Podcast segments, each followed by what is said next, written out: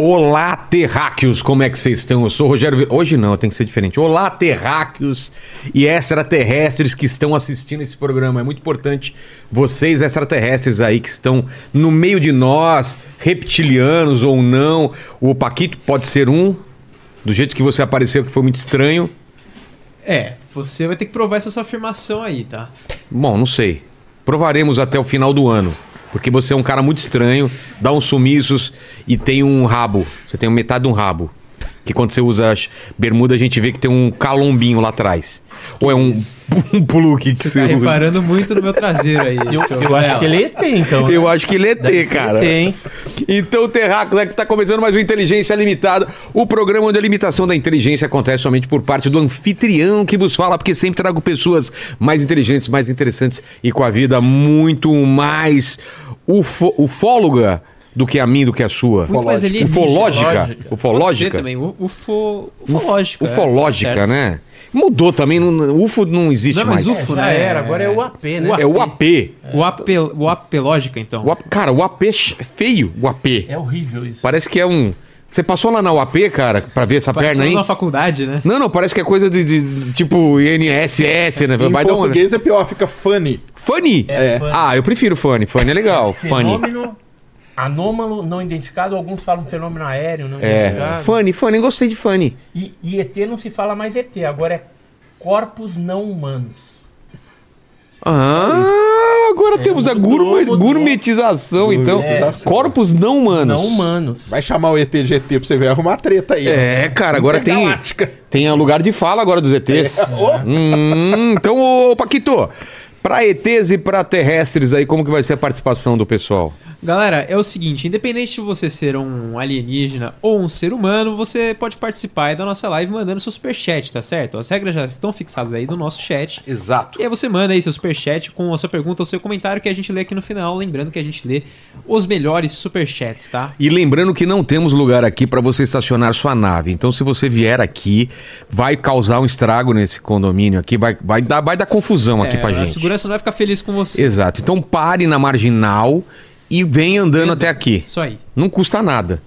Algumas que, aliás, calorias, né? aliás, a tiazinha tem aquela história que ela teve um avistamento na marginal. Você lembra isso? Que ela viu um- OVNI Tiazinha na na marginal. marginal, a Elba Ramalho na, É. na Avenida Brasil, né? Exato, a, a Suzana já teve aqui, contou sobre isso. E na época eu estava trabalhando com ela, eu lembro das imagens. E depois falaram que era o dirigível da Goodyear. Da Goodyear, Exato.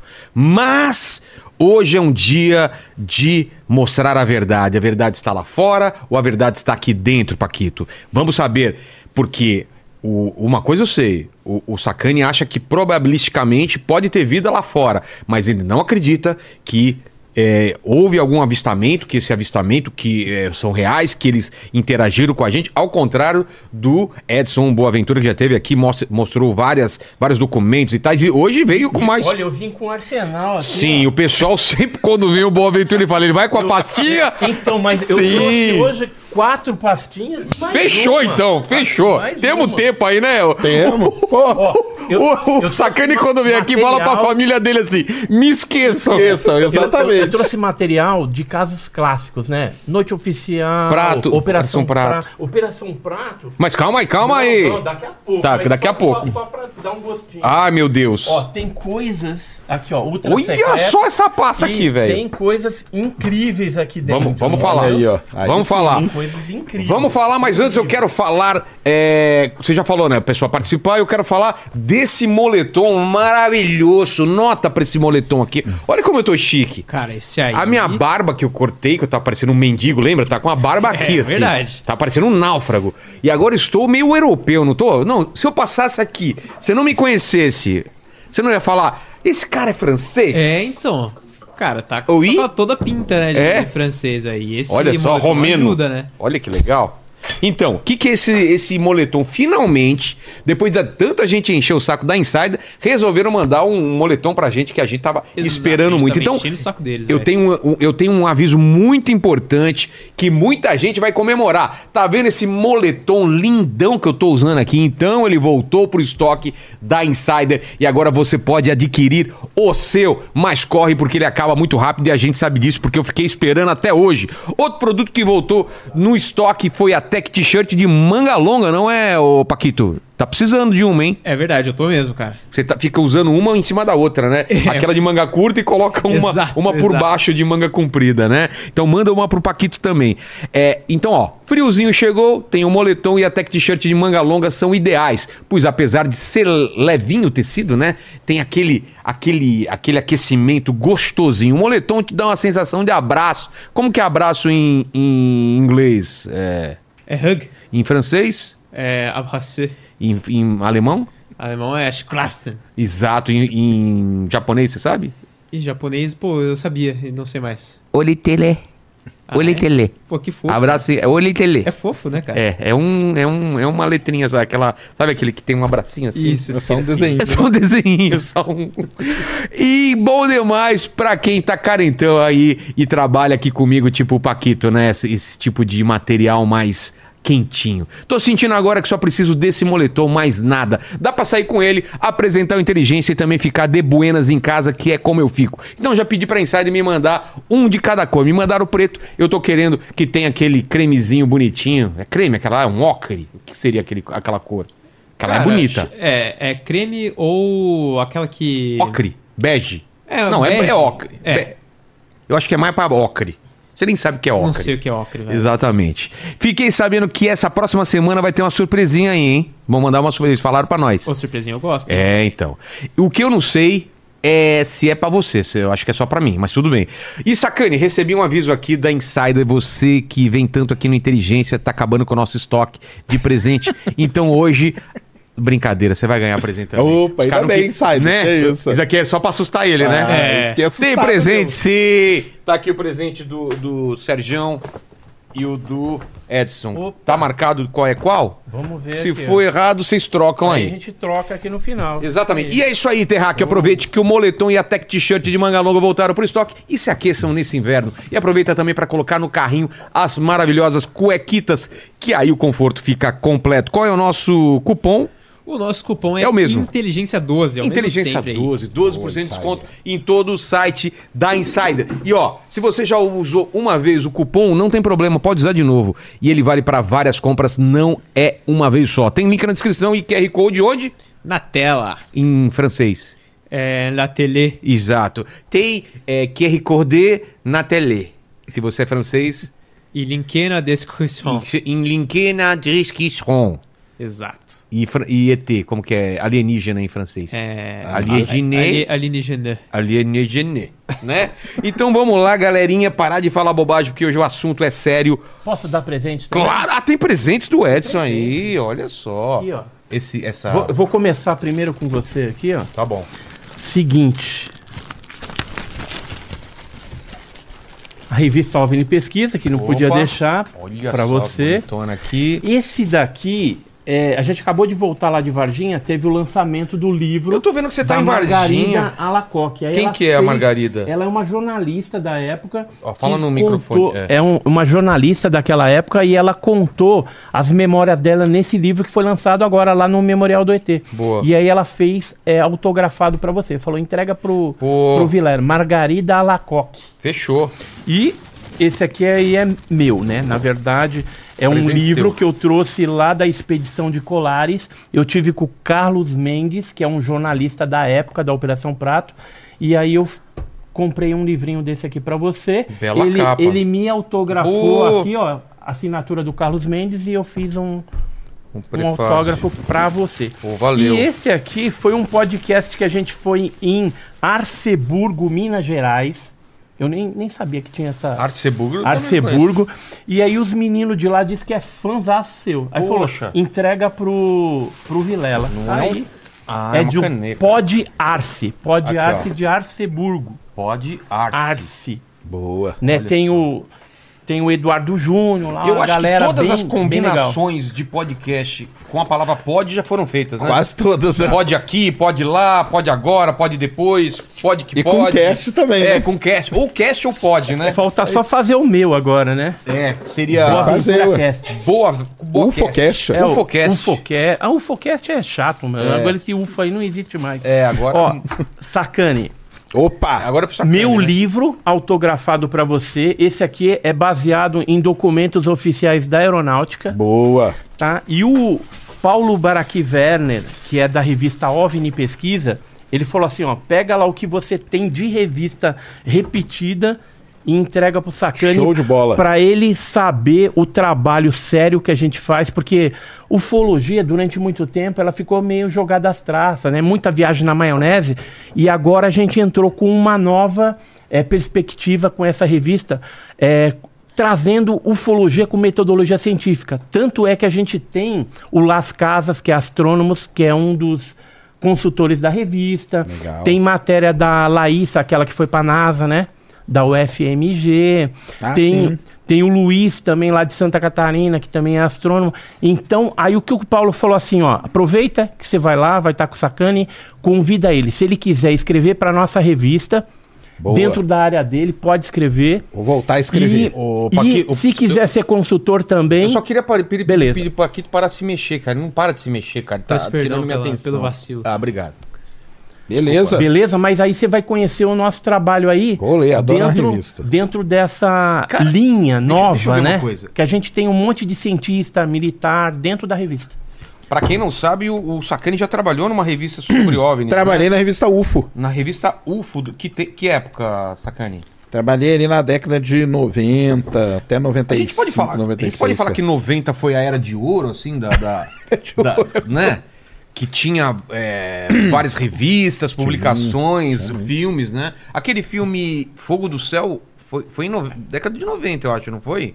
O Fogo no Céu, acho que foi, né, cara? O Fogo Dá no Céu conta a história depois. do Do Travis Walton. Travis Walton. Travis Os Walton. caras saíram pra passear na montanha, alguma coisa Então, assim. mas o caso Travis Walton, atualmente, ele tá, né, Não, meio... ele tá não. Tá o caso dele, cara. Ele é tudo É assim, é tudo farsa estranho. total. Uns, É fa- mesmo? uns falam que ele inventou, enganou a galera durante muitos anos, né? Mas tá sob júdice. Ele foi desmentido pelo, pelo polígrafo ao vivo numa TV americana. Putz. Então, mas ali a gente sabe que o polígrafo ele não é totalmente confiável, né? Pode, assim, não tô justificando nada. É, já veio um cara aqui e no polígrafo e você acha que, os é. caras iam dar o dinheiro pra ele?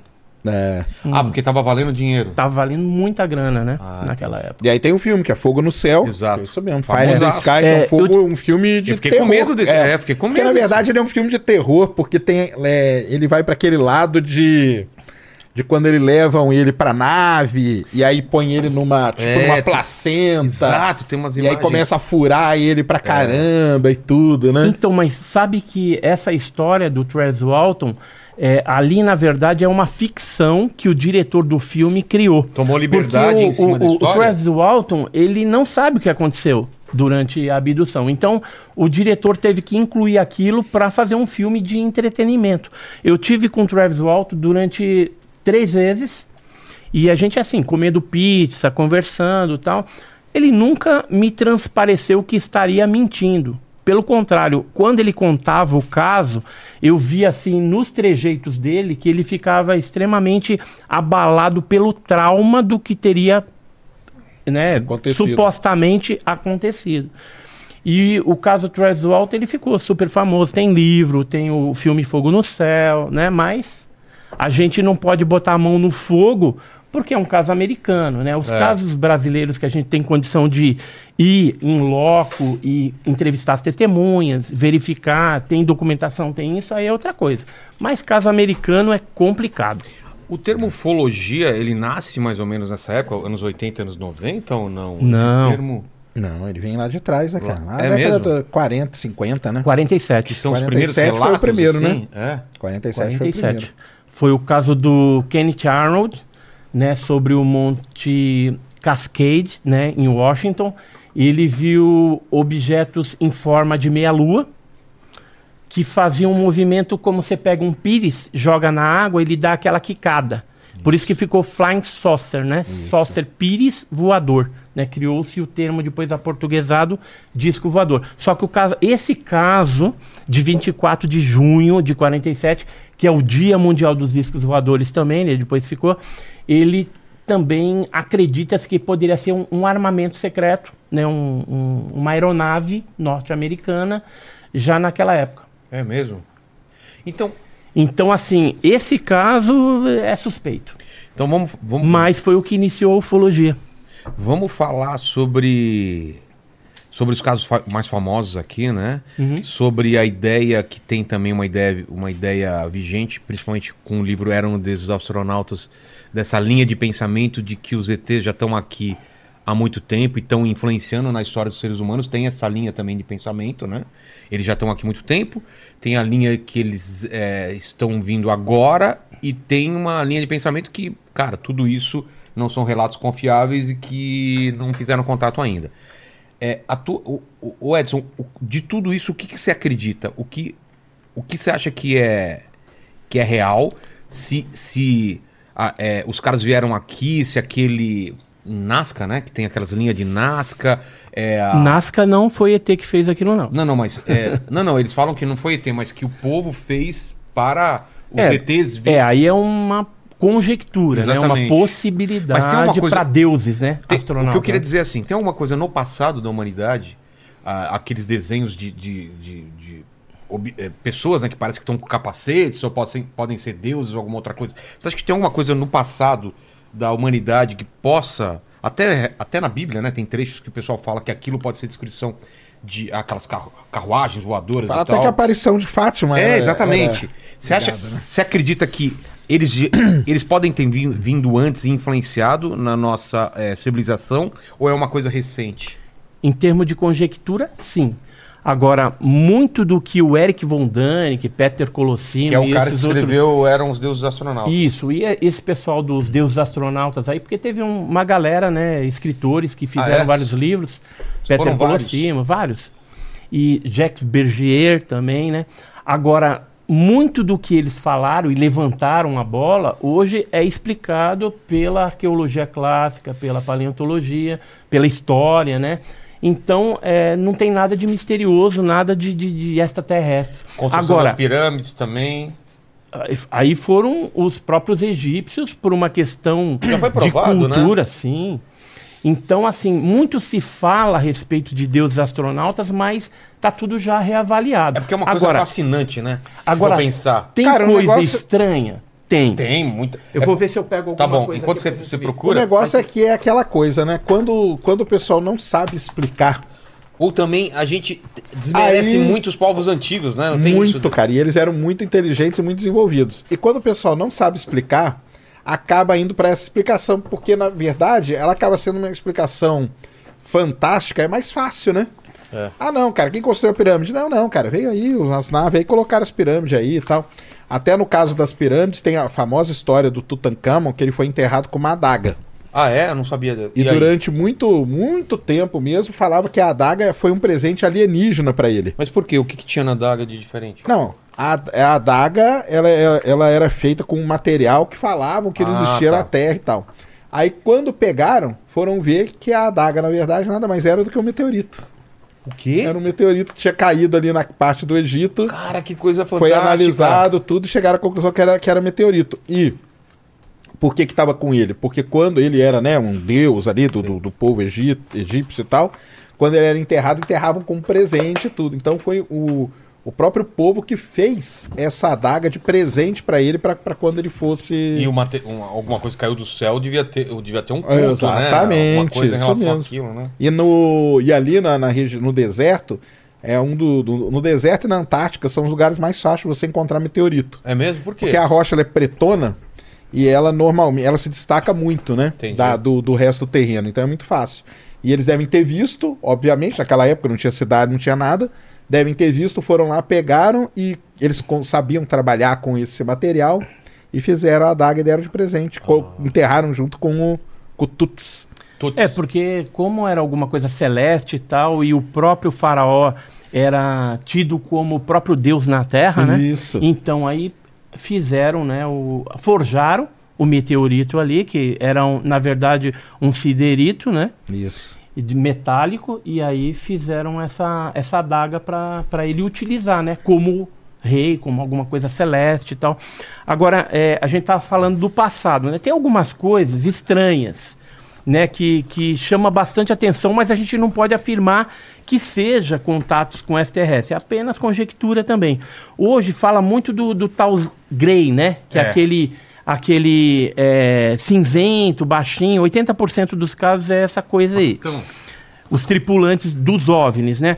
E a gente acha, por exemplo, nas cavernas, por exemplo, de Kimberley, na Austrália, a Vondina, que segundo os aborígenes australianos seria a deusa da Via Láctea. Agora é muito interessante que esses desenhos que os aborígenes fizeram lembra muito o Grey, né? O olho É. preto, grande. é isso que eu tava falando. Ou esse aqui que fez esse, lembra aquele.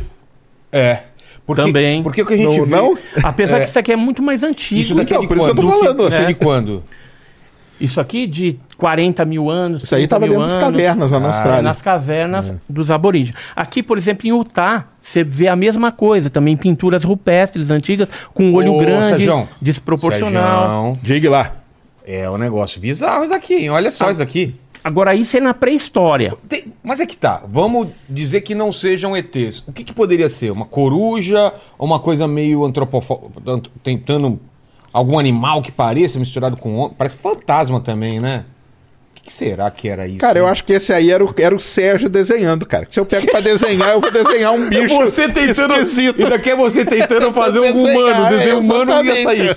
É só um cara ruim. É só um cara, um E cara ruim de desenho, E o cara. interessante, né, dessas Olha coisas, que tem esses desenhos no mundo todo. Tem no Brasil, tem na Povos que não Europa. tinham contato um tem com na outro. África, tem em vários lugares. Nos Estados Unidos. né, eu, eu tô querendo ir em Utah. Eu acho que eles um- tentavam, um- eu acho que eles tentavam desenhar o outro ser humano. Tipo, ah, vou te desenhar aqui. Só que aí tinha um cara que desenhava mal, outro desenhava ruim, outro desenhava Entendi. errado. Até que naquela população ali encontrava um cara, opa, esse aqui desenhou. Aí você vê lá, tem aqueles desenhos de boi, aí você vê É, que o desenho é mais bonito. trabalhado e tudo. Então, É, lá de, de- E- de lascou, né? E mano? as coisas que talvez eles não tinham um contato tão próximo, por isso que fica assim meio borrado. Sei. Que era a visão deles. Agora, um boi, por exemplo, um cavalo, eles desenham direitinho. É. O ser humano, por exemplo, é diferente desse negócio aqui. agora você imagina, cara, o cara tá lá, tipo, 40 mil anos atrás, né? E desce E aqui- uma nave alienígena. Entendeu? O cara ia desenhar um negócio. Eu não sei se ele ia desenhar, não, cara. Entendeu? Você acha que, que- Cara, de, assim- de, de terror, assim, você fala? De Eu tá- acho que de terror, cara, É entendeu? mesmo? E de até o fato de, por exemplo, pro cara poder dar, ah, não, desenhou, vamos supor, né? Vamos supor, desenhou Uhum. aqui um monte, né? Sei. Será que ele ficou em contato com esse ser muito tempo pra ele lembrar, pô, era assim, tinha um olhão e tal? Cara, eu não, eu não, não- eu não vejo isso, cara. Eu vejo que eu acho que é alguém tentando, ó. Depois ele vem e coloca um negócio em volta aqui, ó. Como tem, se tipo, fosse uma cabelo, auréola, né? auréola, sei ou lá, ou ué. de repente um brilho, né? Um, Um capacete. capacete, Aqui, é. ó, antena no capacete. Ou seja, mas isso é o quê? Especulações em cima de arte que está perdida lá no tempo, mas que pode ser. É, não sei se você tem aquela famosa, não né? descarta. que tem um né? cara parece que é um astronauta pilotando. Já viu aquilo que tem? Parece Claro. Um... Você não que tem ele tá essa tipo imagem, dentro né? de, uma, de uma nave Como assim que que, ele- tem um rabo Como que atrás, o né? Paquito um procura isso? É... Onde, onde Cara, foi um- achado É, isso? é Desani, monastério de Desani na Ah, acho que Iugoslávia. ele vai saber escrever Desani. É Detchani. Detchani. ah, o cara sabe Ele falar sabe. até, até francês, Japonês, japonês. Paquito acha, cara. né? É. Então, Desani, 1351, você vai achar essas pinturas, mas essas pinturas eu afirmo pra você que não tem nada a ver com OVNI. Essa você acha que não, não tem Não, nada- não acho, eu Por- tenho certeza. É, por quê? Porque é, aqueles desenhos, eles estão tipificando o Sol e a Lua. Então era uma forma muito característica dos artistas naquela época, Não, principalmente os na, na- com- na época capacete? medieval e tal. Aquilo, na verdade, Será que não é estão falando capacete. do mesmo desenho? Eu acredito que sim. Que aparece parece que assim, ele tá- parece que que ele tá está no cockpit, pilotando. é, então, não é. Aquilo ali é o Sol e a Lua estilizado. Só que é como se fosse um anjo, né? Então eles, É. eles colocavam uma pessoa. Tem muitos quadros e tapeçarias da Virgem Maria, por exemplo, que aparecem É. em formas que parecem um disco voador, Exato. mas Já não viu é. Sabe o que, que é então. aquilo? Que que é? é a marca do bispo. Daquele chapeuzinho do bispo. Então era uma forma de eles colocarem tipo o uma logotipo do assinatura. cara. Ah, é? Isso, o logotipo do cara. Que doideira. Só que assim, muitos ufólogos que não são sérios utilizam-se disso para forçar um- uma barra na, É, na você assiste ufologia. aquele Alienígenas do passado lá, né? Ele- É só isso, É só né? isso. Não, né? isso é uma porcaria, essa série aí. Eu não gosto, não. Aquele cara eu nem assisto, cabelo não perco estranho meu lá. tempo. Socaulos. Olha lá, olha lá, olha lá. Olha isso, cara. Não, isso aí é mais moderno, tá? Isso aí foi, não é, foi não é isso que eu feito tô, numa é, igreja. O que eu tô falando é- são É desenhos. Vedezani, é Detchani. Detchani na Iugoslávia. Isso é de quando? Deve ser recente, né? Já... Aí você vai achar esse. Eu tenho um vídeo no meu canal lá que a gente explica exatamente essas coisas antigas que não tem nada a ver. Geralmente as pinturas religiosas associadas a OVNI não tem nada a ver com OVNI. Entendi. É. Mas alguma coisinha tem. Tá? Por exemplo, carta, se você pegar a carta do José de Anchieta, de alguns jesuítas antigos que falavam de demônio, de, Sim. de sequestros, né? Possíveis abduções no Brasil colônia, isso inclusive já em trabalhos né, é, é, de faculdade, feito por alguns estudiosos capixabas, então aí a gente vai ver que realmente alguma coisa tem. Mas os padres e os jesuítas, eles atribuíam aquilo a alguma coisa demoníaca. Mas É. se você pegar a característica, pode ser que encaixe É, no- no, no- fenômeno No ufológico. livro do, do Carl Sagan, né, O Mundo Assombrado por Demônios, demônios. ele fala isso. Ele fala que quando tem alguma coisa desconhecida, as pessoas preenchem com o que é da época. Na época era demônio, então vai ser demônio. Depois é, é alienígena, as pessoas vão começar a ver que é alienígena.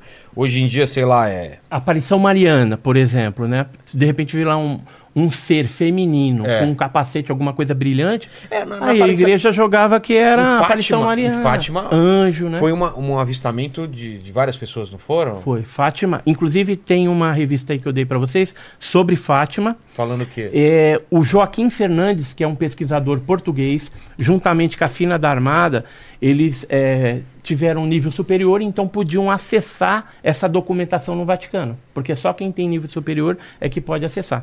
E aí, com base em tudo aquilo, eles reestudaram os depoimentos da- dos pastorzinhos e outros depoimentos que tinham que a igreja suprimiu, e eles chegaram à conclusão de que se tratava de uma intervenção extraterrestre e não uma aparição mariana. Tanto é que as Sério? descrições da santa não correspondem ao que tem em Fátima. Agora, os milagres acontecem lá? Sim, porque é uma questão de fé das pessoas, independente da origem daquele, daquele fato. Entendi. Entendeu? E, por exemplo, se aparece alguma coisa feia, né? Um tripulante feio, aí a gente fala, é o demônio, né? Um, um bicho, que nem no caso lá de Varginha. Mas deixa eu só colocar mais um- uma parte aqui. Por exemplo, na pré-história a gente tem algumas coisas que estão sob júdice, que a Você gente achou- não pode afirmar, mas que achou é estranho. O, o desenho? Achou desanimado? desistiu. Simplesmente desistiu. Eu gosto do Paquito porque ele desiste das coisas, cara. achar o nome aqui. Eu... Ó, é D-E-T-C-H Fabi, eu confio em você, Fabi. Faz, um- faz um Detchani. bigodudo aí achar aí, por favor. Detchani. Sabe por que que não quer achar, Você né? vai achar. Porque aí a gente vai descobrir coisas sobre ele. Então. Exatamente. Monastério de Detchani na Iugoslávia. Então, Aí mas eu tem acho que era alguma coisa na Índia, não é essa daí? São coisas mais pro, pro lado oriental ou não? É, pro lado oriental. É? Na- É mais pra Rússia ali, pra aquelas bandas Ah, lá. tá, tá, tá. Tá, mas O que que o, o, que que acontece? A ufologia, lembra que a gente falou que foi em 47? Mas existem, por exemplo, é, recortes de jornais, alguns fatos que foram mencionados ao longo da história antes da era moderna dos discos voadores. Eu trouxe alguns aqui, por exemplo, Tá. na Gazeta Oficial do Império do Brasil de 1846, O quê? conta um caso aqui, ó, de avistamento no Rio Paraguai visto pelo Leverger, que era um cara da Marinha brasileira, 1846. Aí eu trouxe um outro aqui, ó, uma luz misteriosa move-se no morro. Em Minas Gerais, Ah, mas a- aí, 1939. é, aí é que é meu, Então. aí é que é o meu negócio. Aí que cara. pega o. Não, aí é que pega, entendeu? Porque é o seguinte, cara. O céu, cara. São pouquíssimas as pessoas no mundo, entendeu? Aliás, muito astrônomo, cara, nem sabe direito o que acontece no céu, entendeu? E aí o cara fala assim: uma luz estranha se move no céu. Cara, isso pode ser milhões de coisas. Pode. Até ser uma nave alienígena. Você tem, aí para você, para você afirmar que é uma nave alienígena e provar que ela é alienígena, você vai ter que eliminar tanta coisa antes, mas tanta coisa antes, cara. E assim, se você ir cada vez mais pro passado, as pessoas tinham menos informação ainda, menos informação. Por exemplo, hoje se você pegar uma pessoa e colocar ela para ver o céu, dificilmente ela vai saber se quando passar alguma coisa no céu, ela vai saber o que, que é. Ela não vai saber se aquilo é um satélite, ela não vai saber se é a estação espacial, se é o Hubble, se é a estação chinesa, se é um fenômeno meteorológico, se é um fenômeno atmosférico, se é uma combinação dessas coisas todas. Uma outra Se é o coisa. satélite Starlink. Se é Starlink. Outra coisa, cara. A pessoa fala assim: nossa, aquilo lá tava rápido pra caramba. É. Ela não tem essa noção, cara. Qual é a sensação? O Ela que, que não pode tem. dar a sensação de que então, tá rápido demais? o que, que pode dar pra ela? Ela vai comparar com coisas que estão paradas normalmente, Ela entendeu? compara, hoje em dia, compara com avião. Mas né? mesmo avião. Com helicóptero. ó, todo mundo sabe disso aqui. Às vezes, dependendo do ângulo que você tá do aeroporto, você olha o avião, parece que o avião tá subindo assim, ó. É. O Lito até fala, né? Ah, não existe avião que sobe na vertical. Não, tem gente que fala, eu vi o avião subindo na vertical, eu tenho E por- certeza. E por que, que é essa impressão? perspectiva, cara. As perspe- a perspectiva, a falta de, de orientação que você tem, principalmente quando o céu está muito azul. Quando o céu tem nuvem, é- você você não vê. Se você ficar na mesma posição aonde você viu o avião subindo na vertical no céu azul e for lá um dia que tiver nuvem, você vai ver que ele não está na vertical. Porque aí você tem como comparar. A Entendeu? nuvem tá te dando Ah, não vou te dar uma referência. É. Agora, se o céu tá todo azul, você não tem referência nenhuma. Então, essas coisas de, ah, fez zigue-zague, fez. Cara, isso aí pra mim, e, e não só pra mim, não. Hoje, o pessoal que estuda isso, eles estão eliminando. Tanto que eu, até o negócio, a própria NASA falou, cara, relato, esquece todos, cara. Porque relato, cara, não tem como você confiar num relato. Não tem como, entendeu? Eu posso falar, cara, eu tava vindo pra cá e eu vi uma luz passando ali em cima da marginal. Era uma luz amarela, vermelha, assim, assado. E? E se você tiver duas mil testemunhas e com o depoimento coincidente em cima daquilo, e segundo as características, não fosse, por exemplo, atribuído a um fenômeno astronômico, meteorológico. Mas como que eu vou saber que não era? Então, por exemplo, esse aqui envolveu duas mil pessoas em 1939. O, o fenômeno foi visto vários dias e numa posição baixa, num morro em São José del Rei. Então, mas aí eu quero. Agora, eles não sabiam o que era, não Então. falaram que era disco voador, mas, por exemplo. Porque aí é foda, cara. Porque uma luz. Cara, uma luz misteriosa pode ser um zilhão de coisas pra E, tua luz e pode, e pode muita gente ver época- também ao mesmo tempo. Pode muita gente ver. E tem aquela outra coisa, cara. Dependendo da comunidade, quanto menor a comunidade, isso é, ainda é mais, é mais grave. Porque assim, eu chego ali e falo assim: caramba, cara, olha aquela luz lá se mexendo. Aí você vem, fala aqui, Vilela, tá se mexendo, cara. Aí você vai ficar olhando e fala: caramba, pior que tá se mexendo mesmo. Aí vem outro e fala: caramba, tá se mexendo. Nessa aí a gente junta fácil, cara. Se a gente sair aqui na rua, a gente junta em 5 minutos umas 40 pessoas que vão falar que tem algo mexendo no céu e que não tem absolutamente nada se mexendo. Ah, para. Acontece, cara. É uma Isso coisa aí de, isso de aí- pertencer a um grupo é De uma... pertencer a um grupo, de falar, caramba, cara, se tá todo mundo falando, eu é que Eu vou ser o diferente, cara. Entendi. De jeito nenhum, eu concordo com essa galera aí, entendeu? Vai, vai ver que, vai ver que eu que não tô vendo bem. Porque já tem Entendeu? relato de um estádio inteiro ver, né? Um estádio Tem de... estádio, tem, por exemplo, um caso pesquisado pela Força Aérea Brasileira em Lins, onde mais de 400 pessoas viram de um colégio, os professores, Mas aí é que tá. os a alunos. minha questão é a seguinte: E foi fotografado, Mas viram o quê? viram um objeto voador não identificado. Aí não, Não, tem mas era como um a objeto? falar. Era um objeto voador não identificado. Por quê?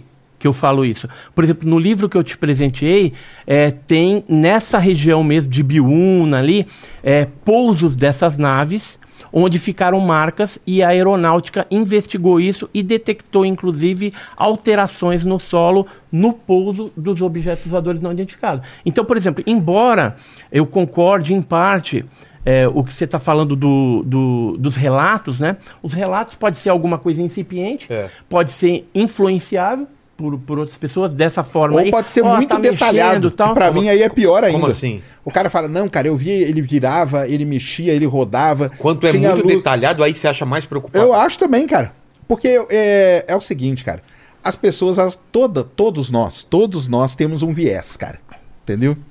De, e temos referências Você que a gente viés, é, carrega. eu, eu tenho a Viés, minha bagagem do que- Exatamente. se eu sou se eu sou cristão, eu tenho toda uma bagagem de imagem. De interpretação. De interpretação. De Se eu interpretação. sou um cara que lê muito, que Exato. assiste muito filme, ou se eu sou um cara do campo. Tu- exatamente. Tá. Tudo isso influencia. Entendeu? Tudo isso influencia. Então, é, eu concordo, assim, em parte, que o- os relatos Alguns podem não ser confiáveis, mas a gente não pode descartar também totalmente os relatos na ufologia. Embora a ufologia hoje ela não vive só de relatos, vive também de provas, de evidências físicas, de radarização, de documentação.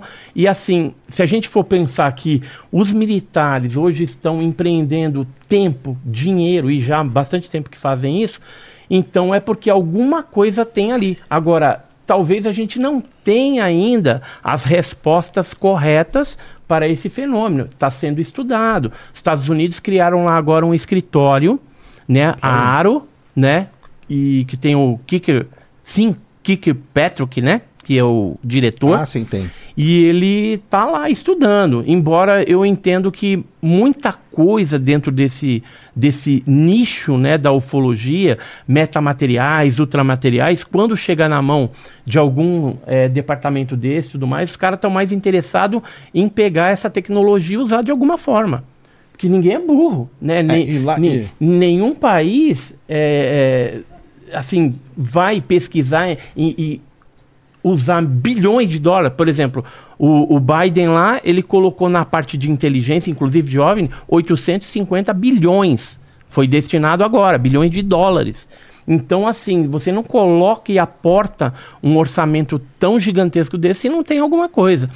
A NASA, por exemplo, ela se manifestou agora, né, recentemente, falou quatro horas lá assistindo aquela porcaria, perdendo meu tempo, né, esperava alguma coisa a mais, mas a NASA esconde também. E ficou evidente para mim que a NASA ali, ela não queria perder o time, porque a qualquer momento pode acontecer alguma coisa em termos de revelação de vida extraterrestre, de alguma forma, não sei se bactéria ou alguma coisa mais elaborada, e a NASA não quer ficar para trás. Aí eu trouxe aqui para você, daqui a pouco a gente pega Então, esse negócio, evidência de Ubatuba, e eu vou trazer aqui, ó, nunca trouxe isso num podcast. Análises feitas pela Caltech e análises feitas pela NASA. Se a NASA não procura vida extraterrestre, por que que foi analisar o material de Ubatuba? Eu tenho um relatório de 1981 da Universidade de Stanford, lá do, do Peter Sturrock, e tá aqui. Eu trouxe vários relatórios Então- então pega pra gente, por favor. E, calma aí. E sabe o que eu trouxe para vocês? Porque assim, como o Sérgio já tá aqui, eu queria conhecer ele pessoalmente. É, eu trouxe o pedaço do OVNI de Ubatuba pra gente pegar na mão. Tá. Isso Bora. eu não trago. E, e isso já foi testado na USP, já foi testado lá na Universidade de Stanford pelo Gary Nolan, que é um microbiologista, e ele descobriu que os isótopos daquele material são diferentes, 30% diferente de magnésio terrestre. E sabe o que eu descobri fazendo essa investigação? Que tinha um caso, esse de Ubatuba foi 57, tinha um caso de 71 que aconteceu na França, eu também tenho os dados aqui, e que já tinha sido detectado no magnésio do objeto que pousou lá e deixou fragmento, alteração no isótopo. No isótopo. Então é algo que a ciência tem que se debruçar em cima, porque talvez essa alteração de isótopo venha eh, trazer alguma resposta em relação à, à- à configuração, à, à composição dessas naves, e aí, de repente, trazer algum tipo de resposta desses OVNIs. Tá certo. Enquanto você procura aí, o que eu queria colocar uma Tá. questão pro, pro Sacana é isso. Eu também desconfio muito de relato e tudo mais. Mas quando são militares, quando são pessoas que estão acostumadas. Mesmo Não estão assim. acostumados, cara. Sa Sacane! Ô, militar, cara. O militar- cara que, que- Qual militar? O cara que tá voando no caça lá e vê uma. Aí, pronto. Ah, então. É isso que eu ia falar. Vamos lá. O pessoal fala assim. "Ô, Só, só uma coisa, a gente vai sair desse debate com uma resposta. Eu não admito sair daqui sem saber se existe vida alienígena ou não. Então, fiquem aí, porque até o final do programa a gente vai provar ou não. E eu queria abrir uma enquete aí, ô Paquito, pra ver se o pessoal. Duas enquetes. A primeira é se o pessoal acredita em vida inteligente fora da Terra. Dentro da Terra, eu sei que tem várias dúvidas, né? Tem muito. É, tem muita dúvida. Então vamos primeiro pra fora da Terra. É uma inteligência limitada, É, né? exatamente. Limitada. Mas, né? Sérgio, então vamos lá. Essa questão de militares ou pilotos, por que, que não, também não, não pode ser muito Vamos lá. como acuradas? Piloto, cara. Ele não conhece o céu, cara. Ele não conhece. E outra, ele nem tem que conhecer. Você fala não conhecer o céu, não quer dizer que ele não sabe pilotar, voar. Quer dizer que ele não conhece. Não é conhecer a- o céu. É, Pilotar o que é que é pilotar. conhecer o céu? o céu é o seguinte: passou um- alguma coisa na frente dele. Ele não sabe. Se você chegar para um piloto e falar assim, cara, que planeta que é aquele ali? Ele não vai saber qual que é. Ele não sabe. Mas tinha que saber. Não. Tinha. Não, o Tinha. piloto. Não, cara, porque Nos o piloto. Ele, ele de não pode se piloto, usar, usar as estrelas pra sim. se orientar ou não? Viu? No- Não, nos não, cursos, nos cursos dos pilotos, eles são orientados. Eles têm uma matéria Não, mas a isso aí respeito sabe de... quanto, quanto é? É um, é um mínimo. uma de- fa- é Assim, uma eles não são pequena. eu, especialistas. eu já conversei com Eles não são vários pilotos, pilotos de Boeing, de tal, não sei o quê. Os caras não O cara sabem nada. Cara, eu não sei, e ele nem tem que saber, porque a função do piloto é pilotar, o pilotar, avião. é. Mas tem que saber Agora, na hora que básico. aparece um negócio da frente dele, e isso ficou claro no final do ano passado ali em Porto Alegre. Ah, é. Aquele monte de relato, Então, né? aquele monte de relato, os, os pilotos vendo o mesmo objeto e um É. falava, não, ele é vermelho e redondo. O outro falava, é amarelo triangular. Azul. O outro é azul e não sei o quê. Sério? Foi. Então, por isso que eu- aí você tá pegando pilotos É. fazendo um relato e olhando pra mesma coisa e cada um falando uma coisa, cara. Então é, é muito complicado. Então, piloto, militar muito menos, cara. Militar muito menos. Militar não conhece o céu, militar não sabe que fenômenos atmosféricos mas, mas não tem existem. uma experiência Não tem, cara. em- não sabe. pilotar? Não sabe. Militar nenhum, cara. Você parar qualquer militar e mostrar o céu pra ele, vai falar, cara, o que, que é. eu Tô sei nem o que, que tá acontecendo. Você fala, ah, aquilo ali é a estação espacial. Pra ele, ele não sabe. Ele não sabe, cara. Eles não estudam isso. Eles não estudam fenômenos atmosféricos que ocorrem. Não é do métier desses caras estudar essa coisa. Não entendeu? são especialistas. Não são. Não são. Eles não são. Mas eles têm que saber um mínimo. Ah, agora os dois vão entrar em, É. em acordo aí contra mim. É isso agora. Não, cara, mas ele, porque eles não, eles não param pra estudar. Então, assim, ah, eu vi uma bola que riscou o céu. Primeiro, quem disse pra você que era uma bola, cara? Entendeu? Uma bola é um negócio que é uma bola. Uma É. bola é uma bola. E quanto mais Ah, longe, é, mais difícil de você exa- definir se Ah, é. não, ela tava subindo, ela tava descendo. Cara, então, você por não isso tem que é referência, cara. importante a radarização ou algum tipo de Aí sim. equipamento Que é o que a NASA defende. Exatamente. Ah, o que a? NASA fez que o, que o Edson não gostou, eu gostei pra caramba. Por quê? Não, eu adorei O isso que, aí. que a? NASA fez? Ah, tá. a Eu NASA, a NASA passou quatro horas falando sobre. A NASA vai entrar nessa. né, já entrou nessa pesquisa agora atual sobre os UAPs. Tá. Entendeu? Primeira coisa, É, a, a é- NASA mudou o nome. É isso que eu ia falar. Dá esse contexto pra gente. É, o, o nome ele virou é, Fenômeno Aéreo Não Identificado. Fenômeno aéreo. Aéreo não Anômalo, identificado. anômalo. Não, então, mas primeiro ele era aéreo. Era né? aéreo, depois virou anômalo. Aí a NASA falou: não, cara, não vai ser aéreo, não. Por que aéreo? Porque pode ser coisa que saia da água, É. tal, não sei o quê. Aí eles pegaram e falaram: fenômeno anômalo, Anômalo. não identificado. Agora vamos lá. O que é um fenômeno anômalo? Me fala. Pô, pode ser Ele- qualquer pode coisa. ser qualquer coisa. Eles pode ficaram ser- quatro horas lá e não sabem o que é, Pode até ser agora. disco voador, pode ser um fenômeno astronômico desconhecido, pode ser um fenômeno meteorológico, pode ser um monte de coisa. Mas tudo bem. Tá. Pode ser Mudaram. drone espião. Pode ser. Até aí mudaram o nome. Beleza. E aí eles ficaram lá discutindo, conversando e tal, não sei o quê. Qual que é a ideia, cara? E a ideia não é só da NASA, não. O Aviloeb é dessa ideia também. E muita gente. Cara, temos que ter sensores. Entendeu?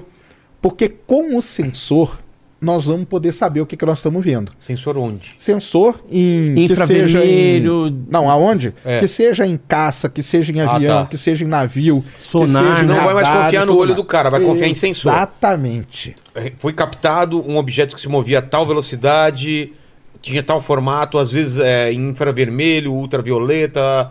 E sabe o que, que foi legal? som. E sabe o que que foi legal no negócio da NASA? Ah. Eles pegaram o exemplo que a galera falava assim: não, tal objeto passou em velocidade supersônica. O cara foi lá medir, cara, velocidade mais normal do mundo. Não é? Por quê? Tinha a velocidade dele associa, asso- Ah, lógico. somada. Exatamente. Eu, eu olho o negócio passando rápido aqui, não, passou em supersônico. Cara, Aí Você cê- sa- você cê sabe o que que é supersônico, chuta. cara? Entendeu? Aí os caras foram lá, calcularam. Então qual que é o lance hoje, né? É. e- Ah, e uma coisa muito importante: nós não temos esses sensores. Não? Hoje, atualmente, não tem.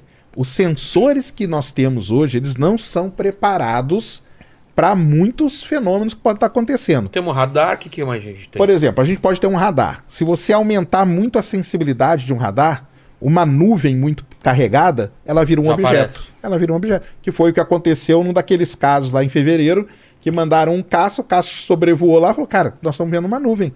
Ah, não, é porque a gente teve que aumentar Ah. a a sensibilidade, sensibilidade. do radar. É. Entendeu? Então aí ferrou. De- deixa eu perguntar um negócio pro Sacani que, assim, eu tenho uma dúvida, eu já procurei, mas de repente você tem esse conhecimento até para compartilhar. O Sprite, por exemplo, né, que são aquelas descargas Isso aí. elétricas, isso é detectado em radar É. ou não? Que que é é detectado em radar. Sprite dá pra gente colocar a imagem? Sprite dá, coloca aí, Então, o- Sprite o vermelhos, Sprite- cara. Só- o só um Sprite minutinho. vermelho, né? Sprite não é o refrigerante, tá? Só pra você saber É. na hora de procurar. É.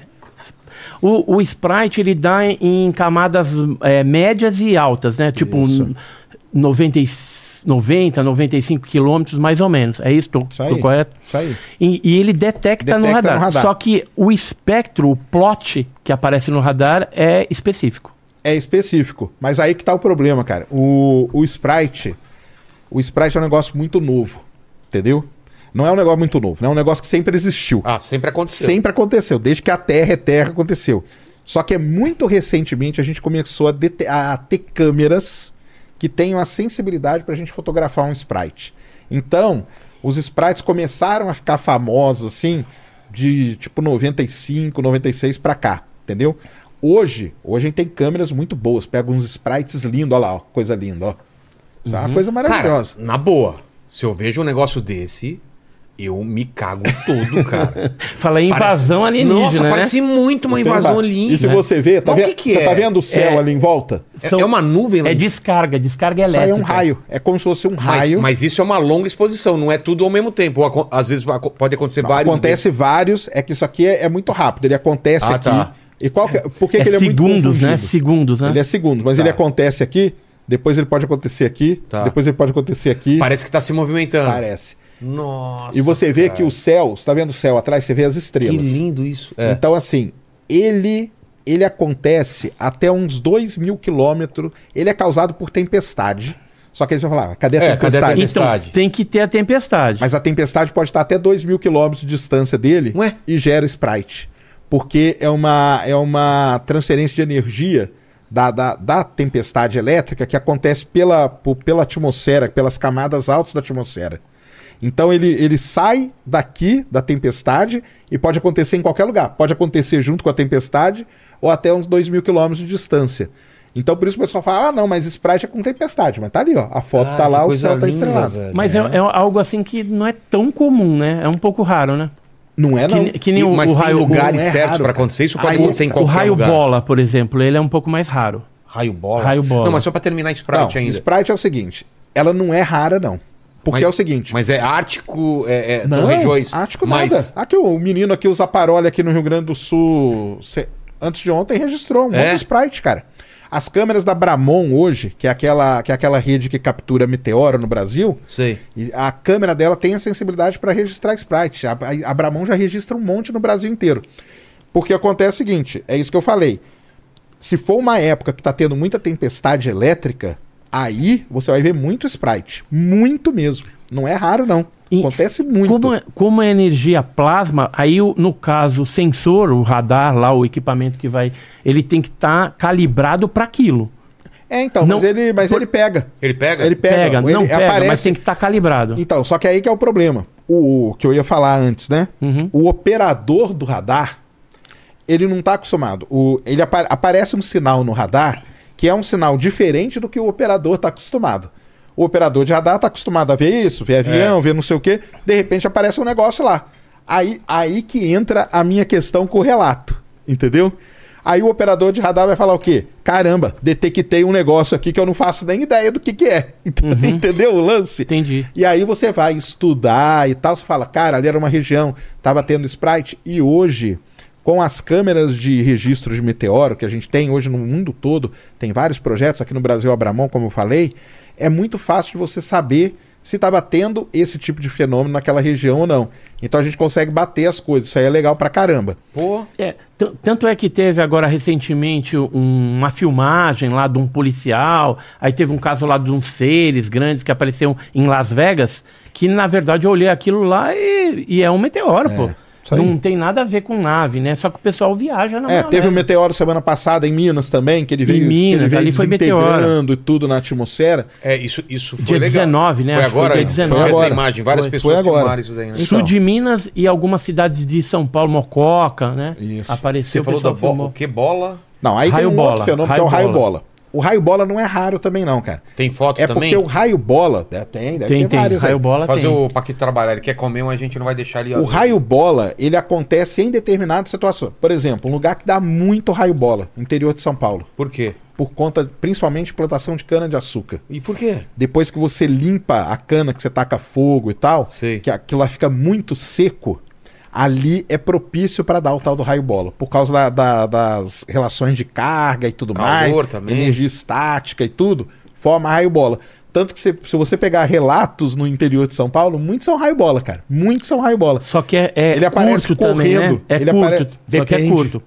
Eu não, tive- raio Tipo bola... boitatá? Não, o pessoal fala de eu boitatá. tive uma experiência com raio bola terrível na? USP, cara. Na USP. Eu tava estudando. Quanto tempo demorou? Eu tava estudando, demorou uns dois minutos, cara. Ah, e dois minutos aí é, razoável, mas... Eu, ta- eu tava estudando ali Sem no fumar IAG. nada. Tá. Sem fumar nada, cara. Nunca fumei nada, galera. Beber na época eu bebi. Isso daí brincando, é não um raio bola? Cara, esse aí eu acho que é uma montagem, tá? É, tá Eu muito também acho que é esse, esse montagem aí a aí gente, a também, gente é. sabe que é É. montagem. Tá. Mas pode procurar aí que você vai achar os raio bola. Você tava Raio lá... bola... Eu tava estudando na USP, cara, ali no IAG, e entrou um raio bola no prédio. Porque o ra... aí Que hora do dia mais ou menos era? Ah, era de tarde. Tardezinha. É, de tarde. O raio bola, ele tem essa propriedade. Ele Ele, entra. pode entrar aqui, ó. Ele entra aqui e sai Ah, batendo mas se em tudo. entrar um raio bola aqui, Então, mano... esse daí, ele no- nos interiores, às vezes pode é, causar confusão das pessoas com uma sonda ufológica, por Isso exemplo. mesmo. Entendeu? Isso aí. Hum, E aí, na verdade, é um fenômeno natural. Então, por isso que você tem que analisar tudo, né? Se puder Por isso que é a minha detectar- bronca, por isso que é a minha bronca com o relato, cara. Entendeu?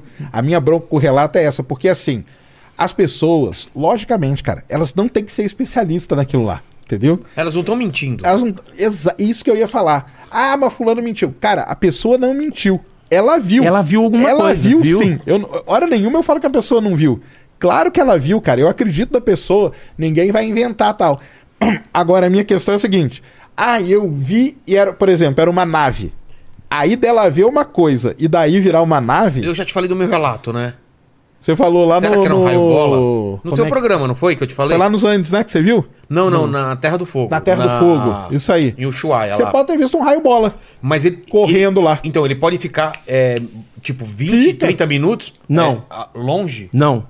20, 30 minutos não. Raio bola não. Acompanhando Não a- dura tudo Não, mas isso. é que você pode ter, ter visto não só um, você pode ter visto vários. É, porque às vezes eu passava na frente de uma montanha e tal, sumi e depois Ah, tava... Você pode ter visto. Porque aqui a implantação aqui de cana. Precisa o quê? Precisa estar um... cli- Cara, precisa ter um clima meio seco e tudo mais. Entendeu? Tem que ter, tem que ter uma condição atmosférica especial para isso acontecer. Ai, cara, tomara Entendeu? que seja um raio bola, porque eu tenho um cagaço até hoje quando eu lembro aquele negócio. Ó, Isso daí, talvez... Esse aí sim, esse É, tem cara de sim, ser raio tem bola. cara de porque raio você tá numa plantação, tá Sei. vendo? Então normalmente assim, uma Cara. plantação rasteira ou uma plantação de cana que acabou de ser colhida e o cara Sei. taca fogo e fica seco pra caramba. Então tem determinadas situações que quando a gente vê o relato, quem já tem uma experiência nessa área fala, cara, você deve ter visto um raio Já bola. cara. identifica. É, você deve ter visto um Não raio bola. identifica. Mas, tem coisa tá, que é a estranha. Pessoa, não, tem coisa, Tem que, é coisa que é estranha. estranha. Agora, a pessoa que viu, realmente, ela não tá mentindo. Ela viu alguma coisa que ela desconhece. E ela complementa... E aí, aí ela pode complementar com o viés que ela tem. Entendi. Entendeu? Ah, não, eu vi uma luz, ah, a luz fazia isso, fazia aquilo, fazia aquele outro. Ah, era. Aí às vezes a pessoa fala, às vezes ela viu uma luz, ela fala, não, eu vi uma nave. Não, peraí. O negócio ser de uma luz para uma nave tem uma Oh, diferença, Tem uma diferença grande, né? gigantesca, Gigantesca, né? entendeu? Então essa que é, Ah, que é a e- questão. Assim, o, eu entendo que o, a os relatos são importantes, mas que a gente tem que trabalhar eles combinado com outras coisas. Por exemplo, um objeto foi lá, pousou, ficou uma marca, houve uma alteração física no solo. Então você vai pegar esse material, levar para um laboratório científico para ver se tem realmente alguma coisa.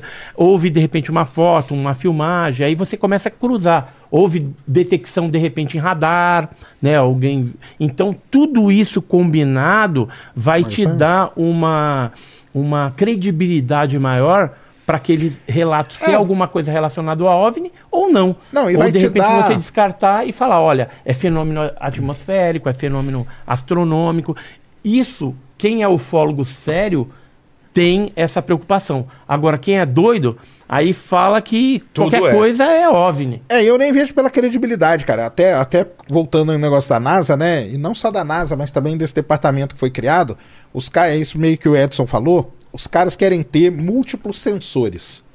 Então tudo bem. Cara, considere o relato, mas na- no caso de relato, só voltando no relato para Tá. terminar, eles querem bolar uma maneira, um tipo um protocolo de como relatar tal fenômeno. Tá. Entendeu? Entendi. Então não importa, cara. O cara pode ser o mariner mais foda do mundo, o CEO Ou pode mais ser a tiazinha ou da- pode da- ser, do- no cara, interior. tem que ter um jeito de relatar isso pra gente ter noção. O relato tem um outro grande problema, porque você falou de militar, né? É. Quando a gente fala de militar, o relato tem um outro grande problema, que é o estigma. Como entendeu? assim? O estigma é o seguinte: às vezes o cara pode ter visto alguma coisa, só que ele não vai falar. Por quê?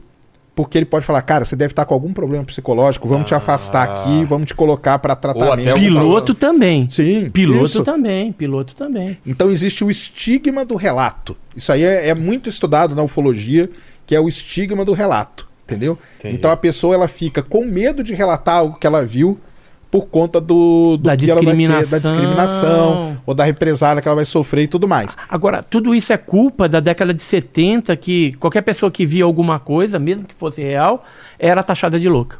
Então, e a imprensa. Isso aí eu não concordo também não. E a entendeu? imprensa. Não, de, de taxar a pessoa de qualquer Ah, coisa sim, pela ter visto. porque é o que você falou, a pessoa acredita, Ela né? viu, ela viu, cara. Agora, va- vamos sentar Então, com ela, mas- vamos ver como que, que condição que você viu.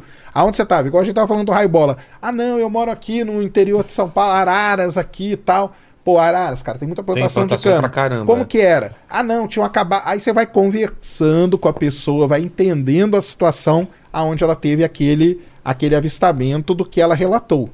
Aí sim, eu discordo do pessoal que sai. tra- é, ah, não, isso é um maluco, não sei o que. Não, porque eu acredito, cara. A pessoa não vai inventar também. Não, não entendeu? vai. Tem, tem relatos de pessoas simples que são tão críveis ali, você fala, pô, meu, a pessoa realmente experienciou alguma coisa. É. Você vai, por exemplo, no interior de Minas, ou São Paulo, qualquer lugar, que nem eu tive agora recentemente lá para o Pará, né? Colares, Castanhal, aquela região toda que foi assolada pelo chupa-chupa lá, e a gente vê o depoimento daquelas pessoas assim e fala, cara, não tem porque o cara tá inventando uma história, porque ele não tem o que ganhar, ele não vai ganhar nada com aquilo. que eram os animais que apareciam. Não, não, não é chupacabras. É é chupa-chupa, chupa-chupa? eram umas luzes que elas apareciam é, perseguindo as pessoas, jogavam foco de luz, e aí as pessoas eram. é, ficavam molinhas ali, desfaleciam.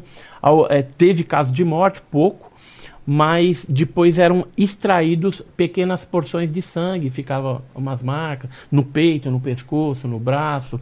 E esses objetos aí eram detectados, né? A aeronáutica investigou isso na época, gerou centenas de, de páginas, documentação, foto, vídeo, né? E agora parece que esse material está nos Estados Unidos, porque o, o Robert Bigelow e o Hal Puthoff, que é aquele físico que trabalhou no, no escritório do Bigelow, falou que teve em mãos essa documentação que era da Força Aérea e 15 horas de vídeo e mais as fotografias. E teve um, um ex-senador, que era o Harry Reid, que estava querendo liberar isso. Só que ele faleceu né, antes de conseguir Mas a liberação. época também não vai ajudar muito, não. É, Era é muito, muito- Não, não vai, mesmo. mas, mas assim, alguma coisa aconteceu e os Estados Unidos se interessaram por isso naquela época porque tinha ataques a pessoas assim muito violentos. Entendi. Teve um caso lá que a gente ficou sabendo, que é o da Silva Mara. Ela, ela foi atacada dentro de casa, ela, o marido, né? Aí gritando lá, o vizinho veio é, acudir e os seres com uma espécie de, de lanterna, assim, com, com luz, e eles atirando neles, né? Eles meio que paralisando, e depois um cachorro começou a latir lá, eles apontaram no cachorro, acertou na cabeça, uma cachorrinha chamada Vitória, e aí a cachorrinha ficou muda. Depois de um tempo ela veio a óbito. Essa família tentou se refugiar na casa do vizinho, é, a Silva Mari, o marido dela, o Benedito. E aí vieram os parentes acudir, a nave, aquele negócio todo, a nave foi por meio do mato. Aí eles entraram num barco, porque ela estava super abalada, estava grávida. Levaram ele para Mosqueiro, na ilha ali que tinha um pouco mais de, de condição de tratar. E aí, quando eles estavam indo no caminho no barco, a nave veio, né, o- aquele objeto luminoso, jogando uma luz verde ainda na, em cima deles, tudo aquele pavor, até que depois o objeto seguiu para a ilha lá de, do Mosqueiro, para Itapiapanema, e, e aí foi pro mato. E aí eles pegaram e seguiram viagem, ela ficou internada durante um mês, perdeu o nenê. E até hoje, a Silvia Mara, ela ficou meio que desajustada em função do trauma sofrido né, por essa luz. Foi um dos casos mais agressivos da Operação Prato que ocorreu lá na, na Ilha do Mosqueiro, que a gente ficou sabendo. E teve outros, né? E, e sabe o que, que é louco, o, Sacani? A gente conversou com pessoas daquela época que foram atacadas, é, que estão vivas ainda, algumas já morreram, mas falamos com a dona Aurora, que é aquela que tem as marquinhas, e aí a gente chamou lá no hotel que a gente estava, gravamos com ela tal, e aí eu perguntei, eu fui perguntando como é que foi a vida dela, né? E aí de repente a gente descobre que até hoje ela tem contato, de vez em quando vê dentro do quarto um, uns seres, mas você vê a simplicidade da pessoa, não tem por que ela inventar uma história dessa, entendeu? Que aconteceu lá atrás, ela estava totalmente esquecida e de repente agora a gente levantando as memórias dela, até brincou na hora da, da entrevista, que ela falou assim, que ela tem vários filhos, né? Tem sete filhos. Ela. O filho mais novo falou, eu não sou filho do chupa-chupa não, né mãe? Né? Ainda brincou assim, né? Na coisa foi bem interessante a gente ver estampado ali no depoimento da pessoa, anos depois, 46 anos depois, é, aquilo que ela tinha passado e agora, nos dias atuais, a gente percebe que parece que existe uma interação ligada com algumas dessas pessoas que foram atacadas lá atrás. Tipo Newton, né, o Newton Cardoso e vários ali, né? Coronha, alguns já morreram, né? Dona Carmita. E são pessoas simples que falam assim, pô, não tem, por, os caras não ganharam nada com isso, só perderam. O Coronha, por exemplo, a aeronáutica pegou ele e levou para um sanatório de louco, né? Porque não acreditaram muito na história dele. Ele chegou a dar tiro, né? No, no, no- na nave, né? Tinha dois seres lá dentro da nave. E, e depois aí o, o cara lá do sanatório falou assim, ó, se ele tá louco, né? Que ele não tava louco, coisa nenhuma, é melhor a gente soltar todo mundo, porque ele é um dos mais, Mais sãos normal aqui, daqui, né? Só que ele experienciou algo estranho, totalmente anômalo, e que houve o interesse por parte do- dos americanos. Né? E agora está vindo à tona tudo isso. Eu consegui um relatório que cita um dos americanos, de 82, e a gente viu que a Operação Prato ela não foi só 77, né? durou de 76 até 84. Tá, então, Operação Prato, ela, ela é famosa pela quantidade de relatos? Por que, que é, é tão, tão falada? Por conta da agressividade do fenômeno naquela época, né? E por ter, por exemplo, exames clínicos que foram feitos E nas ter despertado o testemunhas. lance da aeronáutica, ter passado lá um tempão lá, né, estudando e tudo mais. Isso aqui é só uma parte dos documentos da aeronáutica da Operação Prato, Que relatam. que estão no, no Arquivo Nacional. Aqui, ó, Nossa. ó, daqui a pouco a gente vai falar do Ubatuba. Eu vou Mas deixar o Ubatuba isso daqui o que, que é? é foto, são São, fotos? são relatórios oficiais da aeronáutica. Eles iam pra lá fazer um trabalho de campo, cara. Eles ficavam lá de- fazendo Ó. vigília, entendeu? Olha só, E aí aparecia as coisas, eles. tem as fotos, relatórios, Eles né, rela- que eles faziam os mapas da trajetória do- dos objetos e tal. Isso já está no Arquivo Nacional liberado. Entendi. Tem muito mais coisa. Tem do SNI também. E é documentação produzido pela aeronáutica. 130 páginas. Digando que pra mim, não vale muita coisa, não, mas tudo bem. Porque são Agora- relatos. Cara, porque assim, cara, nós estamos falando aqui de 1976. É, 77, 78. ó. Então, 77. É. O quem que foi pra lá fazer esses, esses negócios? Qual que era o nível desses caras aí? É, um- assim, por exemplo, eles não tinham tanto nível, eram militares. É, então. Aí pra mim, cara, eu já eu já, pô, Mas- cara, pode ser o, do- era- o documento que for, cara. Você põe um cara desse, cara. Eu já trabalhei na Amazônia, cara. Entendeu? Eu já trabalhei na Amazônia com petróleo lá, passei bastante tempo lá, entendeu? Passei, trabalhei lá no meio da selva mesmo, explorando petróleo. Enfiado não lá no tinha, meio. Enfiado, não tinha nada. Cara, se você tem a cabeça um pouco fraca, você fica maluco. Por quê? Porque, primeiro, é relatos? barulho, é barulho de tudo que é jeito que você nunca viu na sua vida. À cara. noite, né? À noite, cara. Cara, é assustador. Eu já é dormi também. Fui cara. com o Richard lá no meio. Então, você já foi Cara, lá. uns barulhos que você fala que animal tá fazendo Cara, isso. você acha, cara, eu tô sendo atacado, cara. O mundo tá sendo atacado. Exatamente, porque são aqueles bichos lá de hábito noturno. É. Que ele de dia eles não aparecem, de noite eles aparecem e eles têm cada vez uns barulhos mais esquisitos. Você vê um monte de coisa, cara. Tem uns bichos esquisitos pra caramba. Você viu luz, você viu alguma coisa diferente? Você vê luz brilhando no meio da, da selva, você vê luz brilhando no meio do não sei o que, entendeu? Então, assim, pra, pra um cara. Mil, aí vamos lá, né? É. Você vai pra mil, vamos lá pra 1977, galera. 76, 77, essa época aí. Pega um militar. Quem, quem que era o militar? Cara, de- devia ser um. Cara. Sem brincadeira, não era um, um puta do militar top, cara, que ia ficar lá no meio do mato do nada observando, cara. Era um cara qualquer, entendeu? Esse aqui era E um dos aí- militares. Esse era o capitão, o capitão Irangeolanda. Não, mas aí beleza. Esse aí era o Esse- Esse capitão. era o capitão, o capitão Então. Mas ele ficava lá no meio do mato? Ele não ficava, né? Esse aqui, ó. Ele Esse daqui. Ah, esse aí não ficava ele no meio do ficava, mato. Não, ficava. acho que não ficava, Ele- cara. Então, ó, pelo que a gente apurou, eram 25 militares e eles formavam equipes de 5 em 5. Quando eles foram para Colares, eles se refugiaram na Praia do Machadinho, né? Tinha alguns pontos estratégicos, montaram lá os, os equipamentos e as barracas. E aí ficavam registrando é, em vídeo e em foto e tentando algum tipo de interação com esses objetos que, que apareciam lá. Mas eles mesmo nunca tiveram, né? O quê? Interação Interação com fenômenos? É. Sim. Com as naves e com seres. Com seres, Com seres também. os militares. Os militares. Eu vou, eu vou passar aqui alguns nomes, por exemplo, do- desses militares. Eu tenho alguns nomes. Assim, a equipe é grande, são 25, mas alguns já morreram e outros estão Mas vivos. qual que era o, ca- o- a patente deles? Aí vou te falar. Tinha o capitão Irangê Holanda Bolívar Soares de Nogueira Holanda Lima, que era o, o chefe.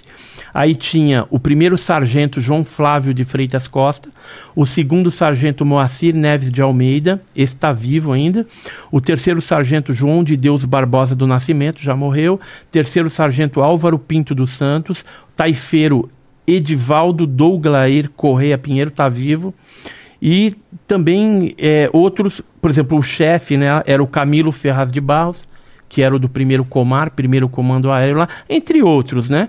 Que participaram é, como militares ali investigando. Agora, cada militar desse, ele não usava o seu nome é, Sim, real. claro. Eles usavam um codinome. Por exemplo, o Irangê Holanda, ele usava o codinome de Ernesto.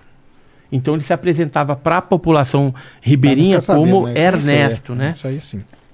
É, com relação a essas operações, então eles fizeram, né? Filmagens, tem os Então, mas, por vídeos. exemplo, olha essa foto aí que você tá mostrando. Qual? Essa? Essa É. aqui. Peraí. Cara, isso aí. O que, que pode ser isso aí? Um milhão de coisas, cara. É, mas eu- era o que eles tinham, né? Então, mas, a- a- mas o que eu falo é o seguinte, cara. A gente não pode pegar e falar assim, pô, a Operação Prato é uma evidência, cara, tá aqui, ó, cravada de que a gente. Não teve, cara. Uma foto dessa aqui, vamos ver aqui. Cara, isso aqui. Pode ser um bilhão de coisas. Cadê? Pode ser, Por mas- exemplo, qual a abertura que ele usou? Qual o tempo de exposição que ele usou? A gente não sabe, cara. Então, o cara ia lá, ah lá, tira foto, entendeu? É, esse é que é o negócio, entendeu? Não, a gente não pode. é, porque senão, cara, eu for fazer a operação Rio Paraíba, vou ficar lá, cara, pego minha câmera, ajusto ela de um jeito, cara, que eu mostro OVNI lindos pra vocês, entendeu? E aí é foda, entendeu? Então é esse que é, que é, Então, mas assim, que é a questão. no- por ser uma equipe de militares que foi orientada naquela época a investigar o que estava acontecendo, porque esse fenômeno lá no Pará, no Maranhão, estava causando pânico das populações ribeirinhas, então eles tinham assim o dever de apresentar alguma resposta. A- aí Tanto- pra mim que é o aí que é o grande problema então, também. e era um problema, porque, porque você tinham que tá trazer uma resposta. isso, e tá frente a frente um negócio que eles não sabem o que é. Que eles detectaram que não se tratava de um, um- um armamento secreto, sei lá, de algum outro país que estavam ali. Iam fazer o que também naquelas regiões? E É, naquela época também, E o né? interessante é. que, por exemplo, você pegar a doutora Velaide Cecim de Carvalho, que era da unidade sanitária de Colares, ela atendeu dezenas de pessoas ali que foram atacadas. Então, nesse caso, eu sou mais pro lado da população ali, do, do que pro lado dos militares É, então eu vi- com uma foto qualquer, cara. Porque uma foto, cara, assim, sem brincadeira. Essa foto aqui, cara, isso aqui pode ser muito bem uma estrela muito brilhante que o cara não sabe mexer na máquina. Uma entendeu? estrela pode ficar aí assim? Pode, ó. É só- Dependendo da, da, da- da- E do mexer- tempo de mexer um exposição, pouquinho no- no- da, no- da abertura que você coloca, cara, e tira foto de uma Então, estrela. mas essa aqui só tá no assim. chão, né? Então a estrela ela desceu, né? Então, mas pode ser uma estrela que tá beirando aqui, ó. É a estrela cadente essa aí, não, né? mas pode ser uma estrela, né? ou, ou o planeta Vênus. Não, mas essa daí tava no, no, no solo mesmo, entendeu? Tava próximo ali. Ah, não era no céu? Não, aqui, ó. Você pode ver que, que tem até as árvores. Aqui ela tava bem baixa. Ah, tá, tá então não, não tem como ser uma estrela, Ah, né? pode Um ser, astro. Pode bola ser, lá, pode ser, bola. cara, pode ser É. um milhão de coisas, Ó, cara. por exemplo, tem essa foto aqui que ela foi tirada em 79 sobre Manaus por um piloto da Varig, né? Foto antiga, tal, foi, foi analisada e, e foi justamente naquela época em que o fenômeno chupa-chupa ele migrou do Pará, do Maranhão para o Amazonas. Aí começou um monte de ataque, né? Se, se a gente pegar aqui, ó, disco voador repelido Então, aí, tiros aí, em já, aí pra mim isso aí já é um grande problema, cara. O qual? Ah, porque aí também, aí você coloca uma o pra mim, aí você, o pessoal deve estar me xingando pra caramba, né? Mas tudo bem, tem problema não, Paquito? pode me Como tá? xingar, Como pode que tá? me Tem- xingar. Primeiro eu quero saber ah, o resultado do- da, da nossa enquete. Ó, vamos lá. Tivemos 7.700 votos Opa. e 72% da galera acha que existe vida inteligente fora da Terra. Então eu tô ferrado. Então deve vamos- estar me xingando. Vamos para a próxima enquete. Sugere aí. É, já tivemos é, Contato com contato alienígenas? com alienígenas aqui na Boa, Terra. coloca aí, já tivemos e o pessoal tá xingando ou tá do lado do, do, do Sérgio? Seja sincero. Não, a galera tá contando pontos aqui. Às Ah, vezes é? a galera parece que, ah, 2x0 pro Sérgio, 2x0 pro, Tem isso, tem pro ponto não, Edson, cara. É. 2x2. Então tá dividido aí. Tá dividido. E. Desculpa, eu vou ter que ler isso aqui, Edson. Aham. É que o Felipe Raime. Ah, Filipão! Ai, o Felipe fala, Raime. Filipão! Cuidado, Felipe Raime é meio sem noção. Tem palavrão no meio? Não, não tem Ah, palavrão, tá, tá mas bom. é que ele tá curioso com o barulho que faz o chupa-chupa.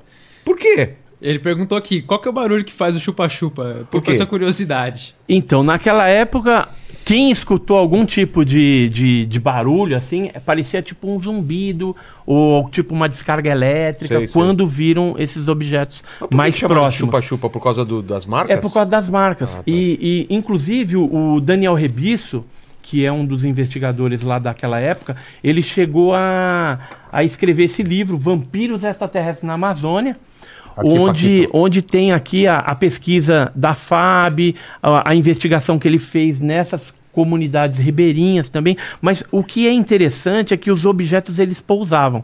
O que a gente pôde in- identificar lá também foram, por exemplo, pousos desses objetos na fazenda Jeju.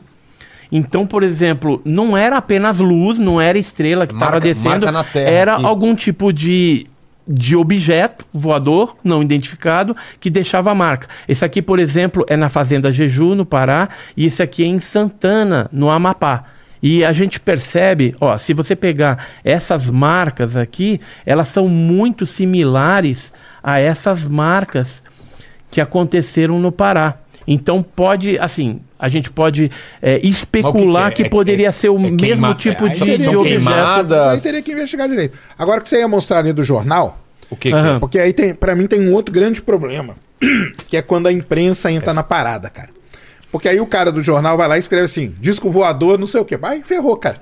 Ele já tá É, definindo. aqui eles falavam disco voador, né? O É. disco voador em Belém, apareceu Então, na pedreira. ah, moradores voador, da Matinha aonde. viram o Aí disco é- voador. Então, é- isso aí Ó, já, Foco isso aí já fez uma- cara. Foco- mais du- fez mais duas vítimas, né? Então. O que, que é foco? É, o, foco é o foco era luz. aquele objeto, Tá. é, aquela luz, né, que fazia a- as marcas nas pessoas. Aqui, ó, a aurora, na época, quando ela foi atacada também, ó, evoluções dos objetos no céu de vigia, luz misteriosa apavora Viseu, que já é uma outra cidade, né? Então, assim, houve realmente um pânico generalizado que o pessoal era obrigado a comprar fogos de artifício, tinha prefeitos que encomendava isso da, da, de Belém, para depois distribuir entre as pessoas ali, porque à noite era um terror. Começava a aparecer pra assustar? ou- para para soltar para ver se espantava aquelas luzes que apareciam. E como essas populações ribeirinhas viviam da pesca e a pesca era noturna, Será? Tem... eles, eles ficavam impossibilitados Que- de, de, de praticar a que sua ano que é isso? profissão. 77, 78, 77, 79. 78, o que a gente tinha. Como que a gente tava de, de aeronave, essas coisas? Que, que época que. Não, cara, assim. Não, primeiro não dá pra saber de outros países, né? É, de outros países eu tô falando. É, de outros países não dá, né? Agora, assim, eu até acho que nem era nave de nada, Não? não, entendeu? Eu acho que isso aí, cara, tem uma boa culpa da imprensa, principalmente causar esse pânico todo, entendeu? De sair falando luz misteriosa. Quem é o jornalista, cara, pra escrever que uma luz é misteriosa? Sendo que ele não deve ter nem visto a luz, entendeu? e é Assim, misteriosa pra ele, O que ele não Carlos sabe o que é, Mendes, cara. que era um dos jornalistas, aquele livro que eu te presenteei, ele foi um dos que viu. Durante a investigação Mas aí que dele, tá, ele viu o quê? viu luz. Luz. Aí Luz. vê luz, cara. Agora, Ver tem, o cara tem ver uma depoimentos... luz e escrever luz misteriosa, isso é muito. É. Pra Ele- mim, ele isso é já- uma falta de ética gigantesca. Ele já cara. tá dando uma. Ele já que tá nem- pondo um- É que nem ele colocar um culpado já julgado. entendeu? Exatamente. Então, mas teve gente que chegou a ver aeroforma em forma de disco mesmo. Né? Num- alguns casos na Amazonas, alguns casos no Mosqueiro, na Baía do Sol. Né? Então a gente tem alguns casos em que foi visto nave metálica. Isso está descrito nos relatórios oficiais também Nave metálica. metálica, metálica e redonda, né? Sem asa. Então era uma aeroforma, era alguma coisa. E aí, por não ter um nome talvez mais específico, os caras chamavam de disco voador. Porque naquela época, né? é, década de É, 70. ainda tava, né, com aquela, Tava com aquela coisa, do de disco é voador. Então era, era as matérias sensacionalistas muitas vezes, mas que traziam também é, um bojo de informação real que aconteceu. Mas eu acho que essas mas matérias. relatos. Mas eu acho que essas matérias sensacionalistas acabam ajudando, cara. Quer ver um, A mais quer gente ver um vê. negócio legal? Claro, a mais gente fica desesperada, tal, às vezes por nada. Ó, Você isso- pega isso hoje, cara. Tem lá uma matéria hoje que tá, o pessoal tá falando assim. NASA afirma que tempestade, é, tempestade solar pode deixar o mundo sem internet, afirma a NASA. A NASA nunca disse isso, cara. Ué? Nunca disse. Por quê? Porque o Sol está entrando no máximo de atividade. Pode vir uma grande tempestade solar, uma grande explosão? Pode.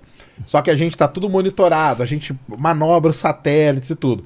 Mas aí o jornalista, na hora que ele vai escrever, ele fala: tempestade solar pode deixar o mundo sem internet. Eu tava fazendo live outro dia, o pessoal assim: o mundo vai ficar sem internet? O que, que vai acontecer com o mundo sem internet?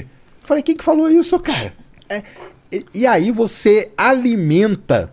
Às vezes po- pode estar acontecendo alguma coisa, Real, e aí vem uma, e você começa a alimentar aquilo lá. Cara, Real- aquilo lá a toma parte- uma forma. A parte sempre é real. a Eu imprensa. acho que Tempestade parte, solar existe. Existe. Vai acontecer uma, uma movimentação um pouco mais forte, mas não quer dizer que a gente vai ficar sem internet. Exato. Lembra do bug do milênio? E, também? Bug do Exato. e milênio? assim, Exatamente. a Pô, foi um imprensa. terror aquilo, Bug né? do milênio, o que aconteceu? Vai parar Absolutamente nada, cara. Então, e a imprensa, às vezes, ela é irresponsável Ah. Para inventar ou, ou atrelar certas coisas que não estão atreladas. Geralmente a gente vê. Por quê? Porque a matéria fica mais sensacionalista. Mais é clique, que nem né? thumb hoje, né? Você vai Exato. fazer a thumb, É. você coloca e muitas vezes você vai assistir o vídeo não é bem aquilo. Mas a thumb Inclusive, ficou vamos colocar o chamativa. Serjão falando na thumb que vai, vai ter uma tempestade solar e vamos ficar sem internet. E o Serjão...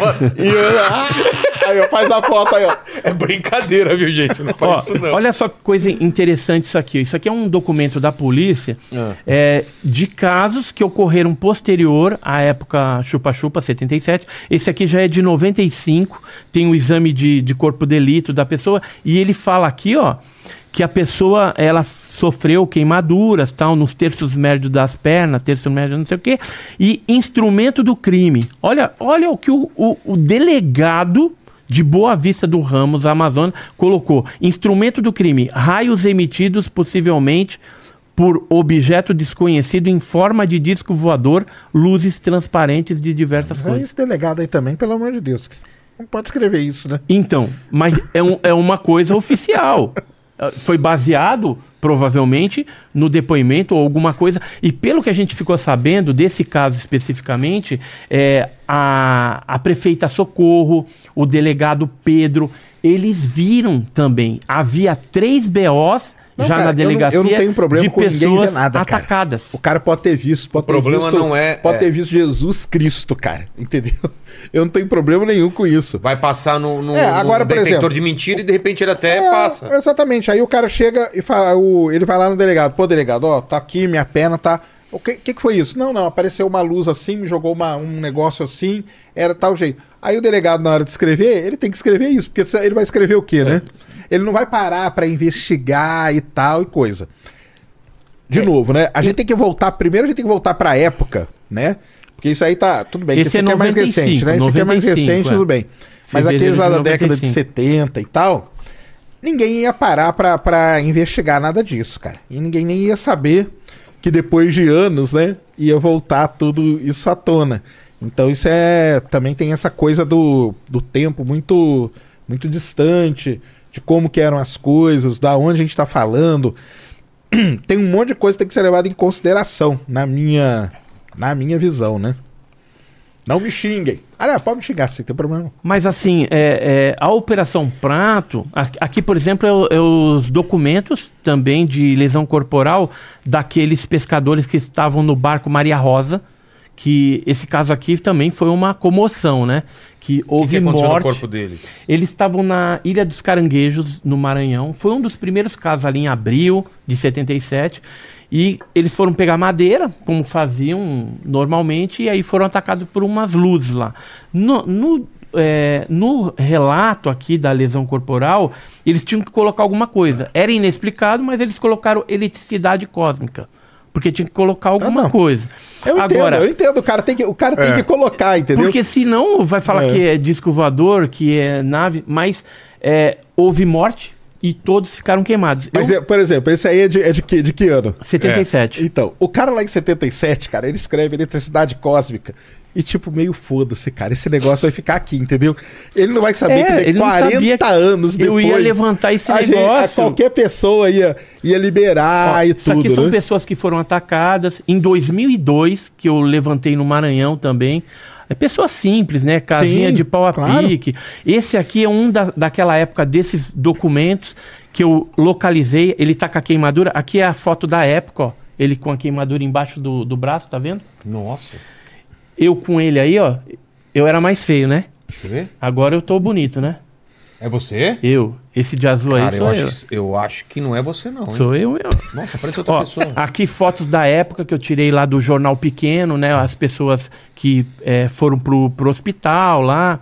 Aqui é o Newton Cardoso, Mas não na tinha. época. No hospital não tinha nenhuma outra possibilidade pro, pro que estava acontecendo com ele, essas queimaduras e tal? Não poderia ser outra coisa? Não, não Cara, aventaram? eu- não, eu acho que, eu- que eles, que eles confiavam, eles confiavam no relato da pessoa, cara. É, Entendeu? porque. Ah, e, tá. e, e assim, teve algumas pessoas que eram testemunhas que viram elas serem atacadas também.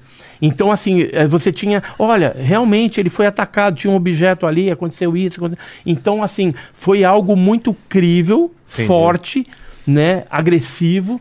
E que a aeronáutica teve que intervir, mas não conseguiu resolver o, o fenômeno.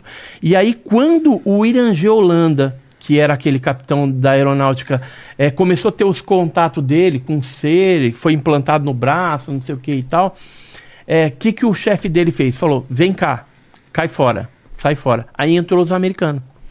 Aí começou, a gente tem vários recortes, por exemplo, de jornais, documentos que citam esses americanos. Por exemplo, esse aqui, ó, é um documento de 82, já no Amazonas, que cita um americano, o John. Ó. É, aqui, ó. Parte informativa. No porto de Manacapuru, que é Amazonas, É. citado acima, em companhia de três civis e um agente militar norte-americano, John, entre aspas, provavelmente era codinome que eles usavam. É, observamos os dois momentos do que segue. Eles relatam aqui o avistamento do OVNI. Tem um triangular que foi visto por um policial da PEMAN, que era policial militar do Amazonas, que é esse Amorim, ó, Weber N. Amorim, da PEMAN, tenente. Então, é, veja que existia, depois da saída do Irangê, uma colocação de uma outra equipe investigando e juntamente com o americano né, vários relatórios já vazaram e que não estão no, no, no Arquivo Nacional. Tinha depoimentos, por exemplo, de pilotos. Esse aqui eu conversei com ele, que é o piloto temporal. Ele chegou a ver um objeto metade para fora, assim, na nuvem, enquanto ele estava pilotando. Isso faz parte dos documentos da aeronáutica que não foram divulgados também. Ah, vamos então tem muita Vilela, né? coisa. Porque o Vilela perguntou por que esse caso aí é importante. É, tem isso aqui no Brasil, teve a liberação dos, dos documentos. Isso. Entendeu? Porque esses documentos até então, Eram secretos. eles ficavam lá. Por, por isso que eu falo. O cara foi lá e escreveu eletricidade cósmica. Cara, esse negócio. Ele não sabia que Guarda isso aí. vazar. Anos depois, décadas depois, vem o pessoal, vai, briga, tal, não sei o quê, que é legal pra caramba, concordo plenamente. Vão lá e liberam os documentos todos. E aí, por isso que a gente tem esse acesso aqui, que tá lá, boa parte é, disponível para qualquer pessoa entrar lá e pegar tudo, entendeu? Isso, isso é uma da, da importância. Dos três casos, né, que a gente tem, que é a Operação Prato, a Noite Oficial dos OVNIs. e Varginha, esses três eles são muito importantes por conta disso. Só que Por de Varginha não tem nada no Arquivo Nacional. Não liberaram nada, nada. né? Nada. Então, mas, mas era pra. Tava, nessa, tava nesse bolo aí, É né? porque Varginha foi classificado ultra secreto, então foi para arquivos de inteligência e Ah, sim, vai ser é difícil ser liberado. O- eu falei com, o- com o brigadeiro Carlos Pereira, que é o brigadeiro Pereira, falecido, em Curitiba. Tive com ele lá. Ele falou o seguinte: Olha, Edson, é, quando foi feita a liberação, a gente só liberou sigilosos e confidencial. O que era secreto e ultra secreto não foi liberado. Aí. Então não saiu dos arquivos de inteligência. Uma outra coisa que já era mais batida, tipo noite oficial tal. Então saiu alguma coisa de secreto, de ultra secreto, nada. Mas tem um ou outro ali que a gente sabe porque já estava batido Ah, na mídia. O caso, por exemplo, da VASP, lá do, do Gerson Marcel de Brito. Então, es- esses relatórios que já era de conhecimento público dos ufólogos, eles pegaram e liberaram, porque não tinha mais que esconder aquilo. Agora, outros relatórios mais sensíveis, esses nunca vieram à tona. Mas Eu- a importância, você perguntou, é essa aí, entendeu? Entendi. Eram coisas que estavam lá e foi liberado. E aí aquilo lá que eu falei, pô, escreve qualquer coisa aí, cara. A gente tem que liberar esse cara aí pro hospital, entendeu? Então veio só a ponta do iceberg. Né, do, do- de documentação, coisa bobeira, né? É. Na verdade, Não, se aí- ali, só ó, tem bobeira. Vamos ver, se, tipo, eu- vamos ver se o pessoal para de xingar agora, hein? Tô brincando. Eu acho super importante o, o trabalho de investigar. Isso aí, cara, concordo mil por cento, entendeu? Tem que investigar. Tem, Tem que, que tem que ir investigar. atrás, cara. Não, tá, aconteceu alguma coisa? Sei que, cara. É, tipo assim, o governo brasileiro ia mandar lá a aeronáutica pra quê? Entendeu? Tem até que saber por que, que os caras foram pra lá. Sim, não Às é, vezes eles foram não é pra lá pra fazer toa, outra né? coisa. Vai que eles foram pra lá pra traficar droga, sei lá, pra fazer qualquer coisa. A gente tem que saber, É. entendeu? E aí, tá, tá certo de ir lá conversar com o pessoal, entrevistar, analisar e tudo. Isso eu acho que é muito legal, faz parte, é uma parte da pesquisa do, do negócio, entendeu? Mas de novo, cara, esse negócio começa muito relato, muito escrever. Igual, igual até o Edson mostrou aqui. O cara vai num, num centro de saúde. Se ele fala com o médico, o médico escreve de um jeito. Se ele falar com outro médico, o outro médico escreve do outro. Essa eletricidade cósmica, cara, ela pode ser a luz, ela pode ser o tiro que o, que o cara tomou, ela pode ser a marca do chupa-chupa, pode ser 10 coisas, o cara enquadra tudo daquilo no eletricidade cósmica. Entendi. Entendeu? Então aí você começa. E dane-se. E dane-se, entendeu? Agora, ir atrás, investigar, conversar, cara, eu acho isso mais do que. Entendeu? Vamos ver Válido. evidência física e prova? Eu vou fazer o Vambora, xixi enquanto isso aí, já volta. Põe aí. Vamos lá. Olha, o, o- um dos casos assim bem emblemáticos né, da, da ufologia brasileira é o caso da explosão do OVNI em Ubatuba. É, hoje a gente tem, inclusive, por exemplo, menção desse caso em documentos do projeto Blue Book, que é o projeto Livro Azul tal. A gente sabe que foi um engodo, aquilo tal, mas casos brasileiros naquela época já eram investigados pelos norte-americanos. Eles vinham para cá e coletavam todo esse material, né? Principalmente é, casos que tinham aí algum tipo de evidência física, por exemplo, a queda de um Deixou objeto em coisa, né? leme, né? Tem esse caso que é citado nos documentos. É lógico, tem que dar um desconto que tinha é, disco voador, mas também tinha é, artefatos é, espaciais porque a gente estava ali em plena Guerra Fria, né? Então caía alguma coisa russa, tal, e os americanos tinham interesse também de É, isso ter é isso. até, isso aí é até legal da gente, da gente até pontuar, né? Porque a gente tá falando ali da Operação Prato foi em 76. Esse do caso de Ubatuba foi que ano? 57. 57, né? Isso. Só que o projeto Blue Book ele iniciou em Iniciou- 52. Isso, um pouco antes, né? Isso. Então, só pessoal, só pra gente posicionar o pessoal no tempo, né? Esse de Ubatuba ele é anterior ainda até o do. do O- a Operação, Prato, lá que foi em 77. Isso E aí, o, o que, que aconteceu? É, os americanos estavam aqui interessados nisso.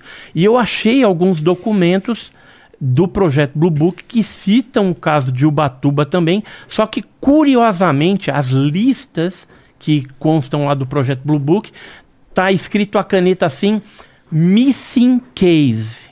Entendi. Ou seja, essa pasta de Ubatuba, que Tá teoricamente teria que estar disponível no Arquivo Nacional Norte-Americano, não está. Foi parar em algum outro lugar. Provavelmente o Dave Grush, né, esse daí que vai ser agora, um dos né? denunciantes aí, ele deve saber onde que está esse negócio. Mas o, o que, que foi então o caso de, de Ubatuba? No dia 7 de setembro de 1957, o pessoal ali na praia, né? Tinha seis casas apenas de, de pescadores. Eles viram um objeto descer e quando o objeto foi subir, ele explodiu e alguns pedaços chegaram na praia e o pedaço maior caiu. Depois foi recolhido. Tem pescadores que deram depoimento do recolhimento do pedaço maior, militares da Marinha, do Exército coletaram esse material e uns pedaços foram chegar na mão do Ibrahim Suede, que era um colunista do jornal o Globo Famosíssimo, né? famosíssimo. E aí depois o Ibrahim Suede passou pro Dr. Olavo Fontes, que é esse aqui. Aqui alguns fragmentos da época, né? E aqui são as primeiras análises feitas no Ministério da Agricultura do Brasil. Né? Eu consegui esses, esses relatórios, vou até mostrar para vocês. Isso aqui eu nunca trouxe, tá? Em, em, em podcast nenhum, trouxe todas a- as análises que eu tenho da NASA, ó. Aí a NASA fala que não se interessa por isso, mas em 81 ela analisou o metal de Ubatuba. O Gary Nolan aqui, né? Mas deixa eu só achar o, o, o- materialzinho daquela época, porque isso aqui eu pedi através da Lei de Liberdade de Informação e foi uma dificuldade para conseguir esse material. E o que estava no, no, no CTA, né? No DCTA em São José dos Campos, eles não me cederam né, deram um perdido lá e falaram que não iam. Aqui, achei. Esse aqui é o- os laudos né, da, da época, os originais. Inclusive, eu consegui a folha do caderno que a tecnologista fez né, dessa análise que é, confirmou que o, o metal de Ubatuba ele tinha um grau de pureza de magnésio muito alto. Mas magnésio alto, de repente, eh, naquela época, pelo que a gente sabe, as empresas Dow, por exemplo, norte-americanas, elas teriam condição de fazer. É. Só que no Brasil não. Numa vila de, de seis pescadores, na Praia das Toninhas, em Ubatuba, isso é impossível fazer algo desse tipo. O que, que aconteceu? O tempo foi passando e o doutor Olavo Fontes ele conseguiu eh, passar um desses fragmentos para a APRO, que era uma entidade norte-americana de Jimmy Corol Lorenzi, e eles fizeram algumas análises lá no, no- nos Estados Unidos. Depois disso, eh, um outro fragmento foi entregue para o Ojeda, que era um pesquisador argentino. Esse aqui são um, um dos pedaços, o outro foi um marinheiro mercante. E olha que interessante, quando o Jacques Vallée, que é um físico Famoso. francês, famosíssimo, se interessa, ele foi até o Museu OVNI na Argentina, em Entre eu estive lá também, e o Jacques Vallée solicitou isso para Andrea Simondini para levar esse material para Stanford, onde alguns cientistas lá do Vale do Silício e tal eh, já estavam interessados nesse negócio de OVNI. E aí ele jogou na mão do Peter Sturrock e desse cara aqui que é o Gary Nolan. Aí o Gary Nolan ana- analisou e descobriu que os isótopos desse material, do magnésio, era 30% diferente de qualquer magnésio que existe na Terra. Ou seja, é um material que não é da Terra. Agora, poderia ser, de repente, um meteorito, né? Porque o, o, o próprio Peter Sturrock, ele fez um trabalho científico do caso de Ubatuba, ele teve em 85 aqui, junto com um cara da SGV, conhecido meu, já falecido também, fez esse trabalho científico e ele chegou à conclusão que o metal de Ubatuba ou é um OVNI ou é um meteorito que ca teria caído em 1933 ou 1934. Só que eu provo hoje, através de análises com especialistas em meteorítica, que não é. Por exemplo, aqui é um, um dos laudos atestando que esse metal de Ubatuba não é meteorito. E aí eu acabei levando para é USP com base no quê? com base na morfologia e com base na composição química, ou seja, meteoritos que já caíram na Terra têm no máximo 26% de magnésio combinado com estanfiodita, é conhece, farringitonita. Oi? Os que a gente conhece, né? Isso. Mas eh, a morfologia dele também externa não corresponde aos meteoritos que a gente está acostumado. E eu Mas possui peguei características e eu peguei, meteorito, e eu né? peguei Mas a aí- análise de dois especialistas, Azucoloto e mais o Paulo Anselmo Mattioli. E aí fiz também outra análise no IPT, no LCT, né? Essa aqui é a análise do LCT no e eles chegaram à conclusão que o o- esses fragmentos tinham 99,3% de magnésio. Agora, o que é curioso de tudo isso é que durante esses anos todos, em 76, houve uma análise isotópica já na Caltech, do mesmo material de Ubatuba, tá aqui. Eu consegui isso. E bate todas as análises aí? Batem.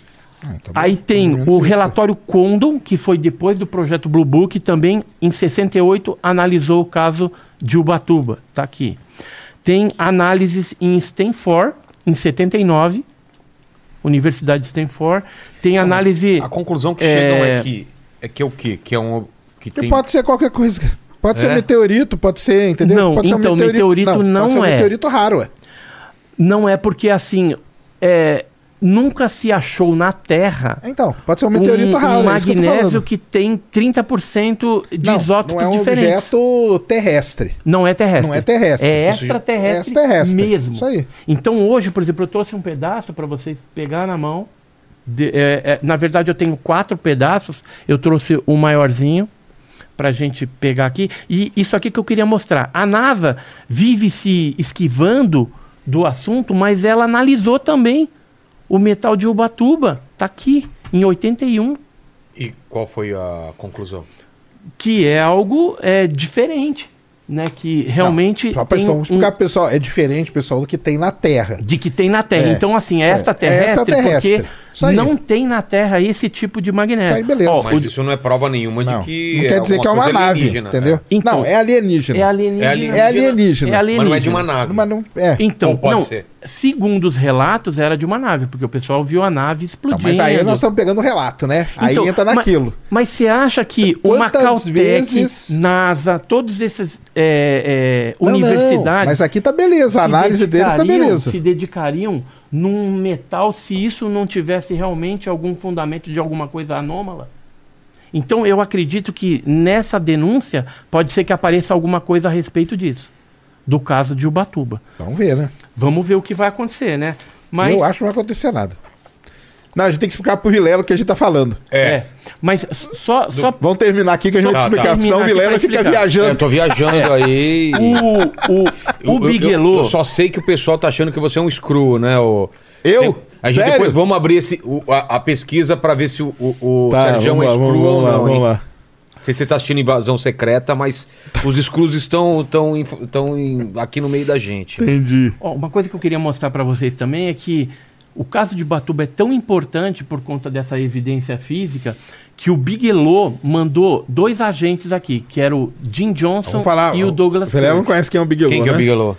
O Bigelow, Conta ele é, um, ele é um, um, um americano que ele trabalhou, né? No, no, ele trabalhou na área 51? Chegou a trabalhar lá, né? A empresa dele é lá do lado, né? É, do ladinho ali, É. do ladinho. E ele, ele criou uma empresa espacial chamada Bigelow. Tanto que o símbolo dela é até um disquinho voador e tal, é legal pra caramba.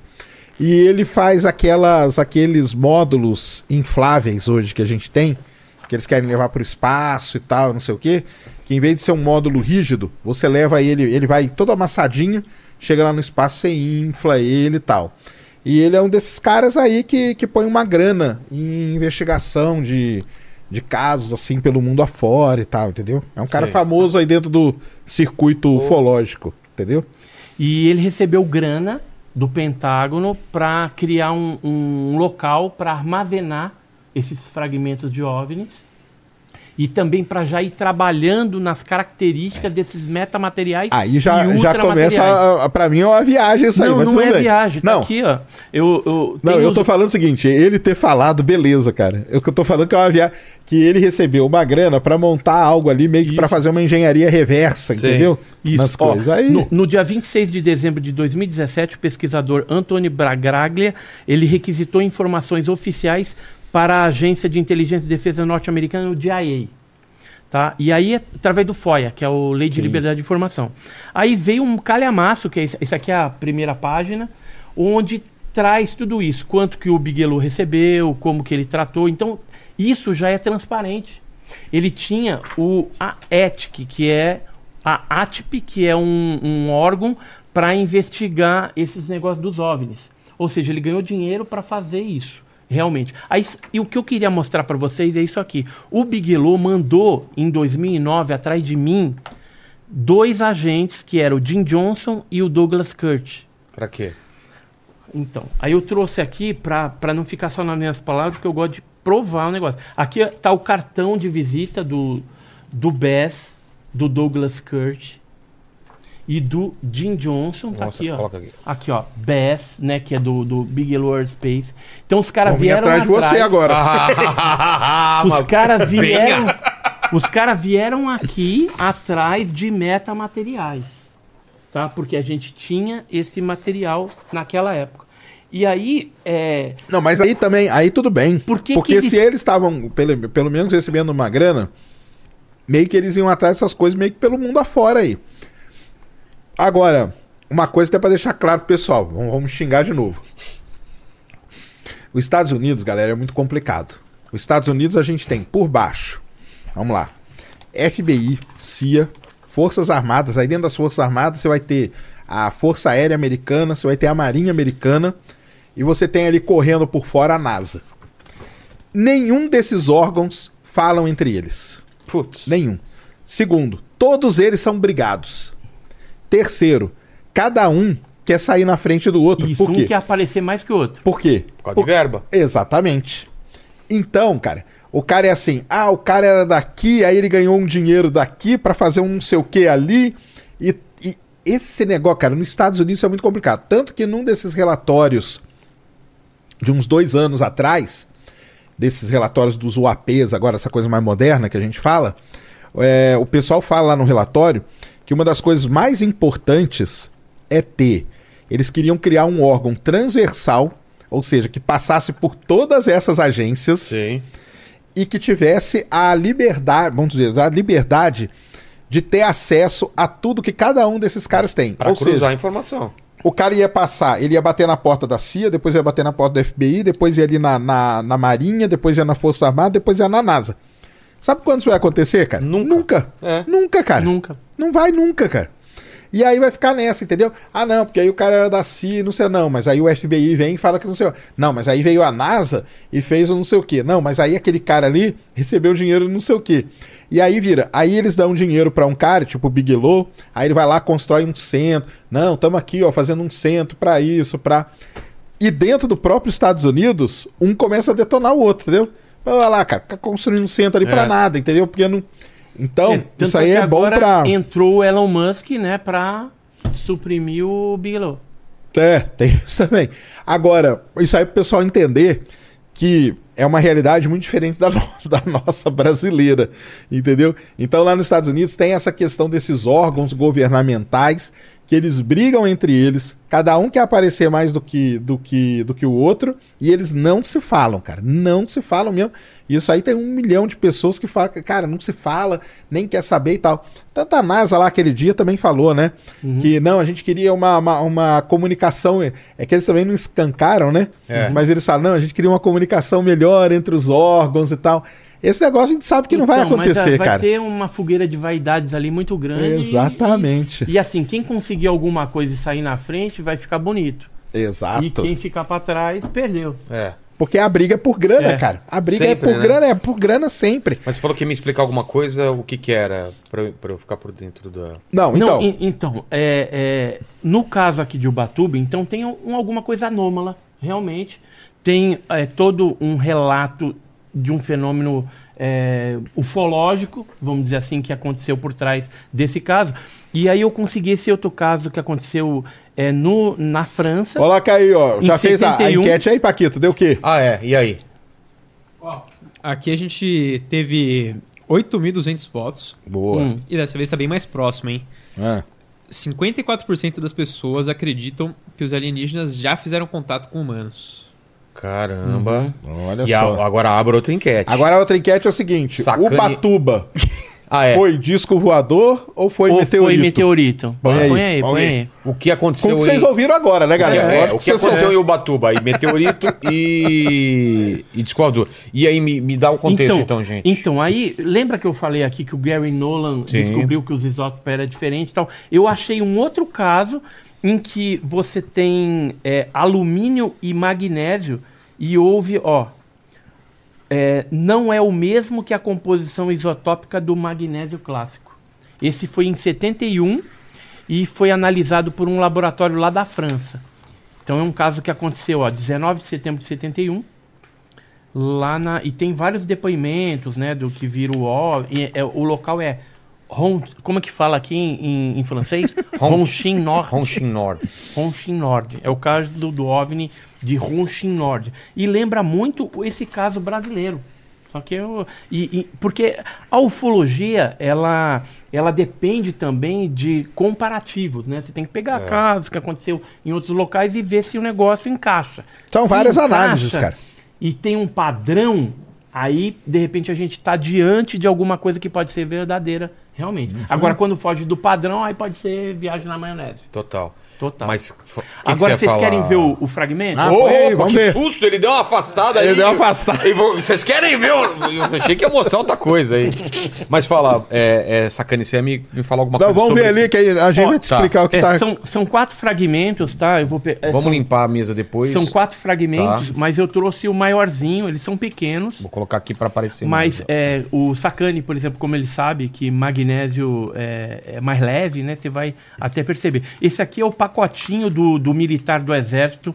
Na época ele guardou is- os quatro fragmentos dentro disso aqui. Ó, você vê que até a, a, a letra é aquelas letras antigas. É, uma, uma- Tá Tem vendo? um papelzinho até hoje. Papelzinho, de pão, papelzinho olha lá. é, papelzinho de pão.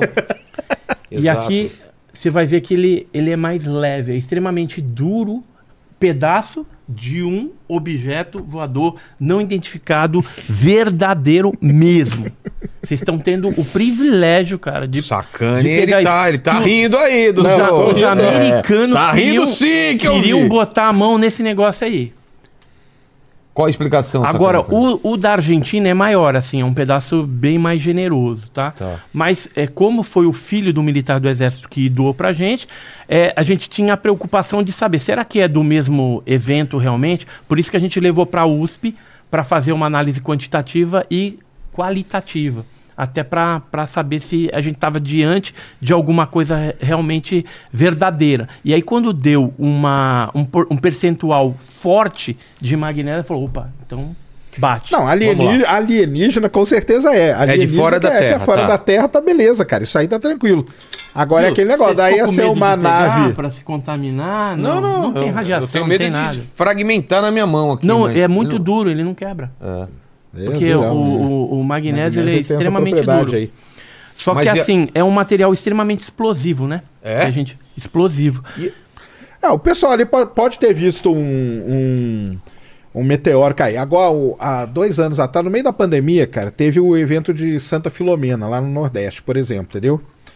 Do nada, cara. Aliás, eu nem sei como o pessoal chama o telefone, cara. Era 10 horas da manhã, um cara, um cara me manda mensagem desesperado. Cara, tá tendo um ataque, um ataque alienígena aqui em Santa Filomena, tal, não sei o quê. Nossa, Desse jeito. Guerra dos Mundos. Aí eu falei, caramba, não, o que que tá acontecendo? Calma aí. Eu, nem me preocupei como que ele tinha conseguido meu número, mas tudo bem. Ele falou, não, cara, eu tava aqui na minha casa tal. De repente começou a chover pedra do céu. Foi um grande de um. de um. de uma rocha espacial, né? Um asteroide mesmo. que durante o dia, se era 10, 10 e pouco da manhã, explodiu na atmosfera e caiu nessa cidadezinha de Santa Filomena, cara. Caiu na casa das pessoas, caiu em cima da cama do cara, tudo. E ele tirou. Depois ficou famoso esse caso, teve toda uma corrida lá para poder para poder coletar pegar o meteorito, né? Porque o meteorito vale, vale, vale uma grana Vale. Vocês querem ver Vale uma meteorito? grana, eu trouxe, eu trouxe de- um pedaço do Benegó. Tá? Benegó é o meteorito mais famoso. Tem o maior meteorito que já caiu no Brasil. Ah, é? é. Caiu onde? Lá na Bahia. Na Bahia, 1734. É, esse aqui ele foi. Ele é famosíssimo porque ele caiu lá, foi transportado de carro de boi. Pode tirar. Tirar da, Foi da transportado de caixinha. carro de boi, ele é gigantesco. Coloca aí, coloca aí, ô Paquito. Deve ter. Tem foto, então? Tem, tem. Bendegó. tem. Bem Coloca aí, Bendegó. Bendegó. Bendegó. Lá na Bahia, ele foi transportado de carro de boi, foi pro Museu Nacional. Ficava lá na porta, na entrada do Museu Nacional no Rio de Janeiro, lindo. Enorme, né? O Museu Nacional pegou fogo, ele sobreviveu. Pô. E aí agora ele tá lá de novo, que agora reconstruíram o Museu Nacional, né? Ah lá, o Bendegó sendo que treina lá. Olha lá. Isso aí, ó. É isso aí, enorme. Esse aqui é um pedacinho dele, ó. É. Pode pegar aqui, ó. Bendegó. Ó. Ele... Que material que é? Mais ferro, né? É, mas esse aí é mais ferroso. Ferroso. Olha! Ele é pesadão. Pesadão Pesadão, aqui, pesadão. É Só o tirar cabeça. Eu do- adoro do meteorito, cara. É Eu aquela tenho rochona vários lá, na, na minha. Eu vi um agora em Arceburgo, 33 quilos. Lindo. Então, tem lugares que. Então, isso aí de Minas Gerais aí, que, que foi semana passada, né? Você foi meteorito mesmo, né? É, pode ser que o pessoal encontre algum. Se foi de meteoro, foi asteroide mesmo, pode ser que o pessoal encontre algum pedaço dele lá. Que ele deve ter caído ali em algum lugar, ele veio despedaçando e tudo. É. O pessoal faz expedição. Tem uma galera que vai atrás disso aí tudo, sabe? Pra, pra procurar. Isso aí é legal demais. Aí vamos explicar pro, pro Vilela, né? O que, que tá. O, o, o que, que tá acontecendo hoje, né, cara? lá nos Estados Unidos. Porque começou todo aquele lance lá que a gente já falou aqui, né? Veio usou a peso e tal, não sei o quê. E por que agora também, né? Porque o pessoal começou a usar a lei lá, entendeu? Ah, Antes, o tá. pessoal... Antes era o Bigelow, É. era o Bob Lazar, esses caras. Agora não, agora os caras. Começou com aquele cara que queria fazer o documentário, ele foi atrás lá e tal, pegou os vídeos da Marinha e não sei o quê.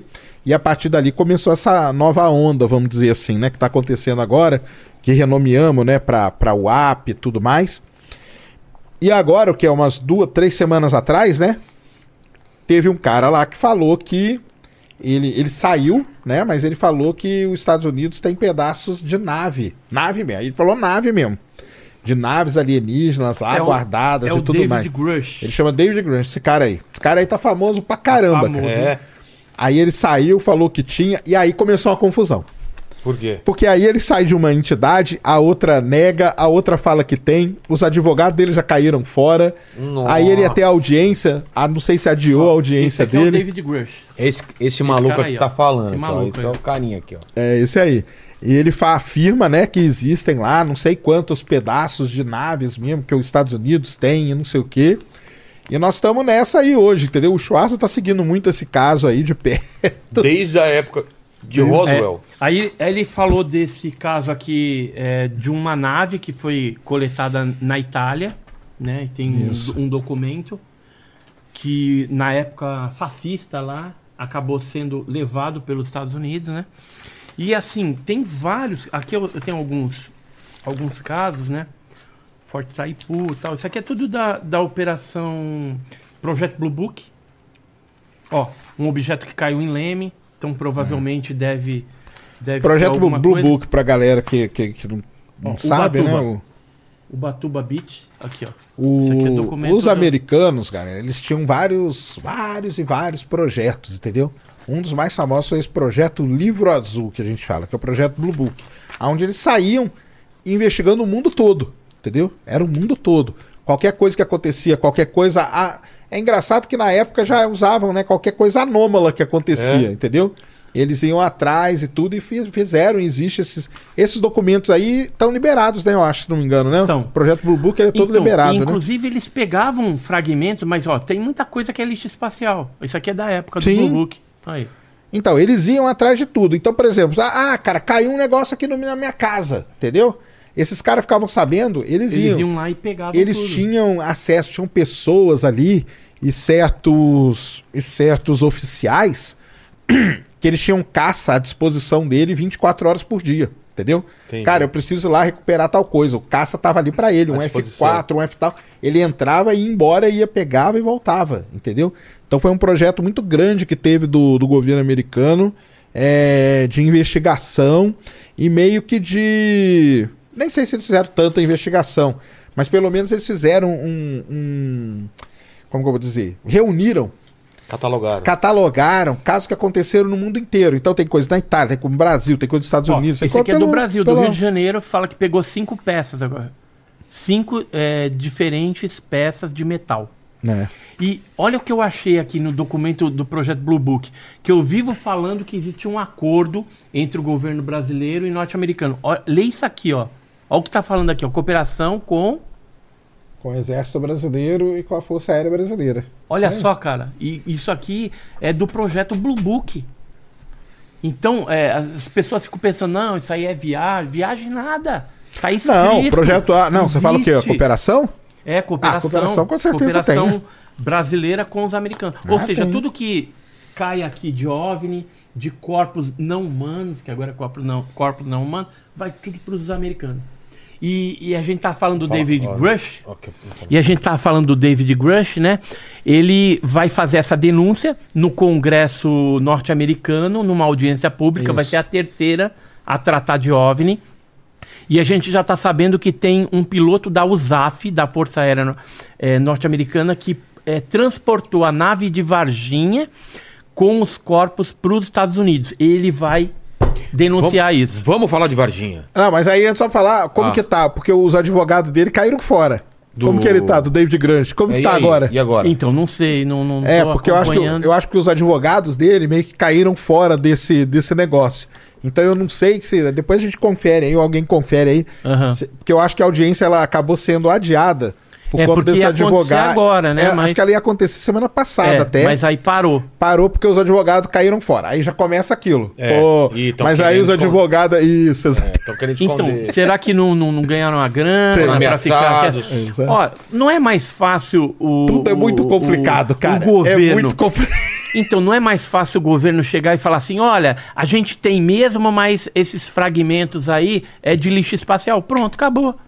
Mesmo que seja uma mentira. Mas gente aí a galera é não vai acreditar também, cara. Vai falar, ah, É, não vai. Aí- aí- espacial. E nem quando era Teoria da balão, ó, conspiração, aí vai começar tudo de novo. meteorológico lá no caso de, Mas, de Roswell. mas né? que tem coisa estranha lá que eles coletaram, que isso é- a gente já sabe Tem há coisa muito estranha tempo. aqui, ó. O Paquito. Tem, ó, o Paquito. E é você nem estranho coletou, né? Nem Tava coletei, passando aí na rua e entrou. E a gente tá falando de, de Blue Book, sendo que o Paquito já namorou uma garota que era do Book Rosa. Do Pink Blue Book. Tá ligado, Book Rosa, né, Pink Paquito? Tá ligado? É, tô ligado, Paquito. Qual que você prefere, Paquito? É, Blue Book ou Book Rosa? Prefiro, prefiro o Book Rosa. Eu também. Fala aí, Paquito, o que, que o pessoal quer saber aí? Ó, primeiro eu vou dar o resultado da enquete aqui, pode ser? Tá, pode ser. Ó, a gente teve 4.100 votos e a galera, 57% aqui, acha que foi um meteorito. Tá, E 43% tá falando que acha que foi um disco voador. tá. Tamo, tamo, tamo na Tá bom, briga. tá A bom. galera tá aí bem na dúvida ainda. Pau a pau, né? É, vamos lá. E É, a próxima enquete é se o, se o Sacani é screw, tá? Quero saber isso. Coloca aí, pode colocar. Fechou. Ó, o Marcel Filho, ele falou aqui, eu acho válido, válido perguntar é, sobre o ponto do Elon Musk. Qual? De que se existisse ET, seria uma carta branca para o Senado americano dar dinheiro infinito para o Departamento de Defesa americano se proteger, que é tudo que eles querem. E ele, ele tá falando isso como, como ele acreditando ou não acreditando na parada? Não, como ele não acreditando, né? Ele dizendo, ah, Ah, se tá. existissem provas de, Seria. de ETs, o Senado daria dinheiro infinito para... Então eles fariam de tudo pra provar, é isso? É Exato. isso, Sacani? Foi que você É entendeu? isso, cara, porque é aquilo lá que a gente tava falando, né? A grande briga que tem lá nos Estados Unidos com esses órgãos todos, galera, é o orçamento. Tipo, os Estados Unidos é a sua casa, ele tem uma grana e essa grana tem que ser dividida. Ele dá um tanto pra NASA, um tanto para Forças Armadas, um tanto pra não sei o quê, um tanto pra não sei o quê. Forças Armadas, vamos lá. Qual que é o orçamento das Forças Armadas? É na casa dos 800 bilhões de dólares. O orçamento da NASA é na casa dos 20 bilhões de dólares. Então é o seguinte, a NASA teria o maior interesse do mundo, cara, do rover lá em Marte, pegar um osso, fazer igual o 2001, entendeu? Sei. Pegar o osso e levantar assim, ó. Porque, cara, concordo com o Elon Musk, entendeu? É orçamento, é grana infinita, cara. Isso que ele fala é verdade. Se alguém chega e fala assim, cara, tá aqui, ó, descobrimos, tá aqui a prova, foi essa nave, Tem um pedaço tá aqui a análise, tá aqui a análise feita, não existe nada no mundo igual, não é meteorito por conta disso, disso, disso, não é tal coisa por conta disso, disso. Quem é que descobriu? Sei lá, a Marinha Americana. Cara, é grana pra Marinha Americana. É, é- é infinita mesmo, é infinita. Então, por quê? Porque existe essa guerra de, de quem vai ter mais grana. Por conta dessa guerra que existe, um fica tentando sabotar o outro também. Entendeu? É. Internamente ali. Internamente. Então, lógico. Fo- entendeu? fora a guerra entre países, né? Rússia, Ah, China não, também, nem, que é, aí tem tô isso falando ainda. da, não tô É. falando de guerra, de coisa internacional. Eu tô falando internamente Interna, nos interna. Estados Unidos. Um órgão fica querendo sabotar o outro por conta disso, entendeu? Grana. os ca- os caras estão chegando, os caras estão chegando. Cara, vai lá, faz alguma coisa, fala alguma coisa. Isso aí eu tenho certeza absoluta que acontece ali dentro. E não, não preciso ter certeza, não, cara. Isso aí foi falado nos relatórios aí, esses últimos que são apresentados que não existe comunicação entre os órgãos americanos. E a NASA falou que ela queria que tivesse uma maior integração. Ou seja, os caras são todos tretados internamente. Nem vão falar de guerra, entendeu? Vão falar só dentro dos Estados Unidos. Por quê? Porque os caras, cara, é você aí. Quantos irmãos você tem? Você tem três irmãos aí na sua casa? Seu pai tem uma grana só. Ele vai ter que dar uma grana pra um irmão. Você não vai querer matar o seu irmão pra, pra pegar Falar a grana do seu irmão, Exato. é, vai dar dinheiro pra ele. Pra gasta ele. Besteira, é, né? ou falar, ele que quebrou o vaso lá da mamãe. Pode dar o dinheiro pra mim que eu sou Outra tranquilo. coisa que me pega também, Sacane e Edson, é o seguinte: o ser humano é um cara que não aguenta segurar segredo também. Não aguenta. Quanto mais Não gente aguenta. sabe de algum segredo, mais chance desse segredo vazar. Sim. Então, assim, como que ninguém sai. Porque se o cara sai com uma prova, mesmo que o, o exército. Se ele vai pra público, ele ganha uma moral, vende livro, faz documentário. Então, assim, deve ter muita gente. É, Tá- ou morre. Ah. Mas aí eu vou fazer o advogado do diabo pra mim mesmo. Por Tá. exemplo, o David Grant, esse cara aí, ele saiu e falou, cara, tem naves lá assim, assim, assado. O problema é que agora, nessa nova onda que tá, que tá acontecendo, quando o cara fala, isso aí é uma coisa legal, que ele não fica só no falar. Ele vai pra uma audiência pública lá no Congresso e, americano. e- e ele apresentou um DVD que tinha os documentos, alguns vídeos e fotos que comprovam aquilo que, ele tá está falando. denunciando. Só E que aí? Ah. agora ele vai pra uma audiência. É essa audiência que nós estamos esperando se ela vai Isso, acontecer ou não. Opa. Pra ver se vai dar alguma coisa boa ou a gente vai morrer na praia de novo. Mas o cara pode ser Exatamente. preso, por exemplo? O cara pode. Não, pode acontecer Não. várias coisas com ele. Mas ele pode ser, o que eu ia falar que eu tô ser, vou ser advogado do diabo de mim mesmo, é o seguinte: o cara saiu. Você tava falando que não- é difícil guardar segredo. É. O cara sai e fala. É difícil guardar segredo. Mas quando você tem todos esses outros órgãos querendo te sabotar, entendeu? Você pode até falar, mas os outros vão tentar falar, cara, o que o Vilela tá falando ali, cara, esquece esse cara. Esse cara aí é maluco. Olha aqui, olha aqui, ó. Vão lá e vão pegar a sua vida. Olha aqui o que, que ele fez lá em 1900. Olha aqui ele no Entendi. terceiro colegial que ele fazia, ó. Quebrava a lâmpada na escola. Olha aqui ele na faculdade, fumava maconha. Olha ele aqui, entendeu? Vão fazer de Aí tudo pra vão desacreditar desacreditar o o cara. cara. Aí. Como fizeram com o Bob Lazar lá e outros, né? E aí vão fazendo, vão fazendo com esses caras isso que, que é, é isso que a gente tava falando. A origem toda é ter essa treta interna ali que esses caras não conseguem se resolver. E eles não estão pensando, não, cara, isso aqui é bom pra humanidade. Não é igual filme, não, viu, galera? Que é tipo Independência Day. Não, isso aqui é bom pra humanidade. Vamos lutar pela nós. Não tem nada disso. Interno, os caras se, se matam ali, cara. Se matam, entendeu? É isso. É. Então. Fala, Paquito. Ó, é, o Gomes X, ele perguntou aqui, Sacane, é verdade que estamos em uma posição no universo extremamente é, privilegiada para olhar e estudar o espaço? Como assim, cara? Cara, o universo, cara, já falei isso, não tem posição privilegiada, entendeu? O universo a gente considera ele isotópico e homogêneo, ou seja, não adianta para qualquer lugar que a gente olhar, se a gente tivesse em Andrômeda ia ser a mesma coisa, se a gente tivesse na M87 ia ser igual, então não tem esse de posição privilegiada. Nós somos privilegiados porque nós estamos aqui, né? É. Então aí sim. Ó, e o Beto Palmeira mandou uma mensagem aqui, só que ele mandou no- na língua dos Greys aqui, que ele não- tá meio confuso, eu vou tentar traduzir Tá. aqui, tá? Pelo que eu entendi, é, ele perguntou aqui sobre a possibilidade de viagem entre sistemas planetários e o quanto seria provável de um alienígena inteligente vir pra cá sendo que ele tem todas as outras infinitas possibilidades do universo, e qual tecnologia eles deveriam possuir para praticar tal ato? Teria que ter uma tecnologia, cara, que a gente não faz nem ideia de qual seria. Porque se a gente tivesse ideia, a gente faria alguma coisa para ir para outro lugar, entendeu? É. Então, Pra pegar aquele asteroide de ouro, né? pra- Pelo menos, né? é, O, Né? o Psyche lá, né? O de metal lá, né? Então, então. É, então. É... Só que isso daí é detonar o- a economia Sim, mundial, sim. né? Porque Agora, teria que ser uma tecnologia, cara, que a gente não faz nem ideia, entendeu? Nem ideia, porque no universo, galera, infelizmente as distâncias são a estrela mais próxima de nós, que tem um planeta, é próxima a Centauro, que está 4.2 anos-luz. Isso quer dizer que, a próxima B lá. é, próxima Bzinho, viajando à velocidade da luz, você gastaria 4 anos para ir até lá. Ou para ir e para voltar, 8 anos, Uhum. entendeu? Então é um negócio complicado, né? As distâncias do universo são muito grandes.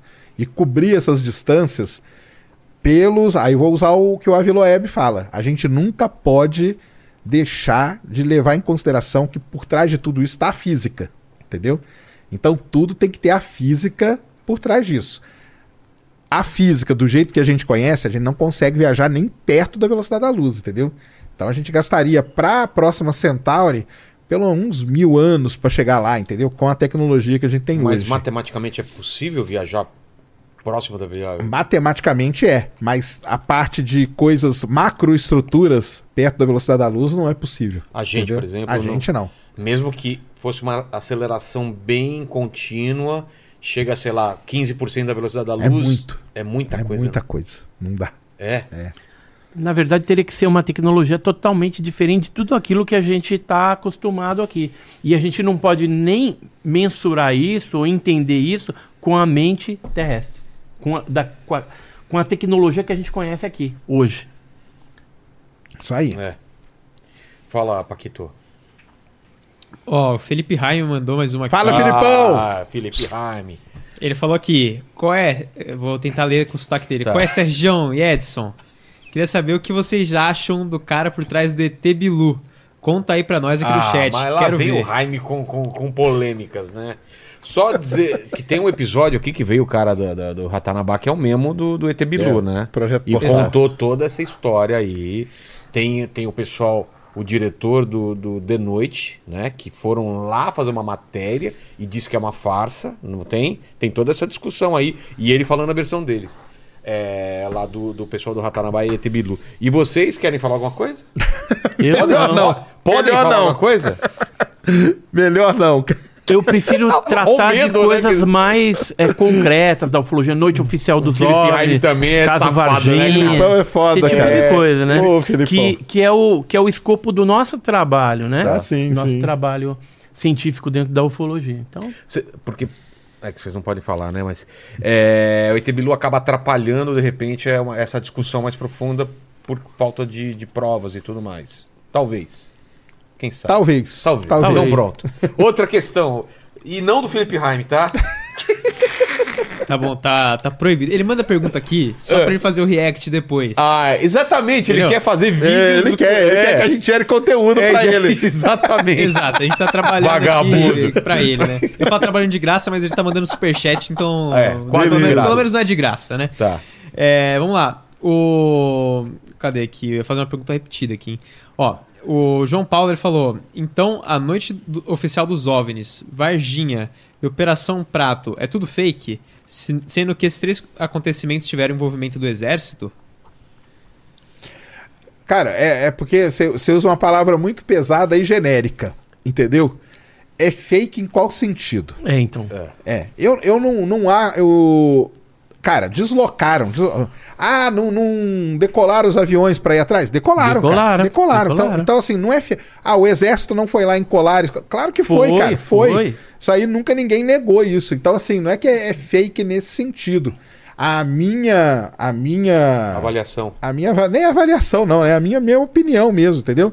É assim, que, por exemplo, na Operação Prato, cara, lá na década de 70, eram pessoas. Era, a gente não tinha equipamento direito, a gente não tinha negócio. A gente é muito baseado em relato, entendeu? Não estou falando que o pessoal está mentindo, mas são relatos de pessoas que são muito simples, que não têm conhecimento, que não tem nada. Que você está lá no meio da Amazônia, o, o, a- o exército foi para lá? Foi. O que eles viram? Não faço ideia. na verdade, a aeronáutica, aeronáutica, é isso. aeronáutica. A aeronáutica foi pra lá? Foi. Fotografaram? Fotografaram, tá? Fotografaram, A foto tá filmaram, aqui, cara. filmaram. Pousou, ficou marca, ficou. Então, aí não, o, é fake. Não, que, que, esse negócio de fake, cara, é que você genera- generaliza muito. É fake hoje em dia, in- É. inteligência artificial, essas coisas que a É diferente tem, é de você diferente. pegar uma foto que foi montada, aí sim a gente É, fala que aquilo ali é, fake, entendeu? Agora, nesses casos aí, aonde tem envolvimento oficial comprovadamente, não é fake, cara. Os caras foram investigar alguma coisa. Sim. O que eles fizeram? Se eles fizeram da maneira correta ou não. Se o relatório foi escrito é, da- é exatamente o que eles viram. Aí é coisa que Isso é podem discutir. questionável, isso é são coisas que a gente questionável. pode discutir. Agora, fake não é, cara. Não, não é. Aconteceu. Agora, Varginha aconteceu, É, Noite é, Oficial dos OVNIs. Ó, inclusive, Noite Oficial dos OVNIs eu trouxe algumas coisas, né? noite oficial dos OVNIs não é Operação Prato, é outra coisa. Então, É. são o Brasil tem três grandes casos. A Op- Operação, Operação Prato, Prato, que é lá aqui. na década de 70.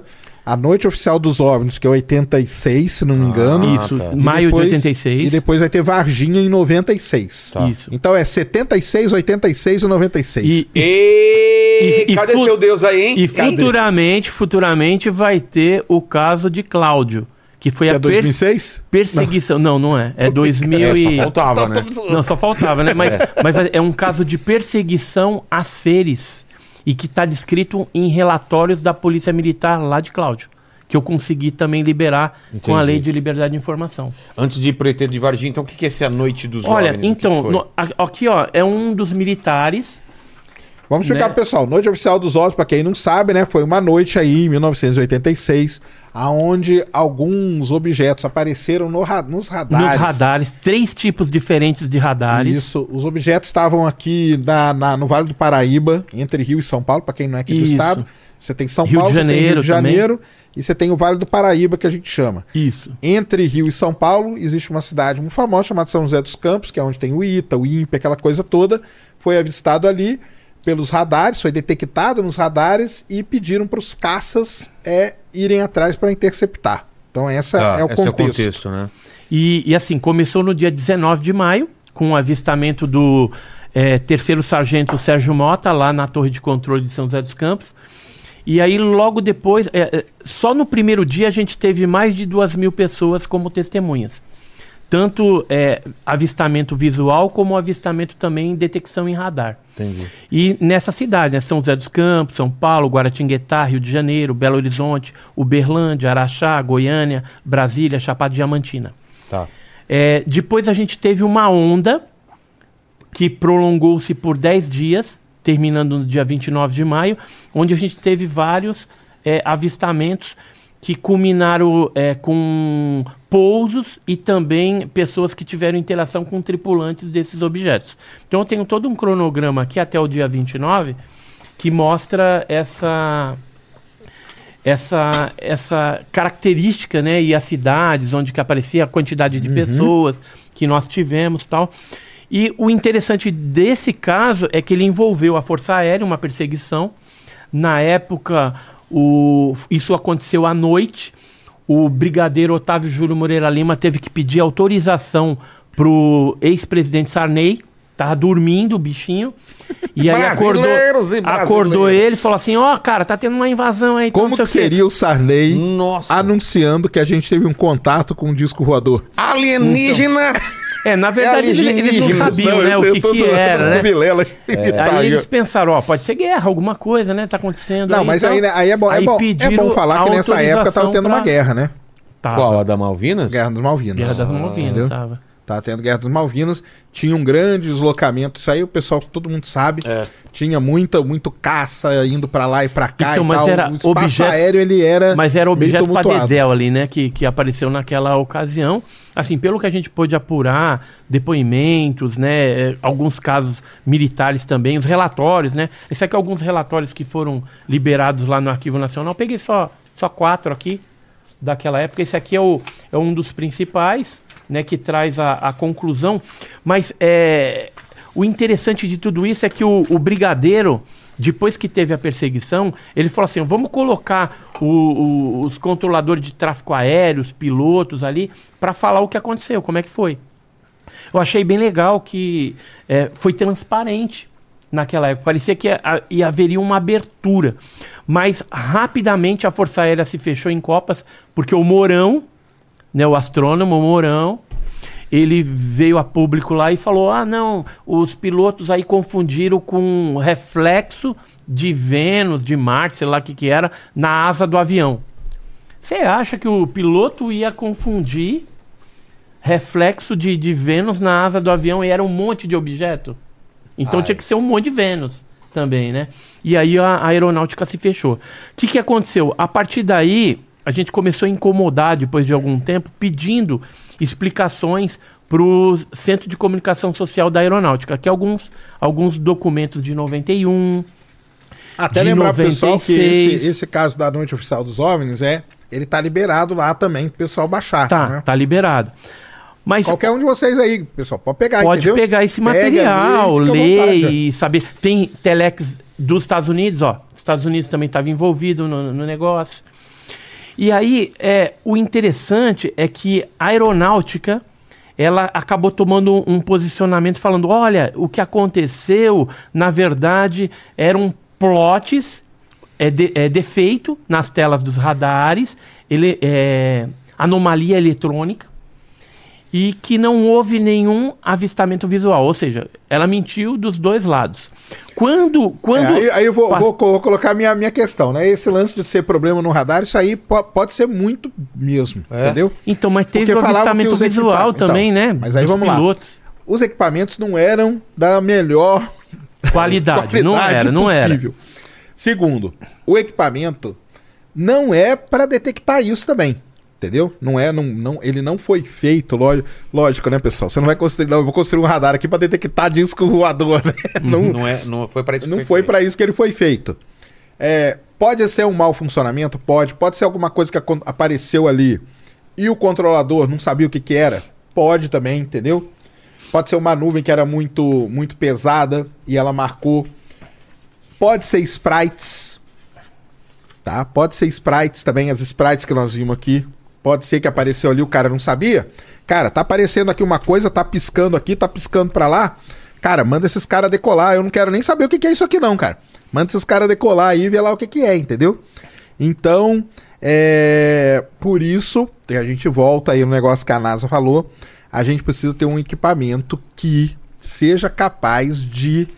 Lógico que a gente não vai fazer um equipamento para detectar isso, mas que ele tenha uma certa versatilidade ali e treinar principalmente os controla o, o operador do radar, entendeu? Porque o operador ele não é treinado, ele é treinado para ver uma determinada coisa. Qualquer outra coisa que aparece, cara, o cara fica sem. Cara, o É. que, que é isso aqui? Ah, não sei, cara, ó, decola aí 4F5 aí, vão lá atrás dessas coisas, cara. E aí a gente vê o que que dá, entendeu? Entendi. Então, com relação ao Sprite, né? Eu particularmente eu não acredito, porque é assim, embora eles tenham dado uma explicação é, anterior à liberação desses documentos, ou seja, em 91, 96, falando que era anomalia magnética, quando saiu o relatório oficial da aeronáutica de 86, 2 de junho de 86, o que, que ele falava? Como conclusão dos fatos constantes observados em quase todas as apresentações, este comando é de parecer que os fenômenos são sólidos e refletem, de certa forma, inteligência, pela capacidade de Isso aí. acompanhar e manter distância dos observadores, como também voar informação não forçosamente tripulados. Ou seja, poderia ser alguma coisa teleguiada. Ou seja, os militares que fizeram toda uma investigação chegaram à conclusão que eh, não seria Sprite, porque não tem característica, porque os objetos eles estavam numa altitude bem mais baixa da onde Não, acontece aí- um Sprite. Então aí pra mim é que pega, o- cara. E houve Entendeu? a detecção em três tipos diferentes de sistemas de, De radares. O próprio NORAD, ele entrou em contato com o governo brasileiro também, houve essa detecção. Então, assim, houve objetos que chegaram a pousar, ou seja, o Sprite não desce lá do céu e pousa. Ou Ah, não, é, mas eu tô entendeu? falando do, É. da perseguição, da, da perseguição Da famosa perseguição. lá, entendeu? Isso. Então, e a perseguição, ela foi no dia 19, mas depois ocorreram vários outros fatos durante 10 dias. E no dia 29 de maio, o que, que aconteceu? Por uma coincidência muito louca. O Sérgio Mota, que é o que deu a dica, né? Que ele, ele inclusive, ele fala uma célebre frase assim: Bem-vindo ao, ao Festival dos Discos Voadores, né?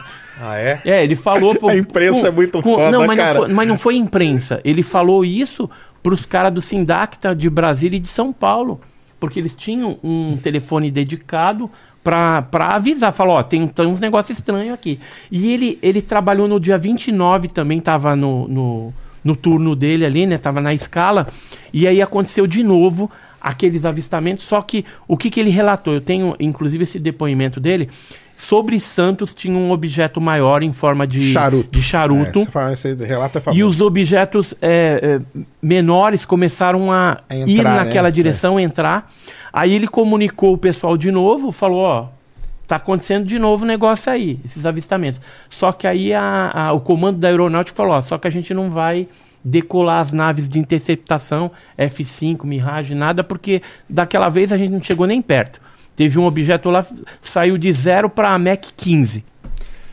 Aí, pra mim, é que já começa os negócios, cara, entendeu? Viagem. É, não, não é que é viagem, cara. É De porque zero pra Mach 15, É, de zero 15 pra vezes Mach a- a 15 velocidade vezes da a velocidade do, Então, do som. mas, do é, som, aliás. então, mas isso foi detectado no, no próprio equipamento de bordo da- das aeronaves. É, de então, mas aí, aí, aí que é aquele negócio do equipamento que a gente tá falando, Não tá entendeu? preparado, é, então. Ah, mas se, se, se, se realmente não funciona. Porque o de agora, cara, o de agora. Ô, ô, Sacane, o de não quer agora. acreditar em nada também, né? Eu não quero, né?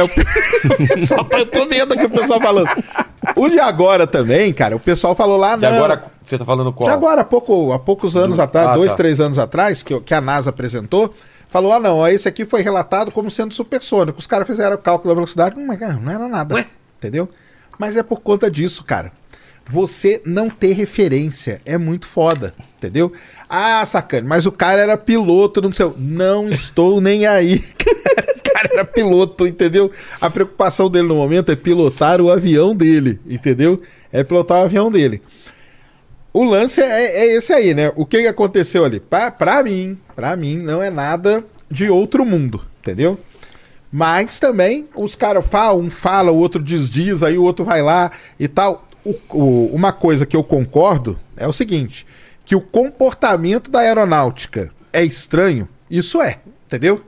Por que, que fica nesse disse-me disse, e uma hora diz uma coisa e outra Outra hora diz outra, coisa? porque tava cobertando. Isso aí é, é- eu acho um comportamento estranho. É estranho mesmo, cara. Agora, a co... você só acoberta uma coisa se realmente aquele negócio. Mas aí, pô, aí, É se a real gente, e mas é aí se a gente voltar pro lance que a gente tá falando da grana. Por que que o cara ia... Cara, tá aqui, ó. Tá aqui, cara. Nós Então, estamos no Brasil- com eles, cara. no Brasil quero aqui dinheiro. não, não é isso que, que, que tava funcionando Ah, naquela então. época, não. Acredito que não. Naquela época era outra Ó, coisa. de 86 todos os casos que 86, né? eu já vi o Edson falando aqui, que eu fui atrás, o, de- o do ET de Varginha eu acho o mais emblemático aqui. Porque é o mais recente e tem umas treta aí, né? Tem muita gente aí que tem provas e tal. Vamos falar do ET de Varginha. Podemos É, falar. como que tá a votação pro Sérgio Sacani? É screw ou não?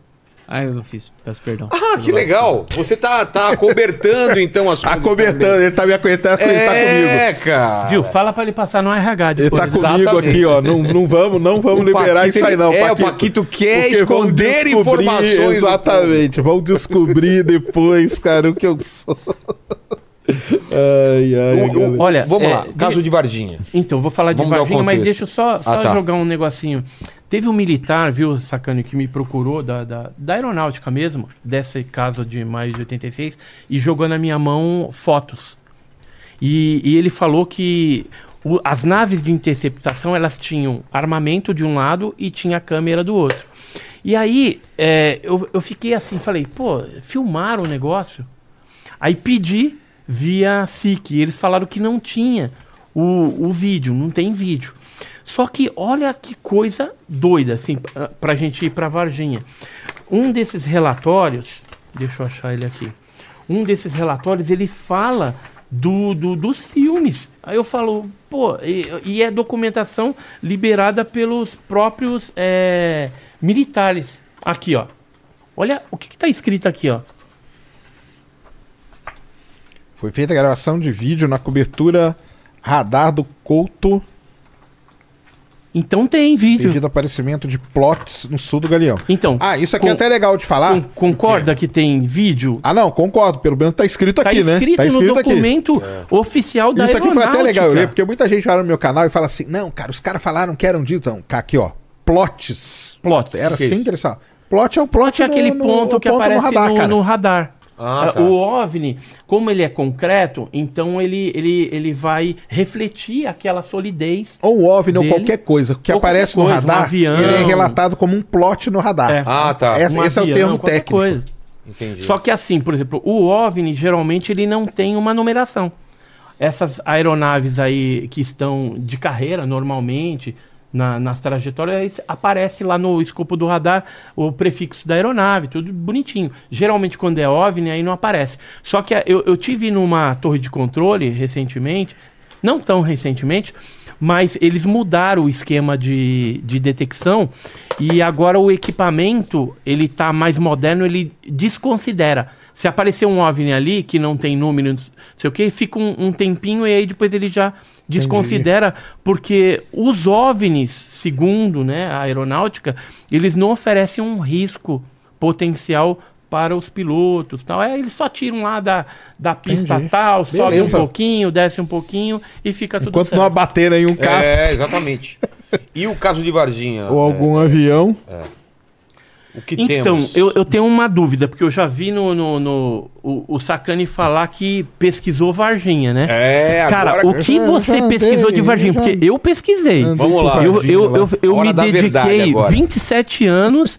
Nesse caso, fui lá, conversei com as pessoas, fui eu nos não locais, quero criar, eu não quero criar nenhuma contenda aqui. Então, mas eu quero Mas saber. Porque Sacani tem várias viagens a Varginha que não são é, detec- é, Ele não falou pra ninguém. Eu tenho informações que ele foi mais de 40 vezes pra Varginha fazer o que eu não sei. eu acho que foi comer pão de queijo. Exa- Exatamente. Foi atrás do Fui, pão de fui queijo. lá, fui lá no pãozinho aí? de queijo, O cara. que, que você sabe do caso? O que, que você pesquisou? Cara, não, cara, eu, eu, eu conversei com muita gente também, entendeu? E, por exemplo, todas as pessoas que eu conversei, cara, todos, todos, 100%, todos falaram, cara, isso aí nunca existiu aqui, entendeu? É, todas, cara, É entendeu? mesmo? Mas quem, quem, Não, por exemplo? ah, mas falou? e as luzes que vocês viram? Que tal e que coisa? Cara, nu- nunca vi, ninguém viu luz nenhuma, entendeu? O caso Varginha, o próprio Edson pode confirmar, Tá. ele é um caso muito controverso entre os ufólogos, né? Entre os próprios ufólogos. Assim, ex- Existe existem uma- fatos reais e existem coisas que estão sob júdice. Porque a gente não. É. As peças do quebra-cabeça, às vezes, elas não casam. Entendi.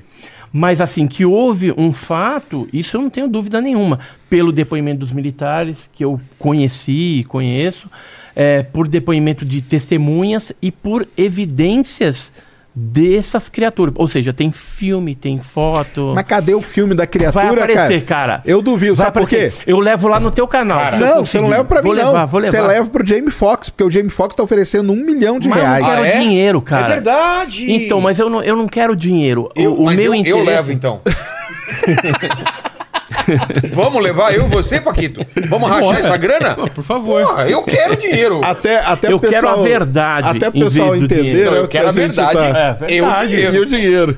Até o pessoal entender o que a gente tá falando, né? Teve lá o Varginha lá em 1996 e tal.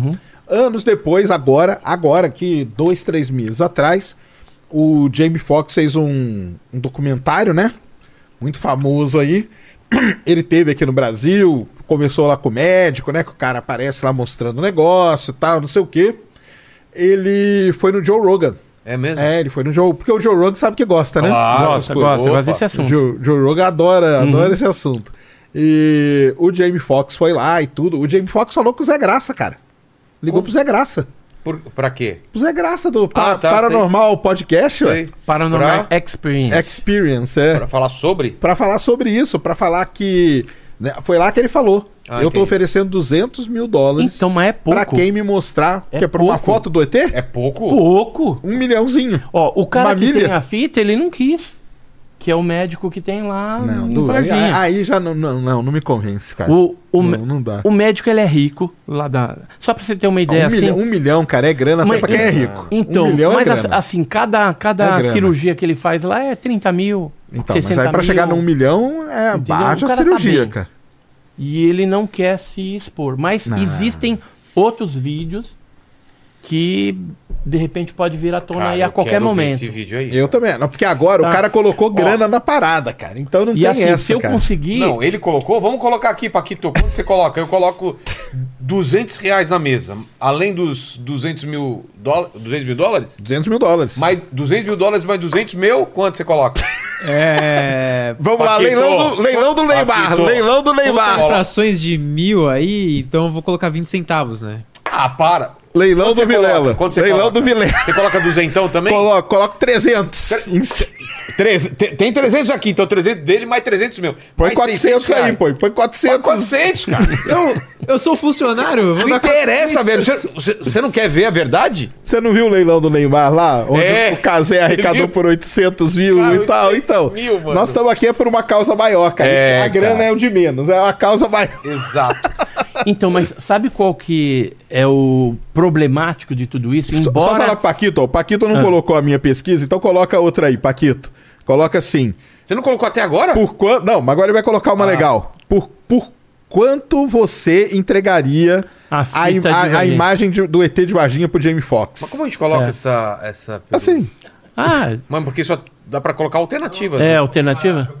Ah, dá? Tá. Dá, então. Então coloca aí. ver Por quanto você entregaria É. a fita com original? Tem que ser original com o ET de Varginha. Não, então, isso que eu queria falar pra vocês. O fato dele ter oferecido isso pode é, causar algo, no caso Varginha, prejudicial. De que forma? Vai aparecer um monte de espertalhão que pode fazer um fake aí e de repente tentar vender pra ganhar, pra embolsar esse dinheiro. Mas ele falou que ele sabe Então- como que é, que ele vai. é, Sabe nada. Então, Você acha que o é americano sabe alguma coisa? Sabe nada. Quem sabe são os pesquisadores do caso Varginha. Eu, por exemplo, eu sei. Se eu, se eu ver um desses Mas vídeos, eu vou te falar, mundo- ó, esse aqui é, é verdadeiro por conta dessas características, pelo que os militares falaram. Então, mas pelo- o, o, Sacani falou que Ah. todo mundo falou, ninguém eu- viu nada. quem eu falei Quem que você lá? falou que viu alguma coisa? Eu conheço várias pessoas que viram. Então vamos lá, quem? Médicos, militares, pessoal e, e da as duas Polícia mulheres Militar lá, as duas Mineira. meninas lá. Oi? Não tem duas meninas? Não, vamos, contextualizar o caso Varginha Não, pra galera, aí- né? Aí, É. não, aí não é vídeo, né? Elas viram a criatura. É, então, no- isso que eu tô perguntando. Então, mas é bom até meninas. contextualizar, até pra quem, quem não, você aí que nunca ouviu falar no caso É. Varginha, nem sei o que você tá fazendo aqui. Exatamente, é. Vergonha de você, shame Numa hora dessa, cara, numa hora dessa, eu não Ó, sei o que você tá se fazendo você é aqui. brasileiro e não sabe o que, que é o caso do ET de Varginha, Nossa. É, você tá no em lugar. Minas Gerais, você tá no lugar errado, né? É. Varginha é uma belíssima cidade ali no sul de Minas. Em 1996 teve lá um, um acidente, né? Uma nave bateu lá num, num morro. Aí, pra mim já começa por aí, cara. Os caras diziam de asteroide, de raio cósmico, de neutrino, mas de montanha de Minas não consegue dizer. Então, mas a, a nave não bateu no morro, não. não bateu não? Quer que Não. eu- Caiu mesmo? Não, foi abatida Foi Foi abatida? abatida? pelo NORAD. Na Ah. época nós tivemos essa informação, Será? Certeza absoluta. Não, mas deixa eu te- terminar então contar Não, a então vamos lá. Cai teve essa Caiu. nave lá, tá. É. Não, na, Até ó, então ela tinha caído. Tá. Vamos lá, não, caiu. não caiu, ela foi Não, não, abatida. Tudo bem, tudo bem, só pra contar a história. É, esse cara aqui, ó, que é o Não. Marcos Feres, não sei se você conhece, é um ex-controlador de voo. Ele contou que no dia 20 de janeiro chegou aquele avião C-17, foi para Campinas, Aí saiu um Black Hawk lá Campinas- de dentro. tinha dois helicópteros já preparados da aeronáutica que levou os americanos para Varginha. Aí começou toda a, a, a operação lá, Entendi. entendeu? Então, mas continuando. Mas então. até, até então tinha caído, Tinha né? caído. Vamos fazer pelo, pelo lado popular. nos arredores? É, na Cara, verdade, na ele, É. ele foi aba- abatido e foi baixando, foi baixando, foi baixando. E a parte de trás, ela ela estava variada, saiu uma fumaça Sei. branca e uns pedaços balançavam assim. E aí a- as criaturas foram pulando e se refugiaram é, numa mata no Jardim Andere e depois foram se espalhando por conta do Rio Verde ali. Tá. Aí- Quantas Aí se criaturas, espalharam. sabe? Ó, só no pasto do vovozinho foram vistos 10 criaturas. Eu, eu arrisco falar assim, ó, pelo menos quatro foram capturadas. Pelo menos quatro. Mas eu acho que foi mais. E tem relato de que foram capturados, foram levados pra. PUC. É, Pra pri- Unicamp. Pra é, Unicamp, aliás. algumas foram levadas para os hospitais de Varginha, para o Humanitas, para o Regional. Depois é, teve criatura que morreu, teve criatura que foi abatida, né, que foi morta mesmo. E aí depois levaram, fizeram um comboio levando é, três criaturas. Uma viva e uma morta foi pro Badam Palhares, lá na Unicamp. Ele, fa- ele falou sobre isso? Ele nega, né? Todo mundo nega tudo, né? Tá. Mas a gente sabe aí que aconteceu. Eu, eu cheguei a falar com enfermeiras, tem enfermeira que Sei. agora já faleceu, mas eu tenho os relatórios todos. Fo- então E foi pra ele, pra que quem mais? receberam esses caixotes lá. É, na verdade, os caminhões foram para SPSEX, que é um, aquele prédio cor-de-rosa que tem em Campinas. Você deve conhecer lá. né? E, É inclusive, o quartel de Campinas, é Ah, o rosa, quartel. viu, galera? Inclusive lá a gente tá com uma testemunha, entendeu? Pode ser que role alguma coisa interessante, tá? Tá. Então aguarde aí os próximos vídeos aí que deve ter alguma coisa boa de lá. E aí o que, que eles fizeram? Trocaram os motoristas na SPSEX e aí levaram esse, uma criatura viva e uma morta para a Unicamp.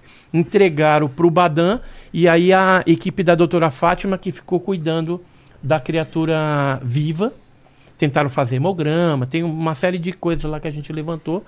E ficou no IFCH e depois levaram para patologia avançada. Mas Eu tem algum exame local. dessa criatura? Alguém tem algum exame dele? Tudo dela? foi levado depois embora pelos Estados Unidos, inclusive as máquinas de hemograma, as duas pifaram. Então eles mandaram vir, como era a máquina americana, eles mandaram vir duas novas Quem que veio e pra cá? colocaram o mesmo número de série da- das antigas na Quem que veio pra cá? Você sabe? os americanos. É. Aí foi o pessoal da USAF que fez toda essa E tem provas que eles vieram mesmo. Tem Sim, fotos, sim. tem tudo. Sim. Tem, tem inclusive o, o, o, o C17, quando ele teve por aqui. Quer ver?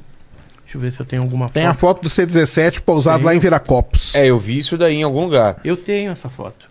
Na época, E- eu, eu- Quando a gente fala de Varginha, galera, é sempre bom lembrar que o Vilela, ele é parcial nessa, em toda essa discussão. Exatamente, eu tenho interesses. Interesses. Eu fiz a capa do primeiro jogo Isso. do Brasil aqui que chamava O Incidente em Varginha. A capa é minha. Se você achar, Paquito, por acaso, coloque aí na. Põe na tela. Vamos ver se tem a ver com a criatura. É, eu, eu, eu Você baseou no me quê? baseei em relatos. Ah, eita dos lá. chifres lá. Aí, ó, aí sim. eu, eu fui contratado, então eu não tenho envolvimento, eu não sou. Entendi. Não tive nenhum a- é, avistamento, não vi nada. Eu, eu apenas fiz um retrato falado, basicamente. tentando Trato achar. falado é, É, retrato falado do que o criador me falou que as testemunhas tinham falado. Mas aí vamos, vamos continuar contando, pessoal. É. Então, a- uma das criaturas ficou lá naquele, naquele, naquele terreno lá, aonde as, as meninas estavam passando e viram, né? A criatura agachadinha lá e não sei o que, que virou um. Depois elas relataram isso aí, contaram, não sei o que, depois elas ficaram sumidas aí por um bom tempo, É. né? E reapareceram agora as meninas. Pelo menos a mais velha agora tá, tá, tá voltando. Elas falam tudo. sobre isso a, ainda ou a não? Kátia, a Liliane, a Valkyrie ainda falam, elas reafirmam, né, que, que realmente Que viram. viram. isso daí. Elas tiveram uma tentativa de suborno também, dinheiro parte de para desmentirem Ah, é? esse fato, né, naquela época, mas não aceitaram. Se elas tivessem aceitado, não se falaria de caso Varginha, porque ele teria Olha lá, ó, morrido. ó a capa do jogo lá, olha lá. Eu que fiz aquele desenho lá. Todo esse design de capa, então, como Aí, disse o, o, o, o Sacani, eu, eu, eu sou parcial no caso do Totalmente. Varginha. Do Varginha.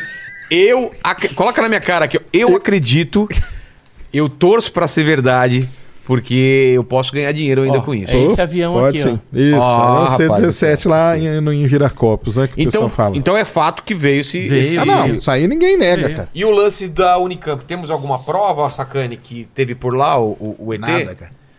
Ou estão escondendo? Câmeras. Você vai lá, não tem. Não Nin- tem ninguém. É, lá não, você não vai achar nada. O que tinha lá, eles encaixotaram e levaram. No caso da, da doutora Mas aí que tá, Fátima... você sabe qual que é a história que tem, é que ele tá lá ainda. O quê? Não, não tá, não Tem tá. uma história de que ele tá lá escondido? Não, foi embora. E tem até um nome, Qual? Juca. Ah, para. Ah, É. Colocaram o nome de Juca. Colocaram. Mas ele estaria onde? Fica lá no Instituto de Química, não fica... guardadinho lá. Você acha que não? Que Não, não, não, eu tenho Os certeza americanos que levaram. não. Os americanos levaram e teve uma das criaturas que nem chegou a, a passar pela Unicamp. Ela foi direto por uma base de americana e depois eles levaram para Iperó, no interior de São Paulo, que é uma base de segurança máxima da Marinha. E estaria lá ainda ou não? Não. Acredito que não. Tá. Deve ter levado já para outro lugar, porque quando a gente começou a divulgar esse negócio, aí o pessoal já vai lá e leva para algum outro lugar. Tanto é que a nossa área biológica, a área 51 biológica, era a Unicamp, agora não é mais. Agora, a tecnológica, que é São José dos Campos, continua sendo. Então, tudo que é com relação à nave, pedaço desses objetos, vai para Isso São José dos Campos e de galera, né? lá eles levam para a NASA. Entendi. Entendeu? E, e assim, eu não tô falando da boca para fora, não, tá? Tem, tem documentos que foram liberados agora, é, recentemente, da, da embaixada norte-americana, que falam a respeito é, justamente disso, né? Que, que é, passava por São. Aqui, achei. São José dos Campos. Vamos ver aqui, ó. Que interessante isso daqui, ó. São aerogramas da embaixada. Isso aqui liberado pela Lei de Li- Liberdade de Informação. Ó, isso aqui Belém, mas deixa eu achar Mas aqui. Ó, esse de Curitiba, ó. Curitiba, Rio de Janeiro. E olha o que ele fala aqui, ó. É, KINAI, né, que é o, o- um, um centro técnico lá de São José dos Campos. E que depois foi levado para Aqui, ó. Aqui em cima tá São José dos Campos e depois tem a NASA, de São José dos Campos para a NASA. Aqui fala de alguns acordos, ó, acordos é, com a Força Aérea Brasileira, Que é o Paquito. É, mas aqui ele fala de fragmentos, né? fragmentos, Fragmentos. fragmentos, fragmentos. Mas aí fragmento a Mas- gente cai naquela Então, mesma história ele- que pode esse- ser. Esse não é de Varginha, esse aqui é um caso que aconteceu em 66. Ah, tá. Entendeu? Só para mostrar que a nossa área 51 tecnológica é São Ah, José dos não, isso Campos. aí é São José dos sempre Campos foi, é, sempre isso foi. sim. O Batuba passou por lá também, entendeu? Então tem tudo isso, assim, comprovando que é, existe isso já há muito tempo. O Ah, pessoal não, mas você diz que o acordo com, com, entre Brasil e Estados Unidos? Isso. Ah, não, mas isso aí eu acho que não, não é dúvida, não. ué. Que existe Então, mas tem gente que bota em dúvida, você acredita? É? É. Mas hoje a gente tem documentos que comprovam esse tipo de coisa. E não são documentos brasileiros, são documentos que estão sendo liberados nos Estados Unidos pelo FOI, a Lei de Liberdade de Informação, e que a gente vai descobrindo que realmente tem, tem pelo em ovo. Entendi. Mas aí, é, porque eu, eu estudei Varginha lá e tal, depois eu não fui- eu fiquei muito de, desde então, eu nunca mais encostei com esse negócio, não, cara. Mas Então- existe uma controvérsia, uma, uma, vamos dizer assim, uma treta entre os ufólogos com relação a Varginha, não existe? Treta Como que é? tipo como? não, uma assim? treta Tem uma de ideia, de assim. ufólogo que- Tem uma linha de ufólogos, de ufólogos mesmo, que fala que não, não teve, que não, e tal, e tem uma linha que leva... Não, é, Como não, que é? O, o que aconteceu, o que aí. aconteceu foi o seguinte, né? Tinha o grupo dos sete, sete investigadores naquela época, que era o Birajara Franco Rodrigues, Vitório Pacatini, o Claudir Corvo, falecido, Uhum. né? Eu, o Jamil Villanova, Eduardo Mondini, Oswaldo Mondini. E aí, depois se agregaram outras pessoas, né? Investigando e tudo mais. E o que, que aconteceu? Quando o Pacatini e o Birajara passaram pelo IPM, que era o Inquérito Policial Militar, que eles foram interrogados lá, e deu aquela confusão porque o Pacatini tinha falado o nome dos militares que tinham participado do- dos comboios, da, da operação de captura, transporte e tal. Aí, dali pra frente, ele, o Pacatini sumiu, não queria mais falar agora que ele voltou né, e tinha um acordo lá com os militares, ele me falou isso. E o Birajara Franco Rodrigues, que era o principal que defendia, né, enfaticamente, é só pegar os vídeos dele e assistir que você vai ver. Ele de repente mudou a postura e falou: "Não, não, não é bem assim, eu não tenho como provar que é extraterrestre". E aí acabou escrevendo um livro depois desconstrução ou desconstruindo um mito, Isso, isso aí mesmo. né? Ele É escreveu aí, isso. Isso aí. Então, mas eu vejo isso, aí é o Edson falando, Sim. que foi alguma coisa talvez pela pressão, porque ah, cada, depo cada interrogatório, segundo o Pacatini me falou, durou quatro horas. Eu tenho o IPM, a folhinha lá, redigida com o depoimento deles, aquilo ali é depoimento para 15 minutos, não para quatro horas. O que, que aconteceu em 3 horas e 45 minutos? Então, provavelmente a resposta da mudança de atitude de alguns pesquisadores esteja é, em alguma pressão, alguma coisa. O Pacatini me falou que eles não, de- não deixaram ele nem ir no banheiro. Imagina, ser quatro horas lá. Ô, Paquito, tem alguém fala- fazendo perguntas sobre o caso de Varginha aí? Ó, tem alguns aqui. Então vamos é... O Vando Jabiraca, ele perguntou aqui. Vando Jabiraca? Vando Jabiraca. Ele perguntou sobre os animais que morreram no zoológico de Varginha, se Hum, tem a ver com aconteceu o isso? caso. Aconteceu. Eu tenho os laudos da, do, do, do veterinário, né, que ele mandou para Belo Horizonte, para analisar qual que era a causa da morte. Co- mas deixa eu contar como é que aconteceu lá o, o esse fato. Você chegou aí no, no Cheguei, zoológico? cheguei. cheguei, isso aí. Era a dona Terezinha. Você chegou a falar com a dona Terezinha, não? Terezinha Ah, Galo lembrar, cara, porque Era eu- uma velhinha, assim. É que você é envolvido até hoje. Eu, eu larguei esse. Entendi. larguei Você esse. chegou a fazer algum relatório, alguma coisa? não? Cara, na, na época, não fiz. não fiz fez relatório nada, nada, nada. Eu fui lá, eu tava ainda com o Cara, pessoal da eu relato U, tudo- fui tudo, entendeu? Entendi, entendi. Eu faço tudo relatório, cara, anoto tudo, porque assim, lá na frente, de repente a gente vai ter que cruzar alguma coisa, algum dado, vai falar, Não, opa, não, aqui. sim. Não, eu acho que, E- o que o, que o trabalho que você faz tá perfeito. Tem que fazer isso. É que eu, eu não continuei, entendeu? Entendi. Eu fui depois larguei a mão disso aí e fui fazer outras coisas. Entendi. Mas é até bom até pra você esclarecer. Então, Esclarece a o hora que eu do... for lá no teu canal, que a gente tiver com o Schwartz, aí eu vou levar algumas coisas pra gente conversar nos bastidores, pra Você não mostrar. pode falar? É, porque tem coisa que não dá pra falar. Ah, não, não, não, Edson, Edson. Não, vamos. Entendeu? Cara, E assim, Tem 22 mil pessoas aqui querendo saber a verdade. Não, mas então, a- até onde dá eu falo, então mas vamos lá. tem algumas Empurra coisas. isso daí um pouquinho mais pra frente aí. Então, mas tem algumas coisas, por exemplo, como, como ele é um cientista dessa área, é importante, de repente, trocar essas figurinhas para a gente amadurecer algumas coisas, né? E chegar nos pontos até em comum, até assim, para você ter a certeza e outras pessoas que às vezes estão céticas ali com relação do, do que aconteceu em Varginha. Então aí eu abro um pouquinho mais o leque, entendeu? Tá. Mas voltando lá, o que, que aconteceu no zoológico? É. A dona Terezinha Galo Klepf, ela estava participando de um aniversário. É porque assim, tem algumas salas dentro do zoológico que naquela época eles alugavam para aniversário. Tá. E aí ela tava lá com o marido dela tal, e ela saiu para fumar um cigarrinho no, no, no, no, no quintalzinho ali. Nisso, ela pegou um banquinho, uma cadeirinha, sentou, tal, tá lá fumando cigarrinho, de repente ela olha, aí vê uma criatura com uma espécie de elmo assim, dourado, aqueles olhos vermelhos, igual o que as meninas viram, é, agarrado assim na, na, na, a na capa lá, cerquinha É. agarrando na cerquinha. Aí ela ficou meio assim, né, tentando Coloca a entender. Do, do, do, do ET de Varginha pra gente, por favor. Ela ficou tem aí? tentando. Ela ficou. Tem, tenho várias aqui. Tá. Ó, é exatamente isso aqui, ó. Essa aqui é a dona Terezinha. Terezinha, eu vou tirar aqui, ó. Terezinha Galo Klepf. Certo. Ela, o marido dela. Aqui é o, a visão que ela teve. Aqui tá o Birajara na cerca, como se fosse a criatura. Né? Aqui tá o Claudeir com um desenho que a Terezinha fez na época. E aí o Jamil Villanova fez uma concepção artística do que ela teria visto Tá. né, essa criatura. E aí essa criatura tava lá, ela disse que o cigarro foi consumindo, que chegou até queimar, né?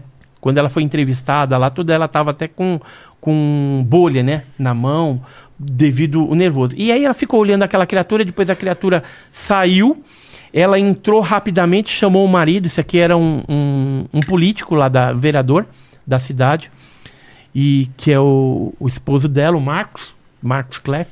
E aí ela falou assim: vambora, vambora, vambora. Ele viu que ela estava meia apavorada. Ela foi quieta. Quando chegou em casa, aí ela contou o que tinha visto essa criatura. O que, que aconteceu? Nos dias subsequentes, eh, alguns animais de hábitos alimentares diferentes começaram a aparecer mortos. Então tinha uma anta, uma ararinha azul, o veado catingueiro, começaram a aparecer mortos lá. E a doutora Leila Cabral, que era a diretora do, do zoológico, chamou o Marcos Mina, que era o veterinário lá de plantão, falou assim: Ô, vê aí o que está acontecendo, né? É alimentação, é água, e já tira as vísceras dos animais e manda para Belo Horizonte para a gente ver por que, que os animais estão morrendo.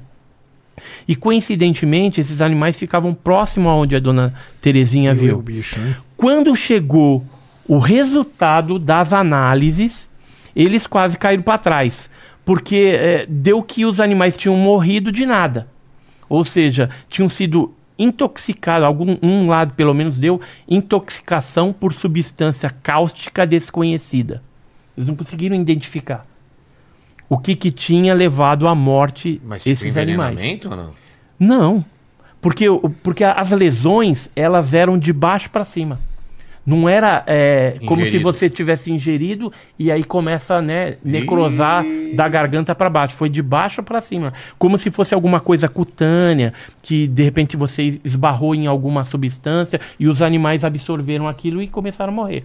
E curiosamente, essas mortes dos animais, elas vão ao encontro da morte do Marco Elixerese, que tomou um arranhão e que pode ter sido infectado também pela pele ou pelo próprio ferida, né? A- o, a- o arranhão que ele tomou e rasgou a camisa, né?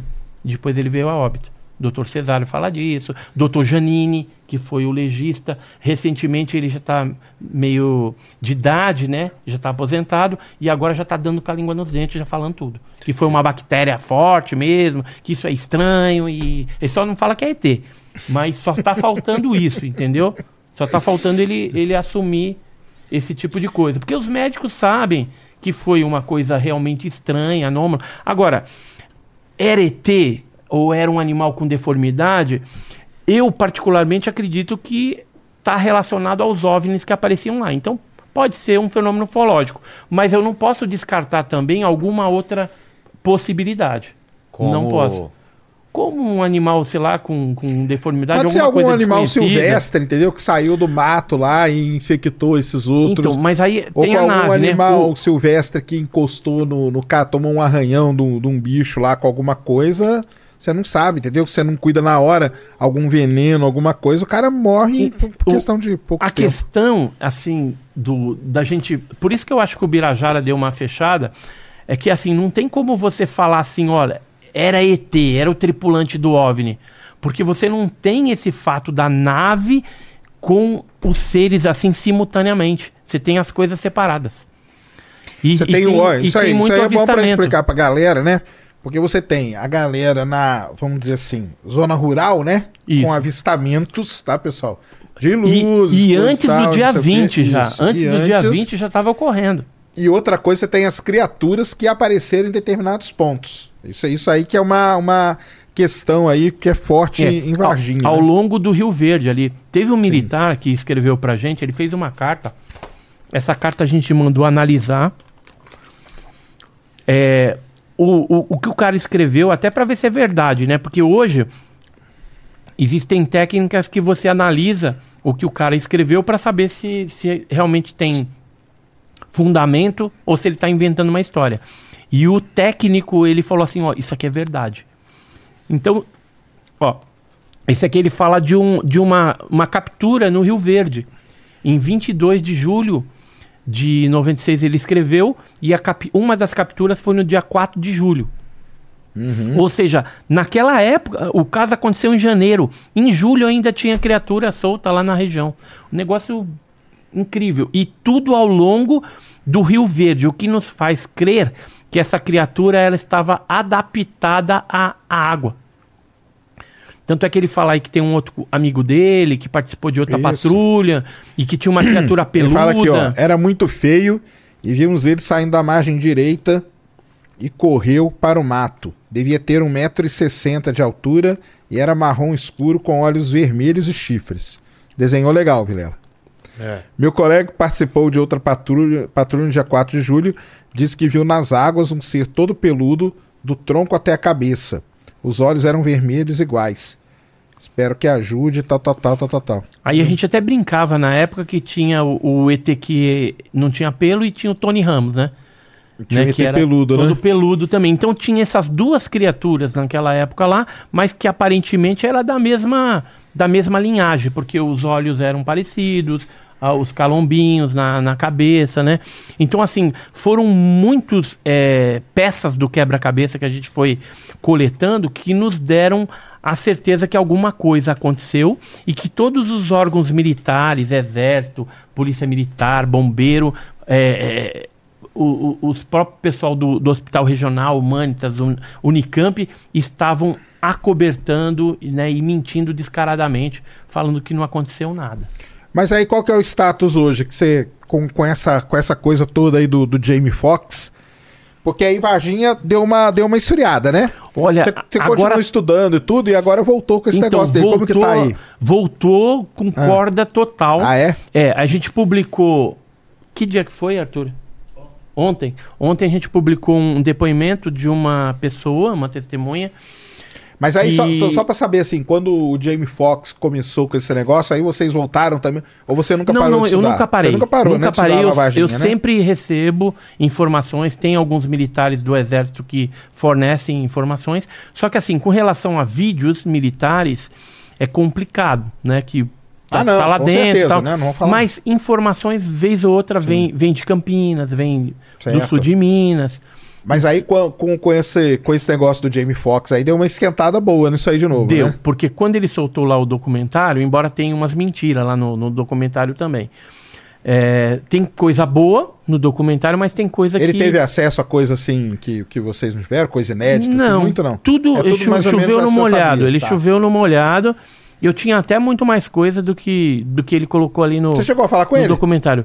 Então, ele entrou em contato comigo por e-mail, só que depois, é, por conta de algumas invejas, algumas coisas Entendi. assim, eles Ah, me tá vendo? tiraram. Até no mundo É, tem, essas coisas. tem, tem. Não é fácil, né, qualquer cara? tempo. Tá louco. E aí me tiraram Entendi. da jogada. Aí ele não me respondia mais e-mail, nada. Ele falou que vinha em agosto, ficou tudo combinado de eu ajudar ele. Uhum. Só que aí entrou umas outras turminhas aí Certo. que. E aí dominaram o negócio e me tiraram. Entendi. E ficam tentando me apagar do caso Varginha. É um negócio incrível. E na verdade deveria haver uma união gente esse é- trocar esse é problema de figurinhas e chegar áreas, no né, entendimento. Mas infelizmente eu percebo hoje que essas pessoas elas estão interessadas no dinheiro do James Fox. Entendi. E eu estava interessado na verdade, em trazer à tona a verdade do caso Varginha. Como eu vou continuar lutando assim? Eu não estou interessado em dinheiro.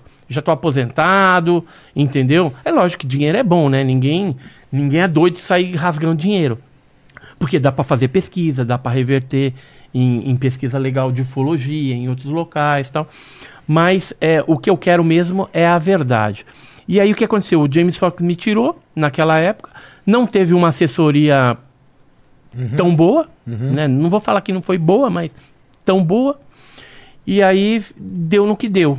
Só que o, o, o documentário ele foi importante também, porque reacendeu, Reacendeu, o né? fato. Isso aí é importante, né? E recentemente eu estive lá em Varginha, fomos convidados pessoal pela, aceitou pela lá em Secretaria Varginha? de O pessoal Turismo. aceitou o documentário numa boa? Como foi? Aceitaram, eles passam lá. Agora tem um, um memorial do ET lá. Não sei se Ah, não, você não voltou conheci, lá. não. Ah, ah. Então, memo- deixa eu te mostrar aqui. Ó, memorial é esse daqui, ó. Tá ah, muito conheço. legal. Que é a nave, né? Tem a nave Uhum. e tal. Aí tem. Aqui, ó. Isso aqui foi na inauguração Hum, do memorial do ET.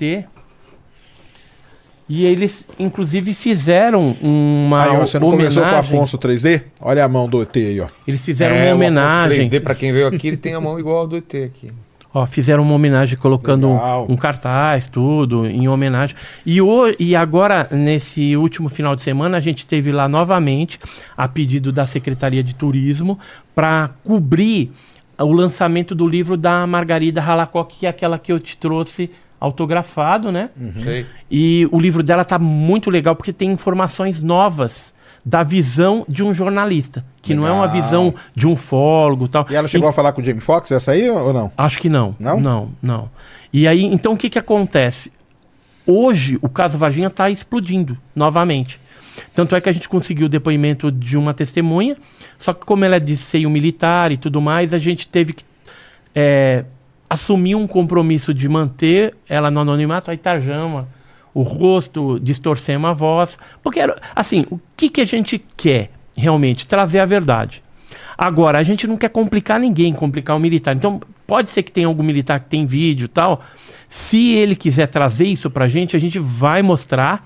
E a gente não divulga o nome dele, a família dele, a cidade dele. Fica tranquilo que a gente vai manter o anonimato, porque o importante é colocar as pecinhas do quebra-cabeça de Varginha sem complicar nenhum militar, que a gente sabe que é sensível esse tipo de assunto e que muitos deles assinaram termos de confidencialidade, é, é, pediram, é, assim, os superiores pediram sigilo pelos normativos. Então eles são militares. E Estão certos, eu não, não, não discordo. Agora, o que eu fico assim meio é, é, decepcionado é que a- o, o governo brasileiro, os militares brasileiros tiveram que bater continência para os americanos. E- no caso deram de de mão Varginha. beijada e deram de mão beijada, mas era o acordo. Todo dia um 7x1 aqui. Se você for ver, é o acordo, que é o acordo que já existe há muito tempo. Sim. né? Não é do o caso Varginha foi em 96, mas teve um caso antes que foi o caso Feira de Santana. Não sei se você já ouviu falar. O caso de Ah, Feira de Santana era um objeto meio compridinho assim, caiu num açude, aí tinha dois seres, Uhum. um peludo e um outro que parecia asiático. Sei. E, e assim, na época vazou o negócio. Tinha vídeo, tinha um monte de coisa, só que a imprensa chegou, aí depois os Rapidinho militares foi, deu chegaram uma- e deram uma pressão forte nas pessoas e aí o negócio Foi abafado. murchou. Mas esses daí também foi para os Estados Unidos. Em relação ao caso de Varginha, você fez o- a pesquisa? Paquito? Fez lá a pergunta? O que o pessoal falou? Vamos Eu ver. fiz, ó, E aí? é, tem a galera que tá metendo louco, que tem uma galera falando, ah, dou, aceito dezão aí, tá valendo, aí teve um aqui que falou... Dezão? É, é, mas aí teve um aqui que falou, ah, é, 10 mil pra cima a gente já bate um rolo aí. Teve Pô. uma galera... Pô, tá barato, aceita hein? pagamento Barato em- o negócio. Tem uma galera falando que aceita pagamento em Bitcoin. Tá. Tem uma galera Opa. falando que aceita a partir de 200 milhões. Porra! Não, aí é muito, também. né? O É. cara Só viajou na maionese. A, a unidade também, né? É, Pode 200 ser. milhões do quê? 200 milhões de kwanzas. Não, Aí se for é de, de, né? de pesos De peso argentinos, argentino não pô, vale nada. Vale nada, né? Nada. Ó, galera, 10 mil, é, 10 milhões, 6 reais, 10 milhões, 1 real. Olha, 10 milhões até eu acho que vale, entendeu? É. Cara, eu 10 acho. milhões. E eu você, acho- Vilela, por quanto? De reais, né? Pô, eu. Cara, eu. Eu por um milhãozinho eu tô mostrando, cara. Total, cara, total. Eu quero. Eu mostro menos. Eu quero. Olha, eu quero que esse caso. assim, se eu tivesse uma grana assim, eu fazia um museu, cara. Pra colocar as coisas do. Mas você acha que vai aparecer esse vídeo aí pra ele? Vai, Você acha que vai? vai. É? Quanto VHS? tempo você acha? E esse ano. Esse ano acha que esse aparece. ano aparece? Esse ano aparece. Sério mesmo? Aparece, aparece. É? Cara, ia ser demais. Ó, eu tenho o teu WhatsApp. A, a hora que eu tiver o negócio na mão, eu, eu te dou um falo assim, ó. Sacane, tô com o troço aqui, ó. Ô, eu tô com o troço aqui. A polícia. A, fala assim, a polícia aí assim, intercepta esse intercepta, negócio. aí- vai aí- falar, vai bater na casa do. Não, mas aí eu já fiz cópia, tudo, Tá, né? tá. Aí já tô tranquilo. Não, não, mas a- eu quero saber se você acha Mas que... eu falo assim, ó. Você vai ver o negócio aí, aí- você vai me falar. Quero Tá. ver se fala que não tem Não, aqui. aí beleza. Mas você acha que pra ele vai aparecer o vídeo? Pra quem? Pro pro Jamie James? Fox. Eu acho que ele já deve estar com alguma coisa na mão. Você acha mas, que tá? Mas Não deve tem um ser... papo aí que ele queria Então- saber o número do avião e, e e perguntou se na foto aparece? Exatamente. Então, é a minha Obrigado, foto. essa pergunta aqui, inclusive. Qual que é? Ó, é... Cadê? Aqui, ó. É, o Henrique mandou aqui. Pergunta pro Edson se na foto do avião da USAF aparece o número da cauda do avião. O James Fox estava atrás dessa informação. É, manda ele me procurar, né? É porque assim, ele, ele na, naquela vez ele me procurou e, e não, não respondeu mais meus e-mails. Então, Aparece Jamie Foxx, mas entendeu? aí, cara. É, eu quero ver se alguém Seja mais vai, cara, ter, que é isso? vai ter essa foto, Você entendeu? foi A gente Joe Rogan, tem. tem que vir aqui no Vilela, cara. É, Exatamente. vem aqui. Aí, ó. vem aqui. Exatamente. Vão lá, todo mundo agora no Twitter dele, lá no... Vai lá, todo mundo tem Twitter, vai É. lá, Jamie Foxx no Vilela. Exatamente. E Vamos fazer coloca isso? lá, ó. Jamie Foxx no Vilela, então fechou. Quero vai lá, Jamie ó. Foxx. Vai lá no Twitter, Não, eu você não o vê aqui, a gente vai pra lá O cara também, tem né, tanta Paquito? grana, Bora, cara. É só pegar um aviãozinho lá dos Estados Unidos. Ele vem na hora, ele falou que ele vem na hora. Vem. Então ele fechou. falou, não, ele falou que ele vem pro Brasil a hora que tiver qualquer. Pô, fechou. Vamos falar com ele então. E assim, se eu conseguir esse vídeo, aí ele vai ver. O, o, o dupla é o seguinte. Se vamos conseguir esse caminhando- vídeo aí, cara, a gente, a gente chega pra ele e fala, Jamie Não, então, o negócio a Não, é vamos fazer cara, um é tour aí, vamos trazer o cara, ou a gente vai até lá, não interessa. Mas vamos falar com o Jamie Foxx aí. E eu queria saber. Ó, deixa eu só falar pra galera, ó, Ah. o, o Twitter dele é UAP, ó, galera, vai lá agora, arroba UAPJames, é o Twitter dele, tá? Então vão lá agora e escrevam lá pra ele. Hashtag Jamie Fox on Vilela. E aí coloca o link aqui do Vilela Fechou. É ele, ó. isso aí, fechou. Vai lá, ó. Arroba lá. UAPJames. Cara, tem bastante gente aí, por favor, façam isso, vamos fazer um barulho. Jamie Foxx aqui. E, e a gente tá caminhando pro final, eu, eu queria que, que vocês dois, então, é, me respondessem a pergunta no final, então, porque eu- eu- a gente não sai daqui. Eu tô vendo que o, o Sacani, ele, ele 30% foi convencido já. Com a história do zoológico, ele não teve resposta Então, aí. deixa eu aproveitar aqui, ó. É. ó. Tô te convidando para você escrever na sua área, na nossa revista Bora. Científica. Bora? E outra coisa, a gente vai fazer um evento no dia 20, 21 e 22 de outubro de 2023 em Betim, Minas Gerais, legal. sobre ufologia. E se você quiser dar uma palestra Ih, lá não, pra se eu gente, vai, me... vai a... Não é Será? nada, caras não cara. vão ver, não. tem, tem muita gente que gosta do seu trabalho. É, eu mesmo acompanho. Algumas coisas, às vezes, eu não concordo, né? Não, Falo não precisa concordar, não. Mas, né? mas, mas- por quê? Mas o, o não concordar, ele é salutar. Claro. Porque, é, você aprende comigo, eu aprendo com você algumas coisas. Mas tem algumas coisas que você fala no seu canal lá que eu falo, é isso aí mesmo. né? É mesmo? É, lógico. Não. Tipo o quê, por exemplo? Ah, teve umas não- coisas naquela época que tava saindo o negócio do AP, lá da, dos filmes e tudo mais. Pô, é aquilo ali mesmo. Que, que na verdade não era o AP, era o AV. Porque tava nos documentos o AV. Ah, Aí sim, o pessoal o AV, brisando. isso mesmo, é isso ah, mesmo, é, é isso o mesmo. AP, o AP é É, eu, fiz um Não, vídeo é mostrando. Eu fiz É. um vídeo mostrando os documentos lá. O cara disse Né? que é o Era, AV, era, era objeto remotamente é, pilotado. Pilotado, é. Que era drone, né? Então, drone, drone. Só que aí um fala o drone e a galera vem tirar um sarro. É, tudo é Então, drone. a- porque o pessoal quer acreditar em tudo. É porque o e pessoal não é imagina drone assim. é aquele dronezinho. Da que DJI que você da compra na DJI. 25, né? É, exatamente. Não é esse drone, né, gente? Então, depois eu vou fazer o seguinte: eu vou, vou passar o, o teu contato pro Paulo Braquiverne. Aí, se tiver disponibilidade, quiser, o, o, é, vai ser no shopping lá em Betim. Eles pagam tudo, né, pra, pra ir e tal. Então é um negócio legal. Aí você vai abrilhantar lá também o, o nosso evento. Boa. E eu queria falar só um negocinho aqui. A gente está lançando a revista OVNI Pesquisa número 17 Olha. de julho. Ela vai ser uma edição histórica Hum. so- e edição especial sobre a Operação Prato. Olha aí, ó. Então a gente teve lá, né, fazendo essa expedição, né, o Paulo Braquiverne, o Albert Eduardo Aquilini, eu e tal. A, a galera toda lá conseguiu um material muito legal. E aí a gente vai colocar nessa edição especial. Assim que ela sair, eu faço chegar também um exemplar Ah, na legal. mão de vocês. Fechou. E a gente mostra aqui no programa. Isso aí. É, considerações finais, aí agradecer demais a presença dos dois aqui. Que isso, Era muito esperado esse encontro e ah, fico mas, feliz de, mas de ter faltou feito. uma coisa. Um beijo. Não. Ah, uma perdimão. Olha, lá atrás teve uma ocasião que eu chamei o Sacane de imbecil. Ah, eu não queria tocar nisso, Ah, não. porque eu Tá. achei que a Isso aí gente já tá- ia. já tá Mas resolvido, então- cara. Não, já tá resolvida essa, Já tá essa resolvida essa situação, questão? tá resolvida. Já, Mas já. eu quero explicar aqui, quero pedir, né, desculpa Não, ao tá vivo tranquilo, aqui tá no tranquilo. programa Que do legal. Vilela, porque foi assim, foi um dia que eu, eu, eu não tava numa situação boa e nós que somos um pouquinho mais velhinhos, Tá, o É. que- cê- O que, que você tá olhando pra mim? ó, essa Eu barba aí, essa eu barba tenho- aí. Eu tenho 38 anos de idade. Cara, essa barbinha aí, né? Eu pinto, eu, eu, eu pinto, eu Você tenho. pinta de É branco. porque é o pinto charme, né? Pra É ter o um charme, charme, claro. é. Ah, mas aí o que que acontece? A gente que é um pouquinho mais velhinho, é, a gente usar, por exemplo, termo imbecil, burro, no passado não era uma coisa tão pesada Agressivo. como hoje. Hoje é bullying, é isso, é aquilo. é- o pessoal é mimizento.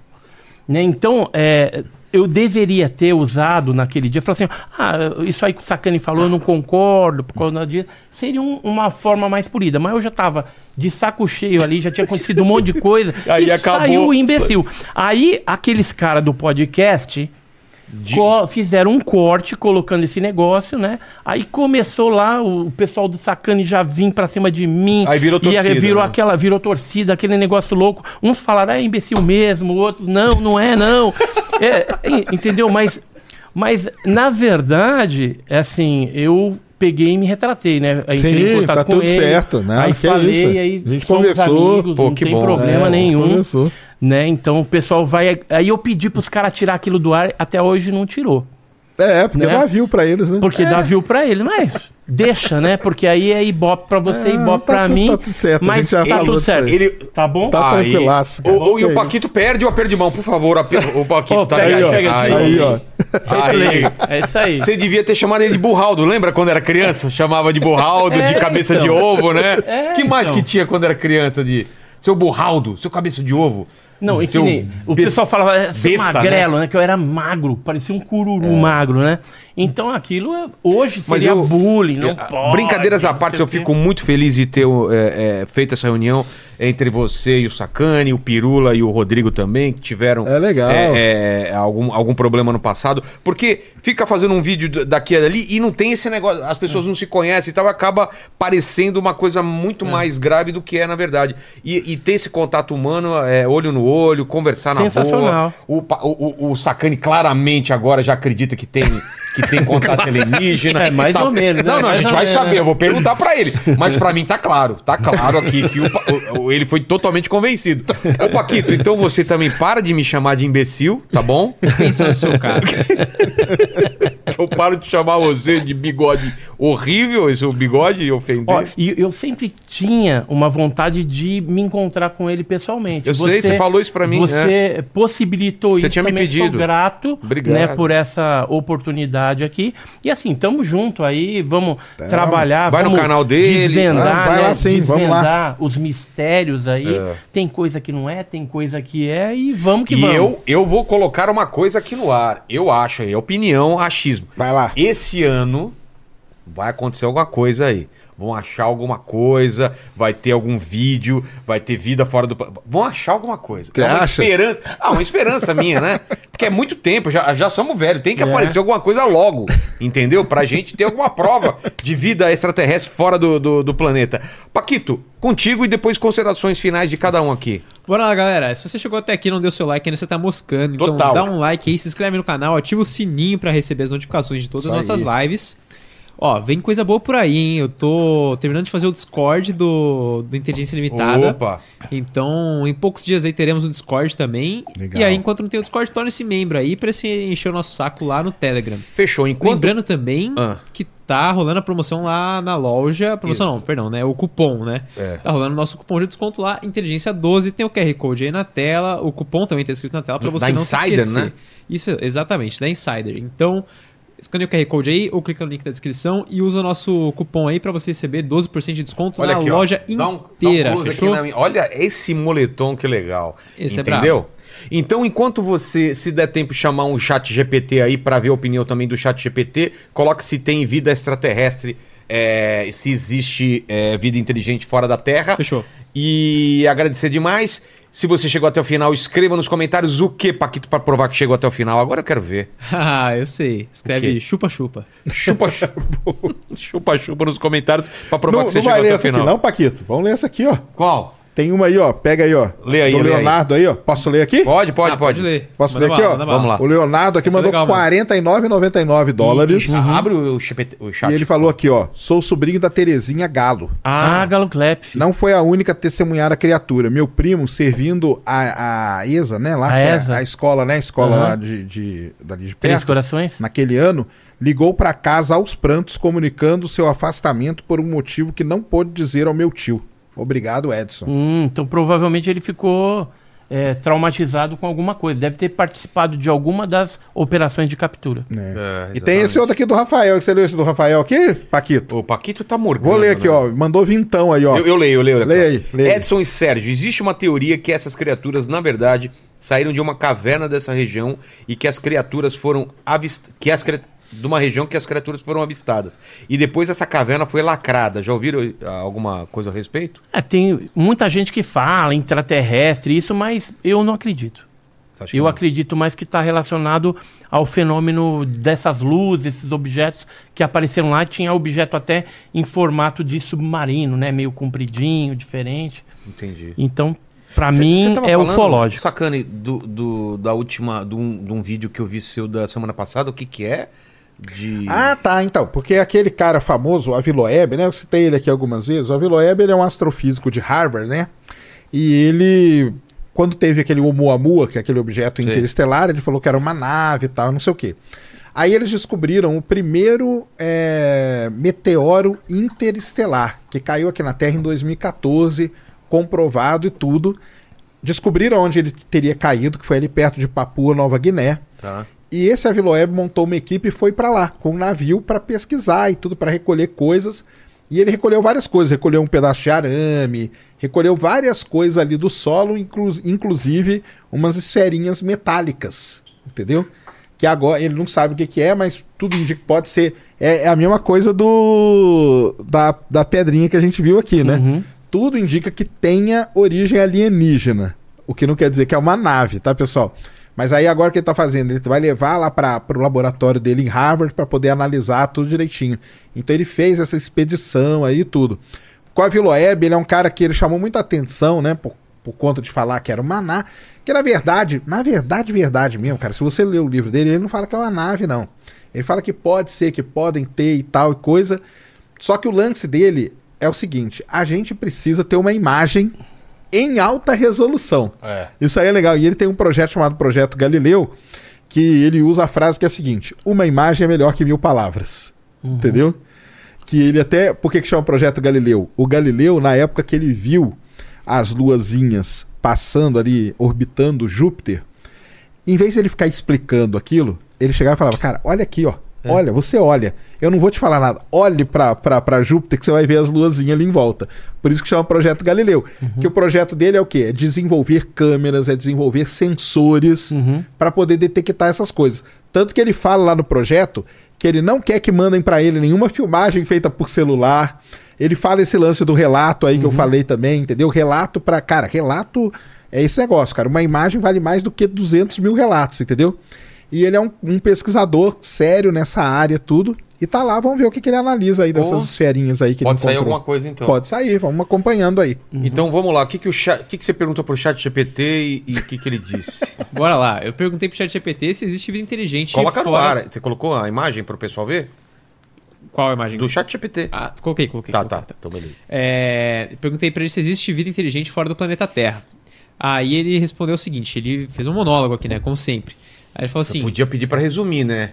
Pede pra ele resumir enquanto, enquanto eu peço a opinião Então dos dois. fechou, aqui. vou pedir. Então fala, enquanto você pede pra resumir, é, Edson Boaventura, obrigado demais. Onde o pessoal te acha e você tem que responder essa pergunta: os aliens estão entre nós ou não? Olha, os aliens estão entre nós. E para me achar no canal Enigmas e Mistérios, né? E também quem quiser adquirir a revista, né? OVNI Pesquisa é www.ovnipesquisa.com.br. Então é isso aí. Acompanhe, nos ajude aí nas pesquisas também. O pessoal escreve, dá dica. A gente sempre está agradecendo essas dicas de ouro aí, principalmente caso Varginha, Operação Fechou. Prato, casos é, importantes e clássicos da ufologia brasileira. Queria te agradecer e agradecer também ao Sacane aí Tamo pela cara. bate-papo, foi muito legal. Muito legal, mesmo. Onde o pessoal te acha, são várias formas de te achar. E a pergunta que o povo quer. Que que o povo quer ok? Vai ok, ok. Eu vou dublar depois a- a- o que ele falar, eu vou dublar em cima e a gente vai lançar um vídeo com outra coisa, tá? Me lembra de fazer esse vídeo, porque eu quero esse vídeo. Sacane, Fechou. os aliens estão entre nós e onde o pessoal te acha? Deixa pro final a resposta. Tá, tá, vou deixar. Galera, me encontre aí pelo, pelo Space Today. Hoje, aliás, nós não falamos porque nem era o tema aqui, mas hoje foi um dia muito importante para astronomia. Detecção de ondas gravitacionais de buraco negro supermassivo, detecção de neutrino. O, o Branson voou com a nave dele pela primeira vez com gente pagando. Pô. Então foi um dia assim sensacional. Tá tudo lá no canal, vai lá agora, Space Today. Ciência Você sem- trabalha, hein? Hã? Você trabalha, hein? Trabalha. Hoje eu fiquei, eu fiz duas horas e meia de live, cara, antes de vir pra É cá. mesmo? É. Falando sobre essas coisas. Falando sobre essas Ah. coisas, mostrando lá Vou as assistir lá, então. apresentações. Por isso Ficou que ele legal? atrasou. É. É. É, nem foi isso, é o Eu trânsito sei, mesmo. tô brincando. É, ciência sem fim. É, hoje não tem, porque eu tô aqui, logicamente. Amanhã, quem tá lá, Cariane e Balestrini. Fechou. Vou conversar Uhum. com eles lá, vai ser legal pra caramba. E os aliens estão entre nós, cara. Cara, dizem que o polvo é um alien, né? Por Sabia quê? disso, né? Não. É, tem uma teoria que diz que o, que o polvo, ele não é um ser Daqui? daqui. Ele Como fala que é um assim? ser alienígena. Que será chegou que, por será um- que veio numa, Chegou num por alguma meteorito, coisa, alguma coisa? Ah, É, exatamente. mas baseado em quê? O que, que dele é tão Cara, diferente? eles falam que, é, que ele é muito. Ele é muito diferente de qualquer outro ser vivo. Não que tem um você ramo tiver. que parece que ter vindo ele. Isso, exatamente. Cara, isso que doideira essa O teoria. Peru, até- até uma vez o Pirula acho que fez um vídeo, eu até ajudei ele com isso aí e tal, falando. Porque ele é um, cara, é, um, é um cara ali que tá meio deslocado de tudo, né? Mas você não respondeu. Não, Não- fuja da não nossa vou pergunta. fugir, não. Não, Os aliens estão entre não, nós. O povo é Não, um alien, então? Então eles estão. Peraí, eu preciso de uma imagem sem interferência, porque eu vou lá. dublar o... Tá, o- tá o- bom. Vai. Os aliens. Não, não estão entre nós, não, cara. Não estão, não. Ele Mas- fazendo essa cabeça aqui. me- Mas o me povo não é, me não é um alien? Não, ele falou então. que pode ser. Pode É, ser, é, pode, ser. Tem uma até quem, quem assiste Europa Report, que é o filme que eu mais indico no mundo, sabe o que eu tô falando, mas vão lá pra assistir. Mas eu acho que não estão, não, cara. Eu acho que é, tem esse problema das grandes distâncias, entendeu? Da física, a não ser que Como esses chama aquelas seres- linhas de corte lá, da, da- da- dos os filtros? grandes, os grandes filtros, né? entendeu? Tem, tem um monte de outras coisas aí que, que um dia a gente vai comer. Um dia que ele for lá, a gente conversa essas outras coisas aí. Com mas é- certeza, vai ser legal. vai ser legal pra caramba. Valeu, valeu, Vilela. Valeu Obrigadão, demais, cara. demais. E o Paquito, e aí? Que o, ele resumiu aí a pergunta? Agora ele resumiu. então vamos lá. Ele falou assim.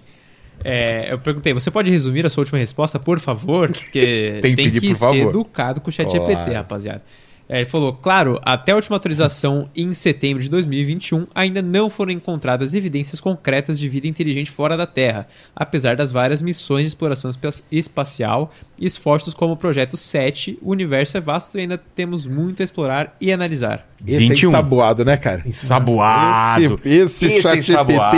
GPT, eu vou te falar, viu? Total. Obrigado demais, pessoal, que vocês que estiveram aqui com a gente até agora. Obrigado, Boaventura. Obrigado, Sacane. Obrigado, Paquito, o nosso bigoda. Tamo junto. É nóis. Fechou então. Escreva nos comentários o que? Chupa-chupa pra provar que você chegou até o final. Beijo no cotovelo. Tchau. Fiquem com Deus, ou com aliens, ou com sei lá o que. Até mais.